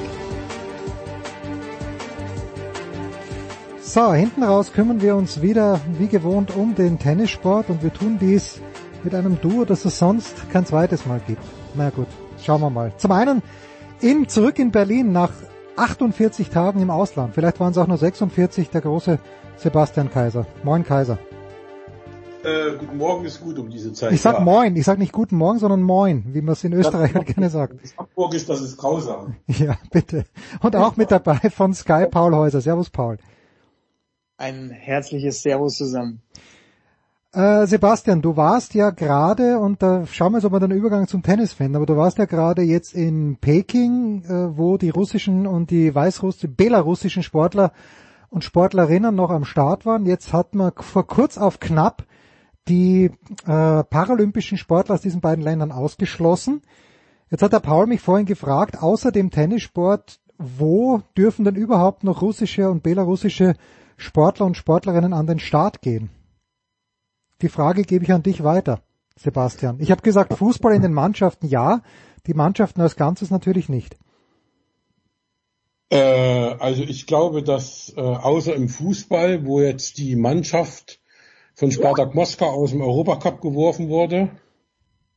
Und bei den Paralympics, also ich glaube, eine, die Sportler dürfen an den Start gehen. Also ich glaube auch, dass äh, da, wo die das wollen, dürfen die als neutrale Athleten starten. Also ich wüsste jetzt, also müsste ich mich jetzt noch näher damit beschäftigen, hätte ich mich vorbereiten sollen auf die Frage. Aber ich glaube, dass es möglich ist in, in vielen Sportarten, dass äh, die Sportler wie im Tennis halt an den Start gehen. Das einzige Problem ist halt zum Beispiel auch beim Eiskunstlaufen, da sind sie definitiv ausgeschlossen von der WM. Ja. Und äh, aber ansonsten, ich weiß jetzt ehrlich gesagt nicht, wie es beim wie es beim Langlauf-Biathlon äh, sonst irgendwo, ich weiß jetzt nicht, ob Rodeln, Bob, ob die noch Weltcups haben, also äh, kann ich dir im Moment nicht sagen. Ja, gut, ist auch jetzt äh, ähm, ja, es war nur eine Frage, die, die Paul mir gestellt hat und ich wusste ehrlicherweise auch nicht. Das ist mir natürlich völlig klar, wenn in der österreichischen Bundesliga, was glaube ich nicht der Fall ist, äh, ich weiß nicht, in der deutschen Fußball-Bundesliga gibt es glaube ich auch, weiß nicht, wie viele russische Spieler es gibt, aber die dürfen in ihrer Mannschaft natürlich antreten ja, ja. Ähm, und, und weißrussische Spieler auch, wenn es welche gäbe. Paul, der, der Tennissport hat jetzt diese von, ähm, von Sebastian angesprochene Variante gefunden, nämlich dass Daniil Medvedev die Nummer eins der Welt oder Andrei Rublev, da steht halt nur mehr Rublev und Medvedev mit ohne Flagge, also gewissermaßen neutral. Und aus dem Davis Cup hat man sie rausgeschmissen, die Frauen auch aus dem Billie Jean King Cup. Das trifft dann eher, na, es trifft die Russinnen ja gleich viel wie die Weißrussinnen, weil Russland im vergangenen Jahr beide Wettbewerbe gewonnen hat. Bist du mit dieser mhm. Lösung einverstanden im Tennis? Ja, erstmal schon. Ich habe auch drüber nachgedacht, ob es noch mehr braucht, aber da tue ich mir wirklich verdammt schwer auch, weil wenn man dann sieht, wie ein Andrei Rublev sich klar gegen den Krieg positioniert hat, da gehört ja auch schon was dazu, das dann so auf die TV-Kamera zu schreiben, no war please. Und auch Medvedev mit einem sehr, sehr starken, sehr emotionalen Statement für den Frieden. Und Pavlyuchenko, was wir nicht vergessen. Pavlyuchenko Und Pavlyuchenko war bei ja. CNN, ja, ja, ganz, ganz groß, ja. Also sich da, klar, ähm, die, die sind internationale Stars und die sind in der Welt zu Hause. Trotzdem, da gehört einfach was dazu. Das sind, das sind russische Topstars und die positionieren sich da klar gegen Putin, klar gegen den Krieg und insofern ist es dann einfach, also wenn man, wenn man dann sagt, die werden trotzdem, trotzdem werden sie ausgeschlossen und können, können nicht mitspielen, wäre schon hart. Also ja, ich finde so diese Variante, das finde ich jetzt, finde ich eine gute Lösung. Sebastian, äh, muss jetzt jeder Tennisspieler zwangsweise da irgendwas dazu sagen? Muss also Nadal, wenn er das nächste Mal in Indian Wells aufschlägt, auch seine Meinung dazu abgeben? Oder reicht das, wenn er eh schon gesagt hat, natürlich ist, ist Krieg fürchterlich? Oder muss hier wirklich jetzt jeder Stellung beziehen? Na, von, na, na muss, muss überhaupt niemand irgendwas. Also, äh, bleibt er jedem selbst überlassen, ob er was dazu sagt. Ähm, das kommt jetzt drauf an, wenn jetzt beim nächsten, in der nächsten Pressekonferenz Nadal nicht danach gefragt wird, sondern nur äh, nach äh, dem Spin seines Aufschlages bei 1-1, 15-15 im ersten Satz, äh, dann ist das halt so. Aber wenn eine Frage kommt äh, zu diesem Thema, äh, dann wird er auch da ganz normal drauf antworten und äh, wird seine Meinung eben auch das dritte, vierte, fünfte Mal kundtun. Und äh, das ist nun mal das alles beherrschende Thema zurzeit. Und äh, wie gesagt, es ist gut, dass die spielen dürfen, die Russen, und äh, dass die halt jetzt, sage ich mal, nicht für was geächtet werden, für dass sie überhaupt nichts können. Deswegen finde ich auch den Beschluss bei den Paralympics, da können wir nächste Woche dann nochmal drüber diskutieren, ja, ja. finde ich auch bei den Paralympics den äh, Beschluss äh, falsch, dass jetzt die hm. äh, Russen und Weißrussen nicht starten dürfen, weil das ja auch äh, Sportler sind, die sich ganz genau vorbereitet haben, die auch gegen den Krieg sind. Ähm, und deswegen bin ich der Meinung, man sollte den, wie es äh, Elina Svitolina so schön gesagt hat, man sollte ihnen die Hymne nehmen, man sollte ihnen die Flagge nehmen, man äh, sollte ihnen das alles nehmen können, aber, also sie jetzt natürlich auf Tennis bezogen, aber äh, letztendlich sollten sie äh, starten können und äh, das ist auch meine Meinung und deswegen glaube ich, dass das so ein Generalausschluss jetzt äh, auch dieser Sportler, die ja auch gegen den Krieg sind, also ich kenne ehrlich gesagt keinen, der für den Krieg ist, ähm, finde ich da eigentlich äh, ganz schlimm und wir haben ja die die die Beispiele jetzt, äh, die habt ihr beide ja jetzt schon genannt mit den äh, Russen von Rublev angefangen über Pavlyuchenko war ähm, Medvedev, die sich da alle äh, gegen den Krieg geäußert haben und äh, ich glaube auch nicht, dass man irgendwie einen russischen Sp äh, Spieler oder eine russische Spielerin findet, die sagen, Putin, geil, was du da machst, äh, das kann ich mir nicht vorstellen. Und so ist es in den anderen Sportarten auch. Und jetzt sind da die, äh, die Behinderten da in, in Peking und, und können da nicht teilnehmen. Und das finde ich, das finde ich äh, allerdings auch nicht gut, muss ich sagen. Da bin ich ein kleines bisschen anderer Meinung. Paul, hau dich gerne mit rein, weil also ich fand es natürlich eine komplette Farce, dass die ganzen russischen Sportler bei Olympia teilnehmen unter der russischen olympischen Flagge, die dann eh wieder die, die russischen Farben hat. Und bei den Tennisspielern ist halt schon so, bei Medvedev und Rublev weiß ich's nicht, aber gerade die weißrussischen Sportlerinnen, vielleicht konnten sie auch nicht aus, aber gerade Asarenka und Sabalenka, also bei Asarenka weiß ich es ganz genau, auch wenn die ein Statement rausgehört hat, die hat schon auch also die Nähe zu Lukaschenko nicht gescheut. Ob sie da überhaupt eine Wahl gehabt hat, weiß ich nicht. Aber das ist ja, der ist ja fast in einem Atemzug mit Putin zu nennen. Also ich, und, und okay, das sind Einzelsportler, aber bei Olympia und bei den Paralympics, ich bin mir, also ich bin schon eher eher einverstanden mit diesem Entschluss. Aber wie hast du so schön gesagt, Kaiser, letztes Jahr bei den US Open, we agree to disagree. Paul, deine Meinung? oh, es ist so kompliziert und also damit sich genauer auseinanderzusetzen. Also da müsste man ja wirklich von Fall zu Fall äh, ja. individuell und das da, da das kannst du ja auch nicht machen.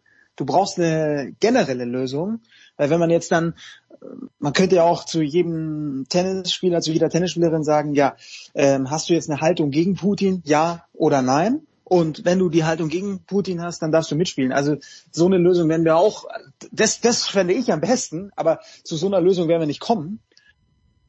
insofern finde ich es jetzt so, wie es wie es der Tennissport gemacht hat, finde ich es völlig in Ordnung.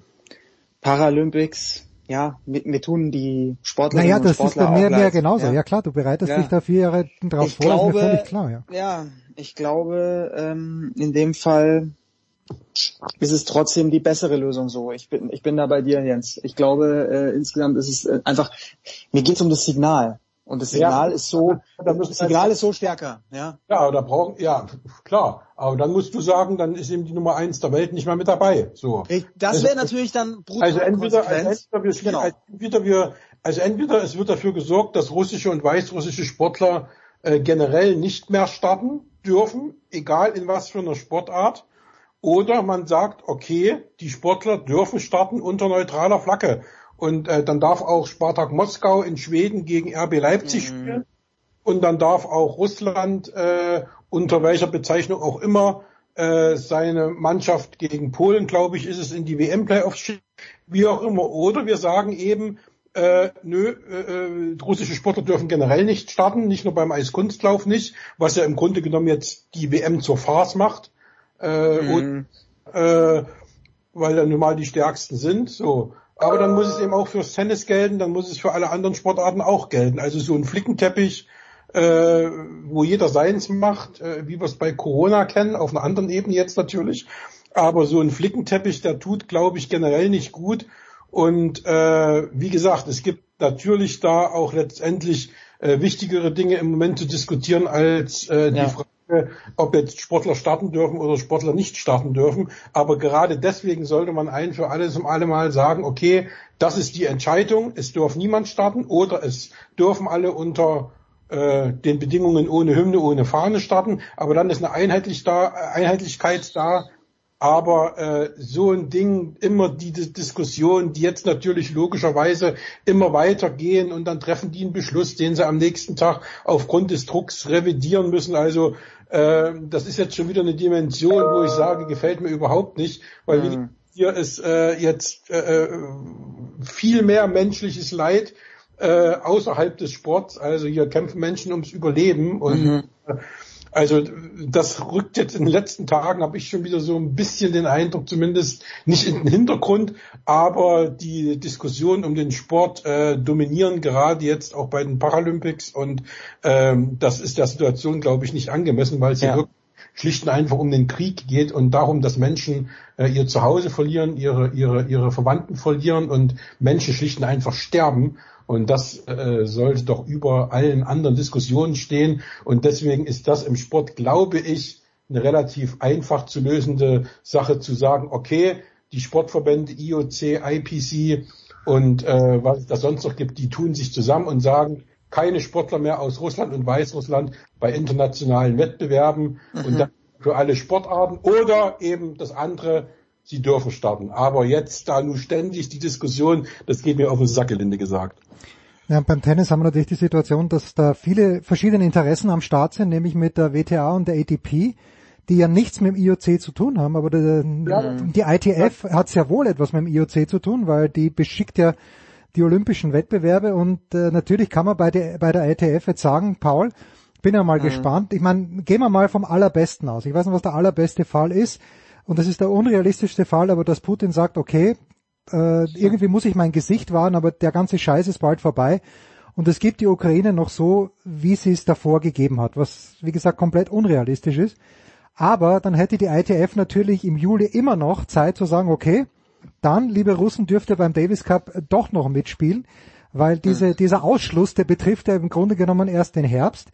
Also die haben sich sehr, die, die haben es ja relativ leicht, die ITF, dass sie hier diesem, Mhm. diesem Druck folgen. Und die ATP, das ist halt eine Ansammlung von Ich-AGs, die wird sich da natürlich einen Scheiß drum kümmern, dass die Nummer eins und die Nummer fünf der Welt dann nicht mehr spielen dürfen. Das ist das Problem, finde ich, im Tennis, dass eben so viele unterschiedliche Interessen da, wenn Sebastian sagt Flickenteppich, dann ist der Tennissport der, das prototypische Beispiel dafür. Ja. Okay. Ja. Und IT, ITF betrifft ja eigentlich auch die Grand Slam Turniere. Eigentlich jetzt, ja, ja. Wenn ich es jetzt äh, weiterspinne, aber ja, ich, ich kann Sebastian da nur voll, voll zustimmen. Es ist, ähm, ja, da wird jetzt zu viel drüber gesprochen. Das ist, sind andere Dinge eigentlich, eigentlich wichtiger.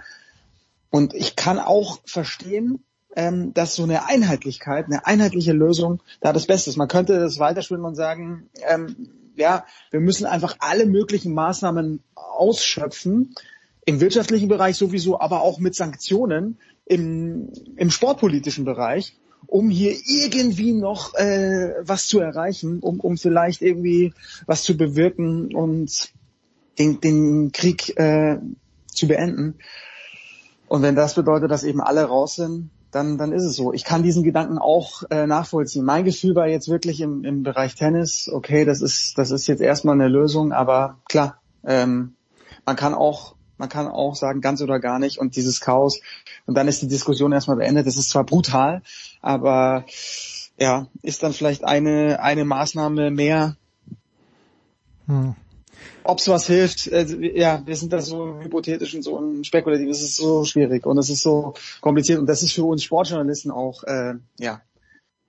Pass auf, jetzt lass, lass, lass, schwieriges ich, Thema. Ja, jetzt ja. lasse ich euch beide mal was anderes spekulieren. Harter Cut noch schnell. Sebastian, wie viel Prozent schlechtes Gewissen, beziehungsweise wie viel Prozent Image-Wiedergutmachung und wie viel Prozent Lust aufs Nationaltrikot haben Alexander Zverev dazu bewogen, doch nach Rio de Janeiro zu fliegen und mit der deutschen Davis Cup Mannschaft in die Finalrunde aufzusteigen, weil dass sie das gewinnen jetzt mit Zverev ist völlig klar. Da bin ich mir noch ein bisschen unschlüssig, weil letztendlich geht es ja darum, äh, dass er ein paar Matches braucht, die er jetzt in äh, Mexiko nicht hatte und ähm, und da nimmt er selbst praktisch die ähm, ja das in Kauf, was er eigentlich nicht wollte, nämlich zwischen äh, der Hartplatz oder innerhalb der Hartplatz-Saison mal kurzzeitig für zwei Tage auf Sand zu wechseln, ähm, was eigentlich untypisch ist und jetzt auch eigentlich sinnlos ist, aber ich glaube, dass das eher darin begründet ist, dass der die Matches haben will, dass er nochmal zwei Matches haben, mhm. also spielen möchte. Ähm, natürlich kommt ihm das jetzt Image, also ich weiß nicht, ob er jetzt mit so einer Aktion, dazu ist der Davis Cup auch im Moment zu unbedeutend. Also geh mal auf die Straße und frag jemanden, äh, wann Davis Cup gespielt wird, das kann Und vor allen Dingen, wer es überträgt. Frag, frag mal die Leute, wer es überträgt, ja. Ja. ja. ja. Überträgt, äh, damit weißt du schon mal äh, um den Stellenwert des Ganzen. Toll, dass wenigstens die das übertragen, muss man dazu sagen. Ähm, aber letztendlich ist das kann das sein Image, was er sich letzte Woche kaputt gemacht hat, auch nicht aufpolieren. Also das, mm. er da jetzt glaubt und sagt, ah, der Tolle, der macht das jetzt wieder gut und indem er für Deutschland spielt, da, also das glaube ich, sagt kein Mensch und äh, da, da, da bedarf es einiger andere Aktionen, wo Alexander Zverev sein Image, ja, ich wüsste jetzt gar nicht, wie er das nach dem Auftritt letzte Woche wieder gut machen kann. Er hat ja aufgrund der Weltsituation sogar noch ein bisschen Glück gehabt, dass das relativ schnell in den Hintergrund geraten ist ähm, und niemand mehr im Grunde genommen seit zwei Tagen nach dem Ausraster noch über den Ausraster gesprochen hat. Und äh, ja, keine Ahnung. Also ich glaube, dass ihm das äh, äh, imagemäßig nicht helfen wird, dass er jetzt auf einmal hier im Deutschland-Trikot antritt. Na, ganz kurz, das ist untergegangen. Sebastian hat es gesagt. Äh, wer es sehen möchte, Sport Deutschland TV überträgt das, also im Stream im Internet. Es ist am Freitag, glaube ich, ab 20 Uhr oder ab 19.50 Uhr und am Samstag ab 17.50 Uhr. Ja. Mm, mm. Paul. Ganz kurz noch, ich ja. habe die Info, dass Zverev schon überlegt hat, diesen, diesen Davis Cup vielleicht doch noch zu spielen. Da gab es eine Absprache mit Michael Kohlmann, mhm. je nachdem wie Acapulco läuft, wie, wie lange er da im Turnier ist, dass er dann vielleicht da ja, noch, noch rüberreist von Acapulco nach Rio und für den Fall gab es die, ja, genau. Und für den Fall gab es ja die Absprache auch mit äh, Daniel Altmaier, der wusste, wenn Sheriff sagt, ich, ich will Davis Cup spielen, dann ist er wieder raus. Also das war, das war klar kommuniziert. Ich glaube, es passt ihm jetzt einfach ähm, gut als Ablenkung rein. Das Team tut ihm gut. Ähm, ja, sein, er weiß genau, sein Verhalten war eine Vollkatastrophe, das war inakzeptabel. Ich finde es interessant, was, was Sebastian gesagt hat. Was muss er tun, um dieses Image wieder Ach komm, so nein, das, nein, das haben die Leute wieder. vergessen. Äh, wenn, du, wenn er in Paris gut spielt, haben es die Leute vergessen, sag ich. Glaubst du? Glaubst ja, das glaube ich, ja, ja. glaube ich wirklich. Ja, Sebastian, glaubst du das auch?